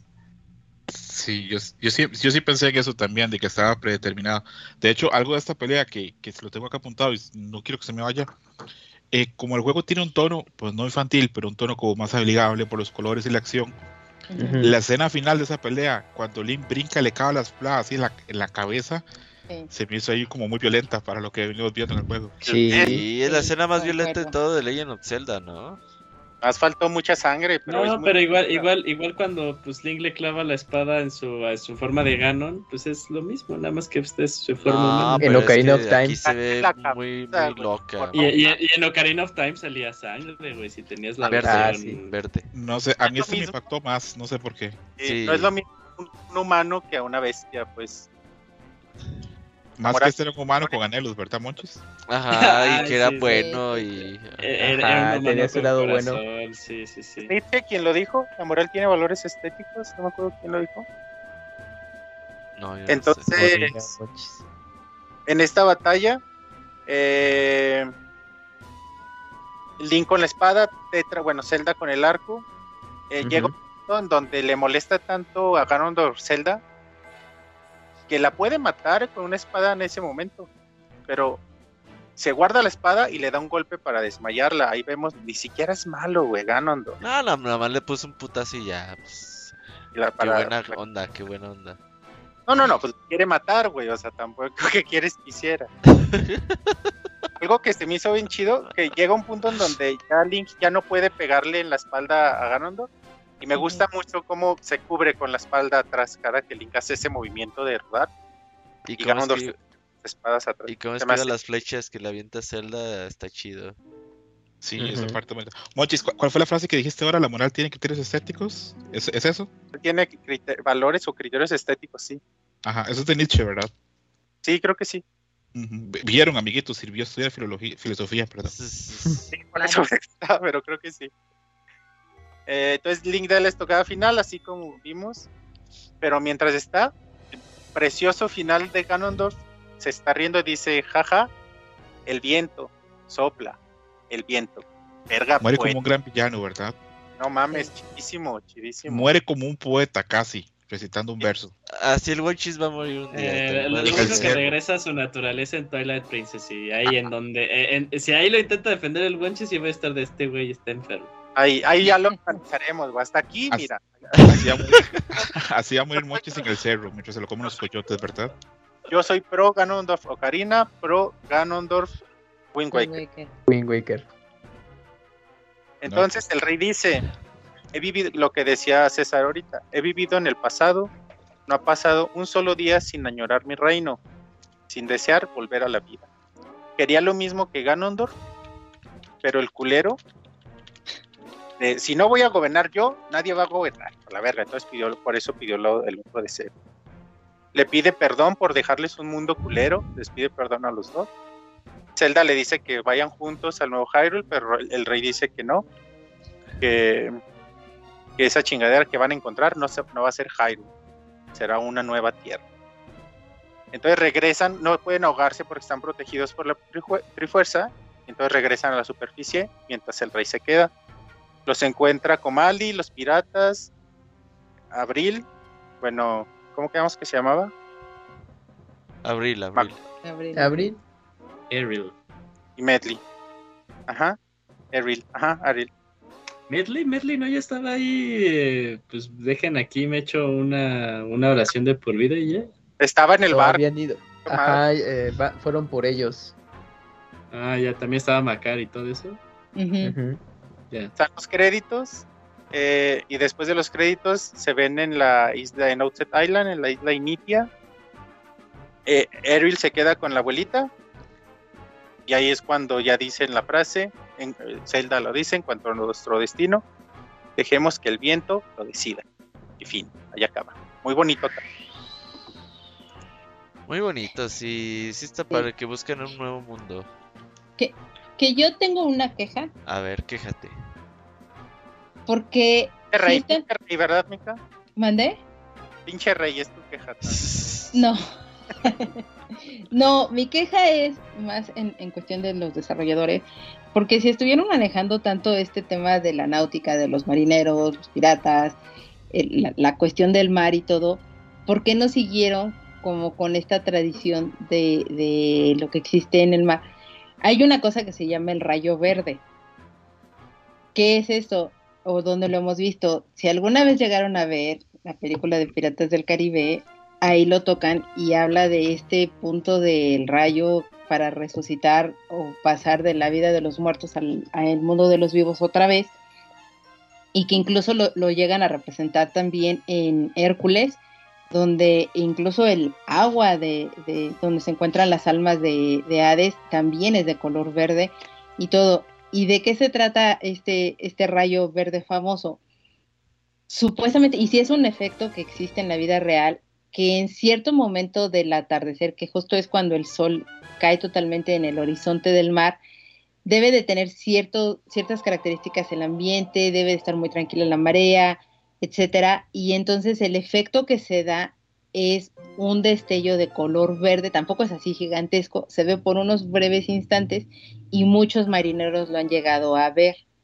Y obviamente a raíz de él se han desarrollado N cantidad de leyendas y todo, entre esas la que les decía de sí, la- el resucitar de los vivos y los muertos, o también está eh, la leyenda que, que llegan a, a encontrarse o que quien lo llegue a ver en ese momento puede escuchar los pensamientos de las personas que se encuentran a su alrededor y demás.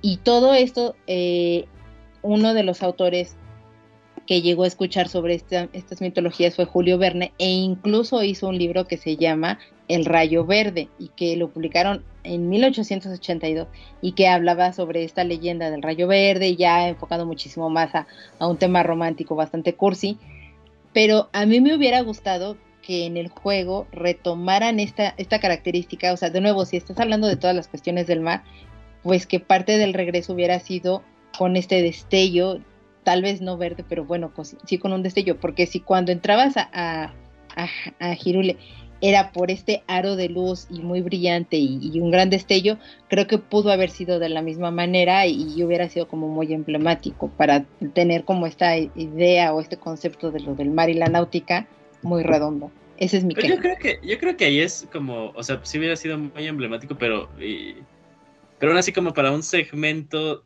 a, un segmento, ¿no? Que como que tal vez la idea no hubiera sido muy clara. Mucha gente hubiera dicho que no estuviera como que informada de esa idea y eso qué significaba, ¿no? O sea, si hubiera dado mucho valor en cuanto a la literatura y todo esto que se ha escrito, pero sí como que tal vez para emitir el mensaje hubiera pero si no que, ok, pero si no, entonces que hubieran regresado, pero en esta parte del atardecer, y también es un guiño como a esta característica y todo, o sea, creo que sí tenían como muchos elementos que podrían haber reutilizado, aunque la gente no conociera como al respecto del tema del rayo verde, pero creo que ellos, que ellos se han documentado y han estado metiendo tantos detalles en ello, sí pudiera haber sido un, muy buen detalle que, que pusieran. Esto del rayo verde también se, se deja ver en la película de Your Name, en algún punto de la historia, porque manejan algo parecido, Spoilers, ¿no? que muy... nah, spoiler.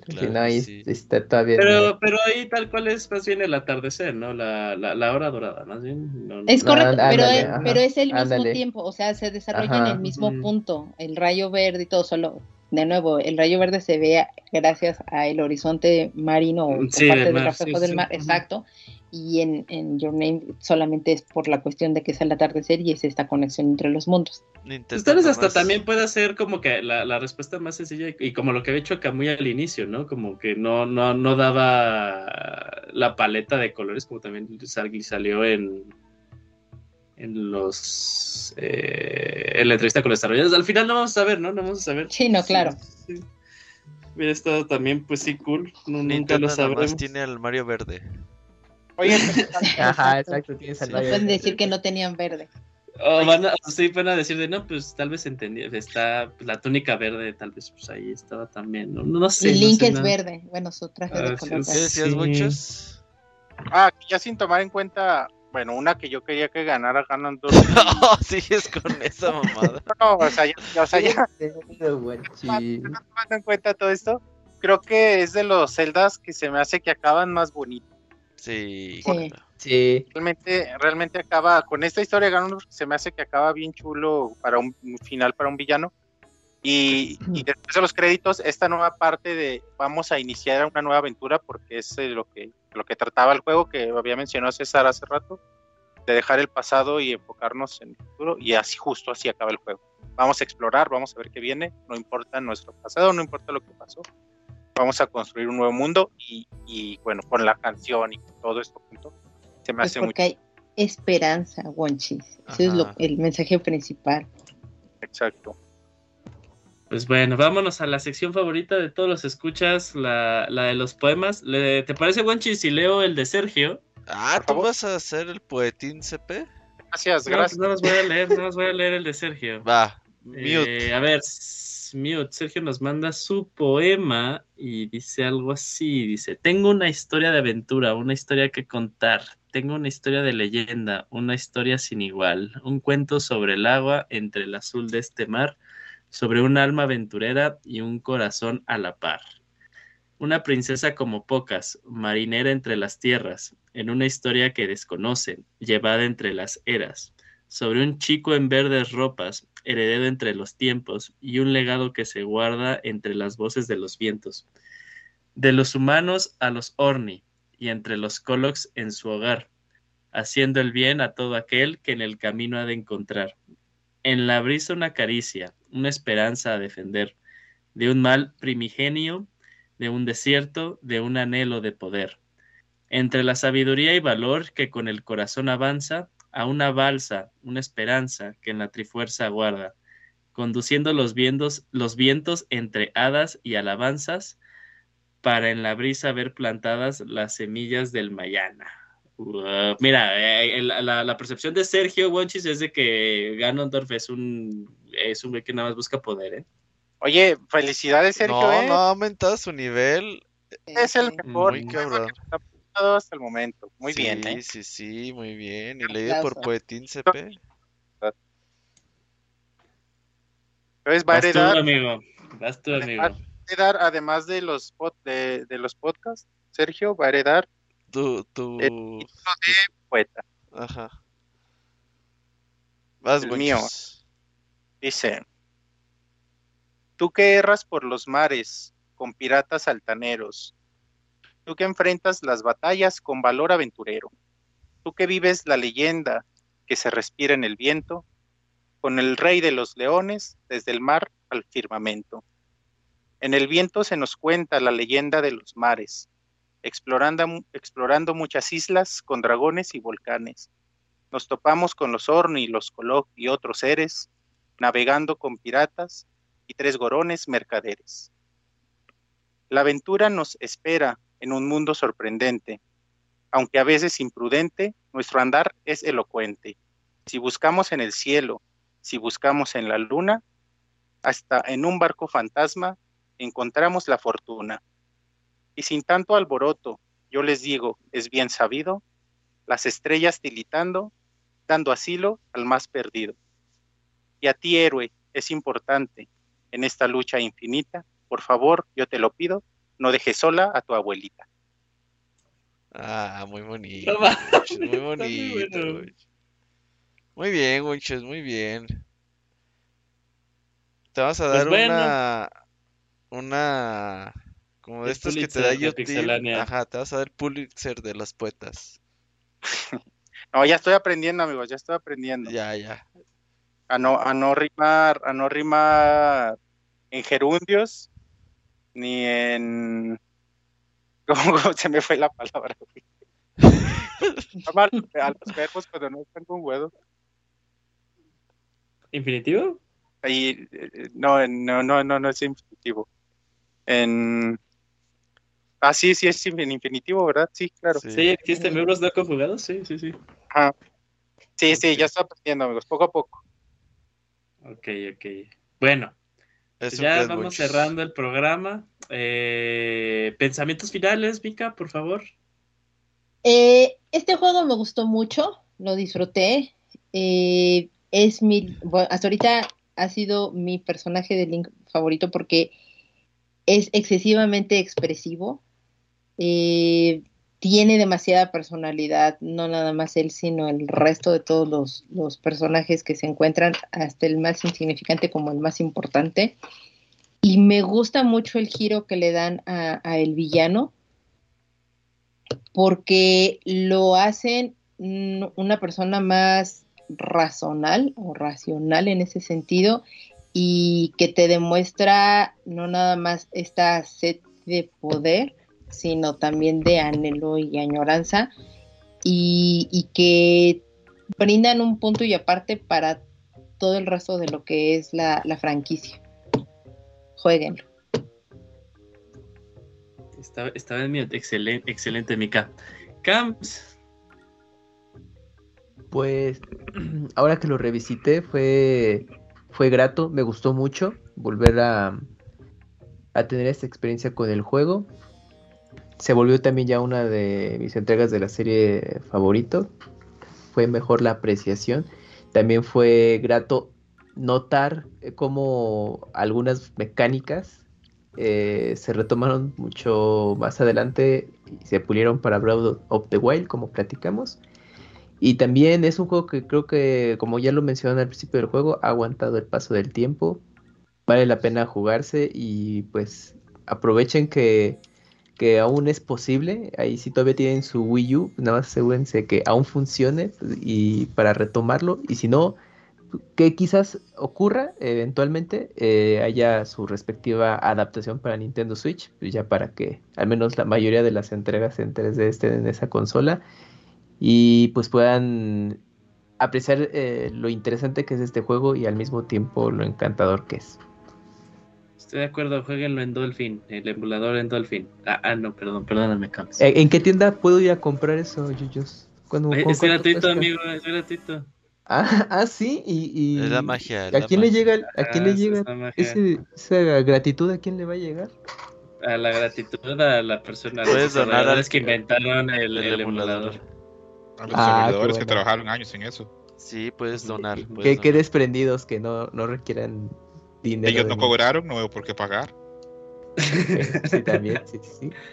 Que bueno, que supuestamente pues nos dice, nos dice ahí como que la, la línea, la franja, la, la franja gris del, de la de las leyes es que si compraste tu, tu Ah, copia, sí, sí. pues podrías hacerlo. Es válido, se una- vale. puedes hacer Se tu- vale, se vale. Ajá, tu ROM. sí, sí, sí. Sí, sí, sí. Ajá, si doble dipiaste, pues con más derecho, ¿no? Ajá, lo haces doblemente, le haces a huevo, con, con más ganas, con más ganas le das al clic de, de play. Va, va, va. Eh, ok, excelente. Eh, Wanchis, porfa. Pues fíjate que por mucho tiempo yo dije que Wind Waker era mi Zelda favorito. Y ya no me gustó. No, me encanta. Pero ahora que hemos estado revisitando todos los juegos, eh, bueno, uno, yo creo que, como Julio también lo dijo hace rato, yo creo que Breath of the Wild ahora es mi favorito, pero fuera de Breath of the Wild, creo que es Ma- Majora's y eh, Link's Awakening siguen siendo mis favoritos. Y este va un poquito detrás de ellos. Y creo que no es que no me haya gustado, sino que la falta de calabozos creo que le baja para mí muchos puntos. Pero aún así es uno de mis juegos favoritos de la historia. Y, y también lo recomiendo bastante. Chequenlo. Denle una oportunidad a Ganondorf. Véanlo desde sus ojos. Sigues con eso. Deberías mandarte una playera de Team Gracias, amigos. Disfruto mucho platicar con ustedes. Ajá, una playera que diga Ganondorf, personaje incomprendido. Ajá, Voten por Ganondorf. ajá, sí, sí, sí. sí. Eh, amigos, César, Bueno, eh, primero que nada, un placer enorme otra vez estar por acá. Disfruté muchísimo el, el programa y aprendí mucho de las perspectivas de cada uno. Eh, yo opino lo mismo que Kamui, más allá de la broma, sería genial que este juego estuviera en Switch, también Twilight Princess, porque hay un público Ujú. grande para esos juegos que al que no tiene acceso actualmente y podrían hacer mucho dinero Nintendo con eso, pero bueno, ese es Hay Nintendo. mucho celdero nuevo, eh, con Breath of the Wild. Sí, Uh, sí, sí, ¡Puta sí, madre! Sí. Ay, de Ujú. hecho, yo tengo un amigo y ya de más de 35 años que empezó a jugar Zeldas después de Breath of the Wild, antes Sí. no. Entonces, por eso la idea de, de Kamui me parece perfecta. Y ya fuera de bromas, pues sí, sería lo lógico para que Nintendo cap- capitalice pues esos juegos tan buenos que tiene ahí guardaditos. Este juego para mí es, es redondo, es perfecto. Lo único que no me gusta es ese cambio de Tetra a Zelda, que Tetra tenía mucha personalidad y como Zelda es un poquito insípida. Ujú. Pero eso es de, tal vez yo pensaba que era mi, mi opinión, pero creo que mucha gente la comparte. Eh, luego, creo que este es el Zelda perfecto para ser el primer Zelda para nuevas generaciones, por los gráficos, por la música, por lo accesible que es y porque es fácil. Es, este es el Zelda que yo le pondría a un niño pequeño si tuviese hijos. Y valorar mucho este juego porque fue una apuesta arriesgadísima. Nintendo pudo haber hecho Ocarina del Tiempo 2 y ganar un montón de dinero y no esforzarse, seguir repitiendo la fórmula pero esto fue una pero ha sido una apuesta arriesgadísima que yo siento que pagó de sobra. Un montón de juegos luego copiaron de este juego. El cel shading las vistas las cámaras las mecánicas un montón de cosas. Y pues agradecido con Nintendo por probar por arriesgarse. Y a la gente que nos escucha eh, que no seamos como tal vez como Gano lo siento mucho si no nos aferremos a, tanto, a solo los juegos del pasado también cuando sean juegos y cambien y sean cosas nuevas démosle un chance este juego mucha gente lo rechazó por solamente como se veía. Estoy seguro que se repitieron cuando vieron lo bueno que eran. Y creo que eso sería todo por hoy. muchísimas gracias. Robert, Pues ya para cerrar, sí, de mis juegos que más me gustan de Zelda, eh, tiene mucho corazón este juego, los personajes, todo es muy bonito. Ganondorf es malo, aunque el Wonchus diga que no. Te mandé una imagen que dice Team Ganondorf, Wonchus, chécala. Ah, no. Ya sí, ya te la mandé. Y pues agradecer a todos que vinieron a este programa especial. Ya llevamos nueve. Y pues en febrero vamos a tener otro. ¿Qué día es? ¿20 qué? ¿21? ¿22? Ay, güey, ya no son tres semanas, wenchos. Para terminar Para- los Force Wars. Ey, Ujú. Sí, son Force Wars el de. Force Wars y Force Wars Adventures. Adventures. Sí. Sí, la versión de Game Boy Advance. Ahí a ver 10, cómo 3DS, vergas los mezclamos. A ver cómo y la de hacemos. GameCube. Para... Que eh, creo que son relativamente breves los juegos, al menos cortos, el de. GameCube. Entonces, que ¿Ya no lo acabaste, no Kamui? El de 3DS es muy rápido, Ya, ¿eh? Sí. sí. el de 3 es, es en una sesión, se termina rápido. Una ahorita, ¿verdad? Sí, Ujú. nada más que ese. ¿Todos lo tienen? El de GameCube, no, ese sí El de no. no, el de Yo no, 3DS. pero ahí veré qué puedo hacer. Ah, o sea, no, no, lo- no, Ya tu- que no lo de. lo lo- no, el de 3DS No. se pudo bajar como bien poquito tiempo. Es que el de Game Boy Advance, el a huevo 20 tienes que jugar día 4, ¿no? No, Sí, puedes jugar sí. de uno, puedes jugar de uno el... Ah, el Advance, sí, sí, sí. El Advance. Y luego ya el del 25 aniversario lo modificaron para bajarlo al Exacto. 10, ajá. Así es. para jugarlo Y de se puede jugar de uno y, o cuatro jugadores. O en línea, ¿no? Puedes jugar también. No. No sé, es local nada más, güey. Sí, sí, sí, el online sí, es. Triforce. Y el Triforce ya es otra onda. Pero bueno, ahí nos Y, vemos y a el de GameCube finales, se puede jugar de uno. a finales de Sí, sí, sí. febrero. Es- A ver Pues cómo bueno, nos va. Eh, yo nada más agregando, igual agradezco a todos los que estuvimos aquí en el programa. La, cada una de las perspectivas de cada uno, la verdad, eh, a- aporta demasiado, me gusta mucho, más que nada esto lo disfruto mucho porque es de mis juegos favoritos de, de toda la vida. Eh, y agradecerles a ustedes por escuchas, eh, por estar aquí acompañándonos en, en vivo o, de- o descargarlo, lo hacemos también porque sabemos que les gusta mucho esto. Ahí eh, escríbanos a un correo en arroba pixelania si eh, son Team Ganondorf o no, ¿no? Nada más para saber ahí si también nada más es perspectiva del Wanchis o también es un pensamiento Le colectivo. lavaron el cerebro en los foros al Wonchis. sí. Eh, pues bueno, eso sería to- to- todo de nuestra parte. Como dijo Roberto, al final del último martes de este mes, pues van a ser los, eh, los Four Swords. Ahí eh, esperemos también contar con ustedes. Y sería todo por nuestra parte. Muchísimas gracias y los estaremos viendo en el podcast especial de Zelda, parte 10. Nos vemos. Bye. Nos vemos. Bye bye. Bye. Mátale. Ya se. Quiero ver el mascarón de Monchis.